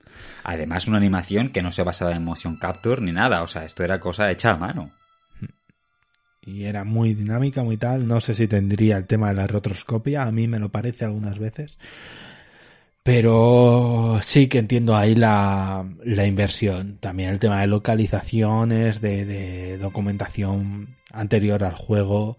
Evidentemente ahí hay un trabajo de, de documentación muy logrado. Mm. Muy logrado. Sí, sí, o sea, este es un juego que era triple A para su época, pero que contaba con diferentes valores de producción que eran muy amateur. Era un poco también como se realizaba antes, ¿no? Porque es que yo me acuerdo mucho de cuando hablamos de Maestros del Doom, ¿no? O sea, quizá no tanto en el primer Doom, pero luego más adelante cuando ya ID Software se hizo famosa y, empezó a prosperar, eh, ellos se gastaban mucho dinero, pero todavía tenían muchas maneras de producir que resultaban amateur. Esto era un poco así, es que la manera de los 90 yo creo que no tiene, salvo algunas excepciones y tal, pero eh, no se desarrollan videojuegos en los 90 como se desarrollan ahora. Claro, es que si tú en un juego tienes 10 ramas que desarrollar, en los 90 había 6, 7 donde había gente, empresas, lo que sea, que ya te lo estaba ofreciendo y tú podías poner pasta, pero las tres o cuatro que te quedaban realmente era algo nuevo que a ti se te había ocurrido en tu mente y que no había e, era una demanda nueva, entonces por lo, por lo tanto no había una oferta que ya te lo estuviese ofreciendo. No había dinero que, que, estuviese pagando eso porque no había un profesional que te lo, que te lo estuviese ofreciendo.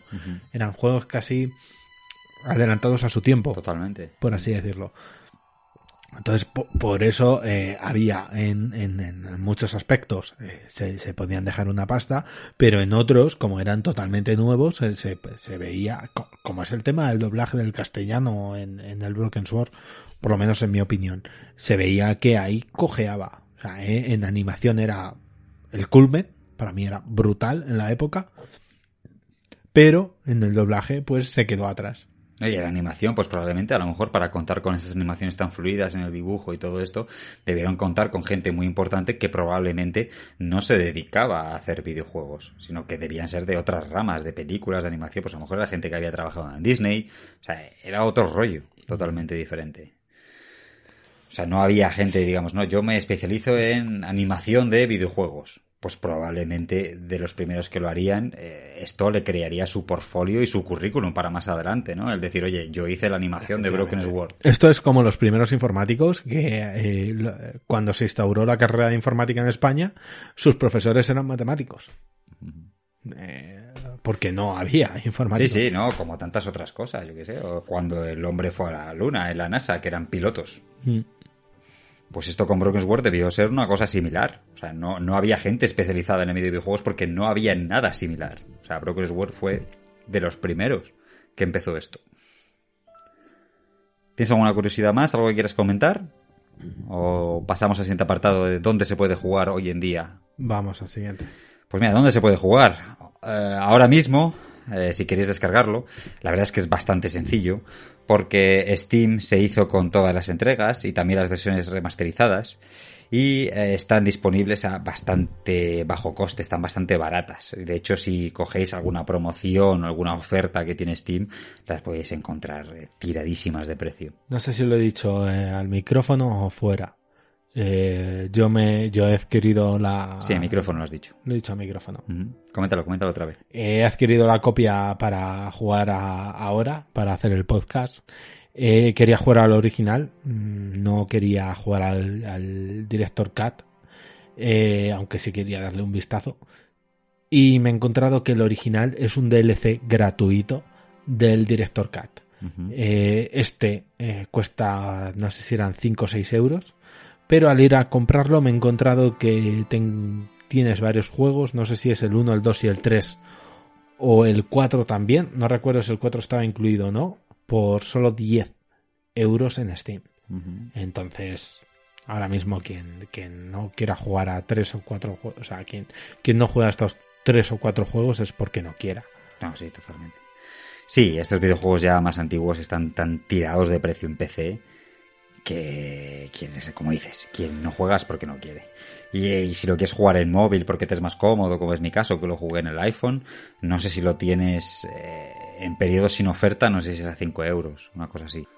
O sea, el 1, luego el 2 lo tienes aparte, o sea, yo no sé si hay un pack que los contenga todos, pero vamos, yo creo que por unos 5 euros puedes tener Broken Sword 1, o sea, es un precio, a lo mejor es un poco más de lo que cuesta un paquete de tabaco. Yo de hecho me hice con el pirata para Android, pero como era el Director Cut, eh, lo descarté y me fui al ordenador. Mm. Porque en Android lo que hay gratis, con una store que hay por ahí piratilla. Bueno, luego también se editó un pack de aniversario de Revolution Software en formato físico que puede adquirirse en tiendas especializadas. Me imagino que esto no será fácil de encontrar hoy en día, pero si lo encontráis, puede ser una buena compra, un buen valor para el coleccionismo. Otra opción, por supuesto, para conseguir juegos de segunda mano. Todavía hay muchos vendedores que lo tienen. O sea, mismo jugar a este juego es bastante fácil. Luego, por otro lado, en GOG lo podéis adquirir en las versiones remasterizadas y que también, como en Steam, incluyen el juego original. Al igual que en Steam, al arrancar este juego, tendrás una opción para hacerte con para jugar al juego que prefieras, ¿vale? O sea, yo recuerdo en Steam que tú puedes, o sea, cuando tú le vas a arrancar el juego, te dice iniciar Director's Cut o iniciar versión original. Como os digo, si jugáis por ejemplo en Steam, tienes que descargar también la versión original. O sea, dentro de la ficha de Broken Sword hay un apartado que dice descargar juego original. Y si lo haces, luego ya en el launcher te deja jugar a esta parte, a esta, versión. Don Eduardo, ¿cuál es su momento favorito del juego? ¿Qué es lo que más te ha gustado de Broken Sword? ¿Lo que más cariño tienes? ¿Lo que mejor recuerdas? Un año para, para para mí no hay un momento destacable de este juego. Quizá al principio porque es eh, lo que más he jugado, ¿no? Eh, lo más mítico, la cabra. La cabra. Pero para mí es un juego que durante todo el tiempo mantiene mantiene el mismo ritmo y no hay un momento que... Bueno, hasta Irlanda, ¿no? Que es lo que comentábamos antes, ¿no? Que se vuelve un poco más trambólico. Mm, es que es, un juego que me gusta, me gusta, aunque parezca que no, eh, pero porque tiene de fondo una, una atmósfera de, humor satírico de, que simplemente sintoniza conmigo. pero no hay un, un momento que realmente me diga, wow, mira qué revelación, mira qué tal. Carcajada más graciosa es eso, la cabra o... Es, que no se me ocurre otra situación. Bueno, yo al margen de lo que pudo suponer en la época o que la primera vez que vi Broken Sword me dejó bastante flipando, ¿no? Con respecto a los gráficos, con cómo se veía, que parecieran dibujos animados y todo eso. Más allá del contexto y todo eso, una de las cosas con las que me quedo, que es muy actual, es una cosa muy disfrutable hoy en día, es con las frases de los personajes cuando George les enseña los objetos, ¿no? Lo que decía antes. O sea, por ejemplo, eh, George, eh, al principio del juego, como hemos dicho, el asesino es un payaso. ¿vale? George puede preguntar por un payaso en cualquier momento del juego, incluso en Irlanda. O sea, tú te puedes ir a Irlanda y preguntar por alguien vestido de payaso. No tiene ningún sentido que preguntes porque tú ya has descubierto que ese payaso se fue por la alcantarilla, se cambió el disfraz, se quitó el maquillaje y que puede haber sido cualquier cosa. Pero tú puedes seguir preguntando por eso si te sale de los cojones. Pachacho.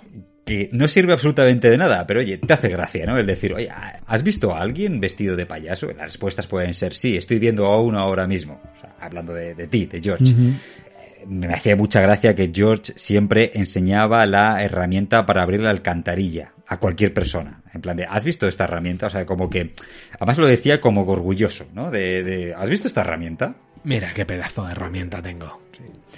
Eh, lo, lo, del yeso blanco que comentaba antes en la plaza con el malabarista que este poli confunde con cocaína. Eh, este mismo policía que le comenta lo de cuando George le dice, ¿has visto esta gema? Y dice, tiene que ser falsa. Y George dice, ¿por qué? Y dice, porque nadie sería tan estúpido como para ir enseñando una gema verdadera a todo el mundo. Yo qué sé, o sea, ese tipo de respuestas de eh, totalmente random, que no tienen nada que ver con la trama principal, pero que no sé, a mí me hacían sonreír siempre. decir, mira, estoy preguntando una gilipollez y hay una frase acorde a la chorrada en cada momento. A mí eso me gustó bastante. Luego también había una frase que hablaban de mercadear. Dice algo así como, no sé si era en Siria. O sea, George dice, eh, mercadear. Dice, esto no es el corte inglés. O sea, eso es una morcilla española que nos han puesto a nosotros. Pero no sé, me hizo mucha gracia lo de meter una morcilla, una referencia al corte inglés. No sé, cosas que me gustaron, la verdad. Y creo que es una cosa que es muy disfrutable aún a día de hoy. O sea, son cosas que no te tienes que poner con los ojos de 1996 ni nada de eso, sino que es una cosa que te va a hacer gracia aún a día de hoy, aún en 2020. Y eso me ha gustado bastante, la verdad. A mí también. Y de hecho, las eh, incluso las cosas que son criticables o negativas sobre el juego eh, también son criticables eh, desde el punto de vista del año 96 eh, hablaba antes del doblaje y tal. O sea, es, un juego que iba a decir que da igual en el momento en el que lo juegues. No, eso no es cierto. Porque la, forma de jugar que teníamos entonces no es la forma que tenemos ahora. El acceso de, a, la, a la información de cómo resolver ciertos puzzles no es igual. Entonces la experiencia no es la misma. Mm, de hecho, no sé si hoy en día le tendríamos, eh, es algo que cabe plantearse, eh, si le tendríamos el mismo cariño a este juego si saliese hoy, mm, teniendo internet tan cerca. Es que hoy en día las aventuras gráficas eh, no salen y las que salen son porque tienen un cierto regusto a añejo y estoy pensando en que la última aventura gráfica clásica que ha salido es Thimbleweed Park que es del... Ahí se me olvida el nombre. Del de... Sí, el de Maniac Mansion. Maniac Mansion. Eh, a ver, mm, que se me olvida el nombre, ostras. ¿Tim, Tim Schafer? No, Tim Schafer no, El, el, otro. Ron Gilbert. Eso es. Vale. Y esta era una aventura gráfica hablo de Thimbleweed Park, que estaba claramente dirigida a los fans de eh, Monkey Island, eh, Mansion, etcétera, etcétera, ¿no? Entonces, mmm, no es lo mismo, no es lo mismo. O sea, cuando sale una aventura gráfica clásica va dirigido a cierto fan que en su día jugó a ciertos juegos. A ver, eh... Bueno, o este Broken Sword, el último que ha salido, que también puede ser, o, o los de Péndulo Studios. O sea, no, si de vez en cuando salen juegos, pero ya no es tan mainstream como era hace unos años, evidentemente. Pero una de dos, o te quedas anclado en el pasado, o evolucionas. Eh, ha evolucionado para mí Quantic Dream. Sí. Quantic Dream para mí es una evolución lógica de, de la aventura gráfica, pero eh, una evolución de la, de la aventura gráfica para mí es el único ejemplo. O sea, es que eh, no hay nadie más. No, no, como que no hay nadie más, pero estilo Quantic Dream. Tienes Telltale, que cerró, pero que tenía los juegos que eran Sí. la nueva aventura gráfica. Tienes eh, Life is Strange, los de Dot Not. Es la nueva aventura gráfica en cuanto a narrativa. Y en cuanto a que tú estás tomando ciertas decisiones según vas jugando, pero no tienes ese puzzle que sí tenían estas. O sea, vamos a ver, si te quedas atascado en Life is Strange o en Detroit o en The Walking Dead de Telltale, es que eres un manco. O sea, no me jodas, no manco no, es que Eres tonto. es que eres tonto, o sea, es que no le has querido prestar ni 5 segundos de atención, o sea, es imposible quedarte atascado ahí. O sea, es avanzando y es seguir una historia. O sea, la gente dice, es, yo también lo he dicho, ojo, es la nueva aventura gráfica, pero sí y no. Ya, ya te entiendo. O sea, yo me re- yo recuerdo ahora mismo, creo que mi primera experiencia con aventuras gráficas fue el Ace Ventura, que yo asumí que era un juego que, que Pero, no, me- ojo, es Ventura, no sabía que había una aventura Sí. gráfica de Ace Ventura. Sí. No tiene absolutamente nada que ver con las historias que hayas podido ver en televisión. Ajá. Vale. Y yo asumí que era un juego que no me podía pasar porque llega un puzzle que no avanzaba.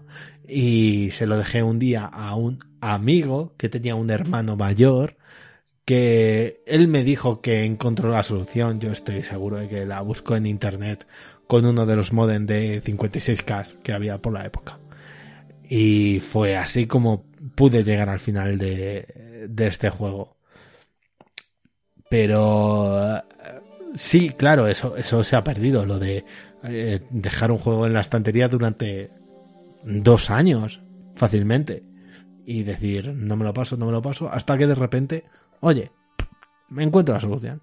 O lo que comentaban antes que ocurría con estos juegos, ¿no? O sea, al margen de que tú pudieras hablar con alguien y te dijera, oye, la, la solución es esta. El hecho de tú estar dándole vueltas ahí un día tras otro y de repente volvías en metro y decías, coño, voy a probar a hacer no sé qué. Y vas a casa, lo pruebas y dices, hostia, efectivamente, esto era. Claro. Eso se ha perdido, eso con internet. Y no va a volver, no va a volver, porque gran parte de la gracia de estas aventuras gráficas y no de las nuevas era eso. Era el hecho de quedarte atascado, de comprarte una guía, eh, hablar con alguien que lo hubiera jugado, que a su vez le hubieran dicho, porque muchas veces te quedabas atascado. eh, vamos a ver, en Broken Sword, con el tema de lo de la cabra, esto es famosísimo. O sea, muchísima gente ha dejado el juego mm, desinstalado, no desinstalado, pero lo, lo ha abandonado porque no sabía cómo pasarse la parte de la cabra. Yo recuerdo haber llamado a un 906 para Así, avanzar- bribón. Sí. ¿Eh? para avanzar a- en, en una aventura gráfica de Mortadelo y Filemón. Qué triste, ¿no? Y tus padres cuando vieron la llamada dijeron, ¿y este 906? Y tú, es un videojuego. No recuerdo. Hostia, que, que me castigasen por llamar. Uf, qué mal. No recuerdo si ya tenía identificador de llamadas o no. Si lo tenía, seguramente me hice con la factura y la tiré. Eh, pero sí, era el videojuego Mortadelo y Filemón, el sulfato atómico.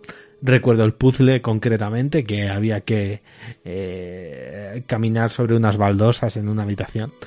Y, y había gente trabajando en eso. O sea, había en el libreto había un número. El juego lo compré en círculo de lectores. Y en el libreto había un número de teléfono que te decían: si te quedas atascado, llama aquí. Claro. Y llamé y me dijeron: sí, tienes que hacer esto, esto y esto. Y así avancé. Eran ciertas cosas de la nostalgia de entonces que se disfrutaban en el contexto, ¿no? Y en ese momento te cabreabas, pero también era lo que había, ¿no? Porque ahora mismo el acceso a videojuegos que tenemos lo hemos comentado, ¿no? O sea, tú puedes jugar a Broken Sword por, eh, tirado de precio. ¿Sabes? O sea, y si pillas promociones, a lo mejor puedes jugar a Progress War por un pavo o por menos. O sea, el catálogo que tenemos ahora de videojuegos es amplísimo. Pero entonces no. Entonces tú tenías un videojuego, lo hubieras comprado como hubieras comprado, como era este caso de la colección del mundo, que a lo mejor te costaba 1.500 o 2.000 pelas, oye, pero era un dinero, ¿no? Y tú decías, oye, pues mira, tengo una colección de juegos que te había costado dinero. Y decías, no, tengo que jugármelos y tengo que pasármelos hasta ir al siguiente juego.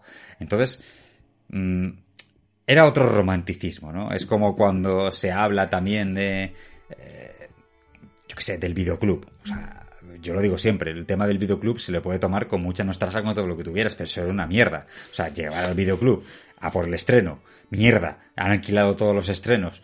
Joder, me tengo que ir a este otro apartado, películas antiguas. Uf, venga, me voy a coger esta, que te fías por la portada, y te lees la sinopsis y te la llevas a casa y es un truño.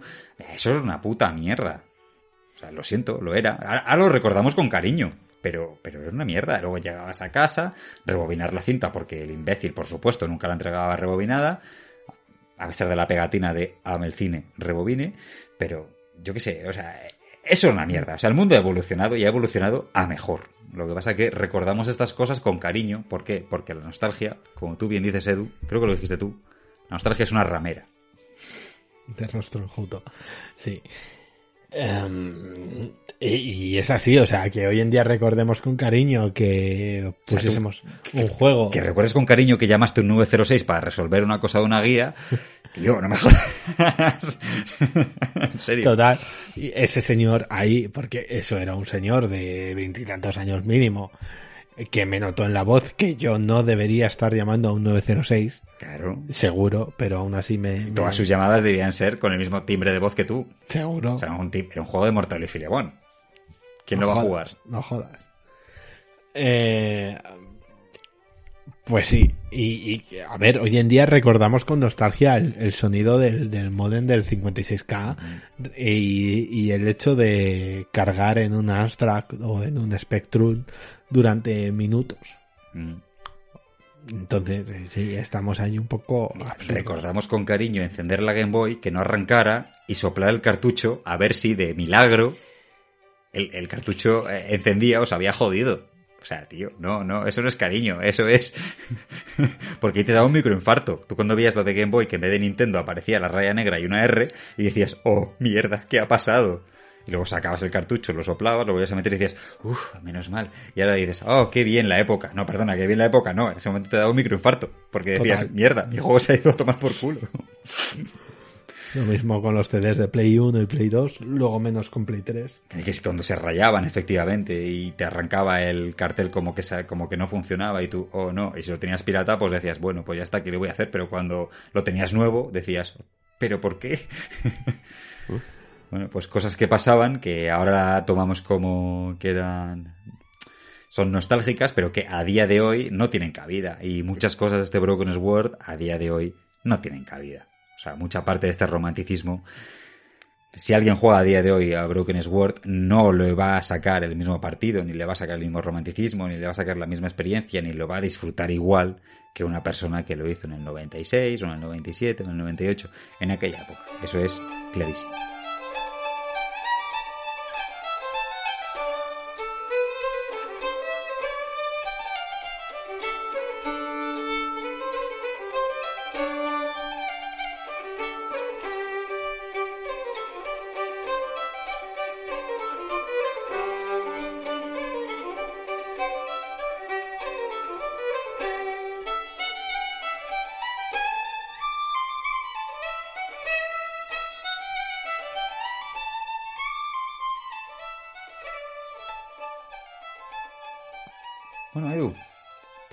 Ya hemos llegado al final.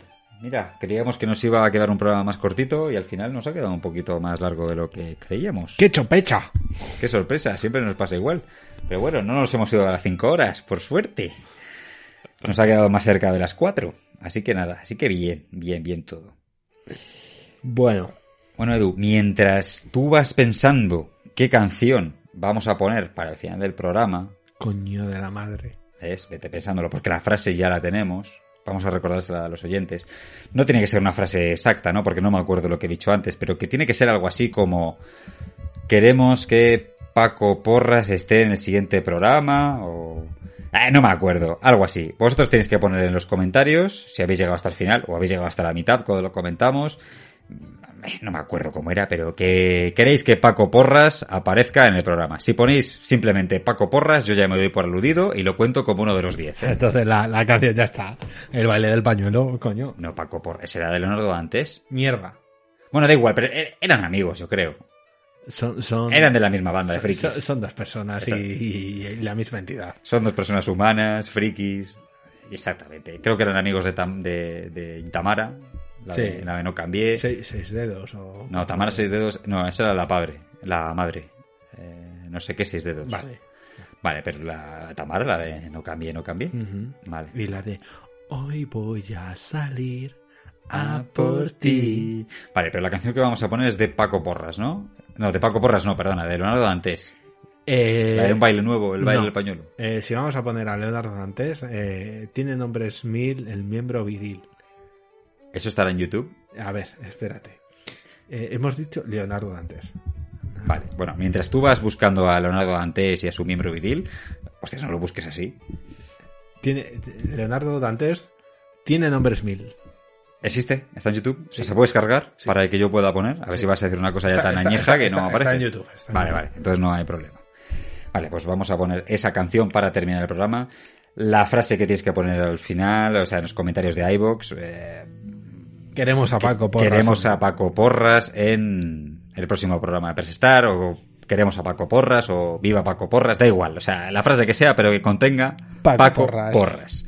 Y si llegamos a 10 comentarios en el próximo programa, llamaremos en riguroso directo, bueno, en nuestro riguroso directo, a Paco Porras para que hable del juego del que estamos hablando. Además, Edu, porque esto lo voy a ligar con la frase, o sea, la frase, el comentario que voy a hacer ahora. El próximo juego, ¿vale? Porque no sé si el próximo programa, después de Broken Sword, a lo mejor es algún especial. No lo sé, no lo tengo muy claro, porque mm, vuelvo a decir, como os he comentado antes, voy a ser padre dentro de poco, por eso estamos grabando los programas con cierta La próxima vez que nos hagáis, Carlos es padre. Exactamente. Si todo va bien, exactamente, si Dios quiere, la próxima vez que nos oigáis, yo voy a ser padre. Y vamos a tardar un poquito en grabar, porque bueno, los que seáis papás ya sabréis que dicen que las primeras semanas son bastante complicadas y no quiero tener ningún tipo de responsabilidad ni nada de eso con respecto al podcast y lo quiero dejar todo programadito y lo quiero dejar todo perfecto.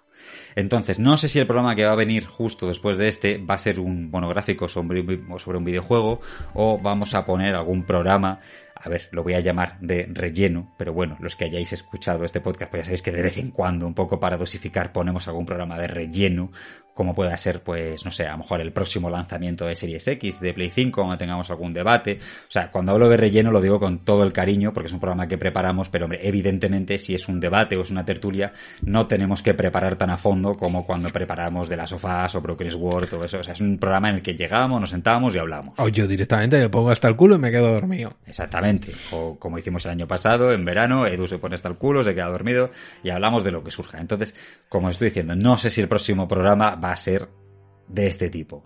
Pero a Paco Porras le llamaríamos, y solamente cuenta para este programa, para el siguiente que hablemos de un monográfico de un videojuego. Y también quiero comentaros otra cosa. Y es que, también relacionado con que voy a ser padre, eh, es posible que a partir de ahora los programas no salgan cada cinco semanas como venimos haciendo desde hace años, ¿no? Ya sabéis que los programas que estamos haciendo, no desde el principio, pero prácticamente desde el principio, se han ido publicando cada cinco semanas. Es posible que ahora con mi nueva paternidad, con el trabajo, con todo esto, pues a lo mejor en lugar de hacer un programa cada cinco semanas, pues lo hacemos cada ocho semanas o lo hacemos cada tres meses, no lo sé. Sí que es bastante posible que los programas se dilaten un poquito más en el tiempo. Con esto no quiero decir ni que vayamos a dejar de hacer programas ni nada de eso, porque a mí y a ti, Edu, espero, esto nos divierte un montón, a mí me, entretiene muchísimo, disfruto un montón preparando los programas, aprendiendo videojuegos, grabando e incluso editando. De verdad es una cosa que me relaja, lo disfruto. Pero mmm, si bien es cierto que hasta ahora, cada cinco semanas, pues aunque podéis pensar que no, pero esto llevaba un tiempo de jugar al juego, preparación, luego edición, bueno, pues a veces iba un poquito justo y ahora con la paternidad voy a tardar un poquito más. Entonces, no sé deciros cada cuánto va a ser, eh, cada cuánto van a ser los programas, no sé si serán cada ocho semanas o cada tres meses, pero eso, que se van a dilatar un poquito más en el tiempo a partir de ahora. Eduardo que No, no. creo que querías decir algo, pero como estaba yo tan de seguido, no, No, has querido hablar. eh, de hecho, eh, comentar que, co- como has dicho, no sé tú, eh, pues, yo creo que no habría jugado nunca, no habría rejugado nunca a Broken Sword si no hubiese sido por este programa y la verdad que, que me lo he pasado bien hasta cuando me he cabreado en el momento en el que eh, se me ha acabado la partida y he dicho, mierda, no he guardado. Eh, la mierda nostálgica esta, que, que, que es una putada y que dices, eh, como lo que estábamos diciendo antes, ¿no? Que no se te ha cargado el juego o que, o que te ha pasado lo que sea y que aún así, pues, lo recuerdas con cierto cariño. A mí cuando me has comentado lo de la partida guardada me he acordado de un meme que hay que dice, ¿por qué guardas la partida cada 15 minutos si tiene auto guardado? No lo entenderías. Exactamente. No lo entenderías. Creo que era del Joker, ¿no? De la película del Joker. Sí, normalmente ese meme se, se suele hacer. yo No conozco el- el- el meme concreto, pero cuando has empezado es el meme del Joker, el de no lo entenderías con el cigarro en la mano.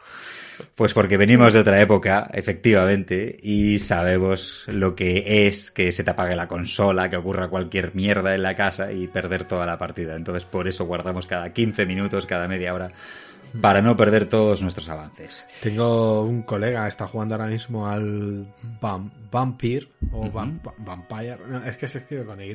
Sí, Vampire, eh, de Play 4 y yo le estaba comentando de, que... de Don't Not, de los de Life is Strange. Ujú.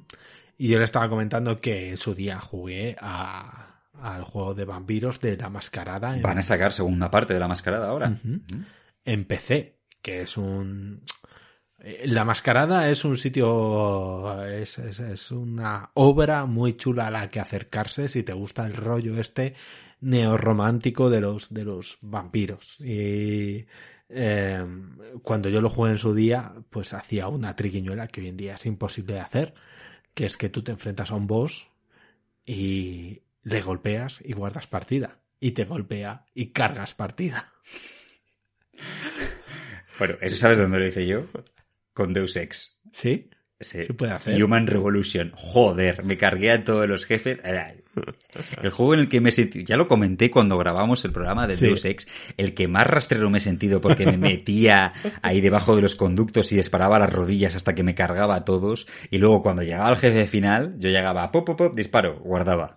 Pop, pop, pop, disparo, guardaba. Y cuando me mataban, cargaba ahí en medio. O sea, me he sentido más rastrero con ese juego. Buah. Claro, yo es que con este ni me mataban. Yo quería tener la vida siempre a tope. Entonces, eh, claro, como tenías los atajos de teclados de F2, F3, F4, ¿Mm? de guardar y de cargar, es- directamente me, daba, me daban un golpe y cargaba partida. Mm, Me, da, me daba absoluta mo- moral cero. mm. Ay, qué ver.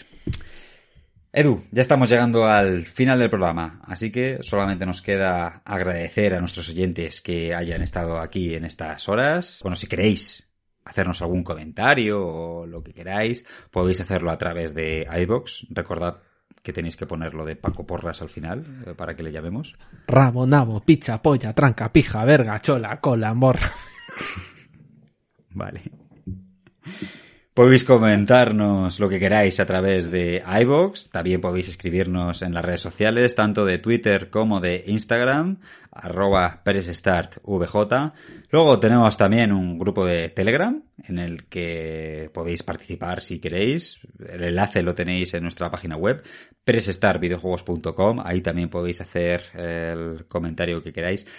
Mm, No va a ser próximamente, pero sí que es cierto que ahora como voy a... vamos a hacer programas cada menos tiempo, ya el, la web del podcast no va a ser prestarvideojuegos.com, pero seguro que si lo ponéis tal cual en Google os va a aparecer. Probablemente sea wordpress.prestarvideojuegos.com, porque antes pagaba el dominio, ahora ya a partir de ahora pues no creo que lo pague, sinceramente. Pero bueno, da igual. Podréis acceder igualmente, no sé si os aparecerá más público o no, pero la web va a seguir estando aunque sea gratis. Y nada más. ¿Me dejo algo, Edu? grupo de Telegram, el tema de la promoción, como hemos dicho antes, ya nada, ya pasamos, ya no queremos vuestro dinero, estamos forrados. Ya nos habéis dado de más. Ya nos habéis dado de más.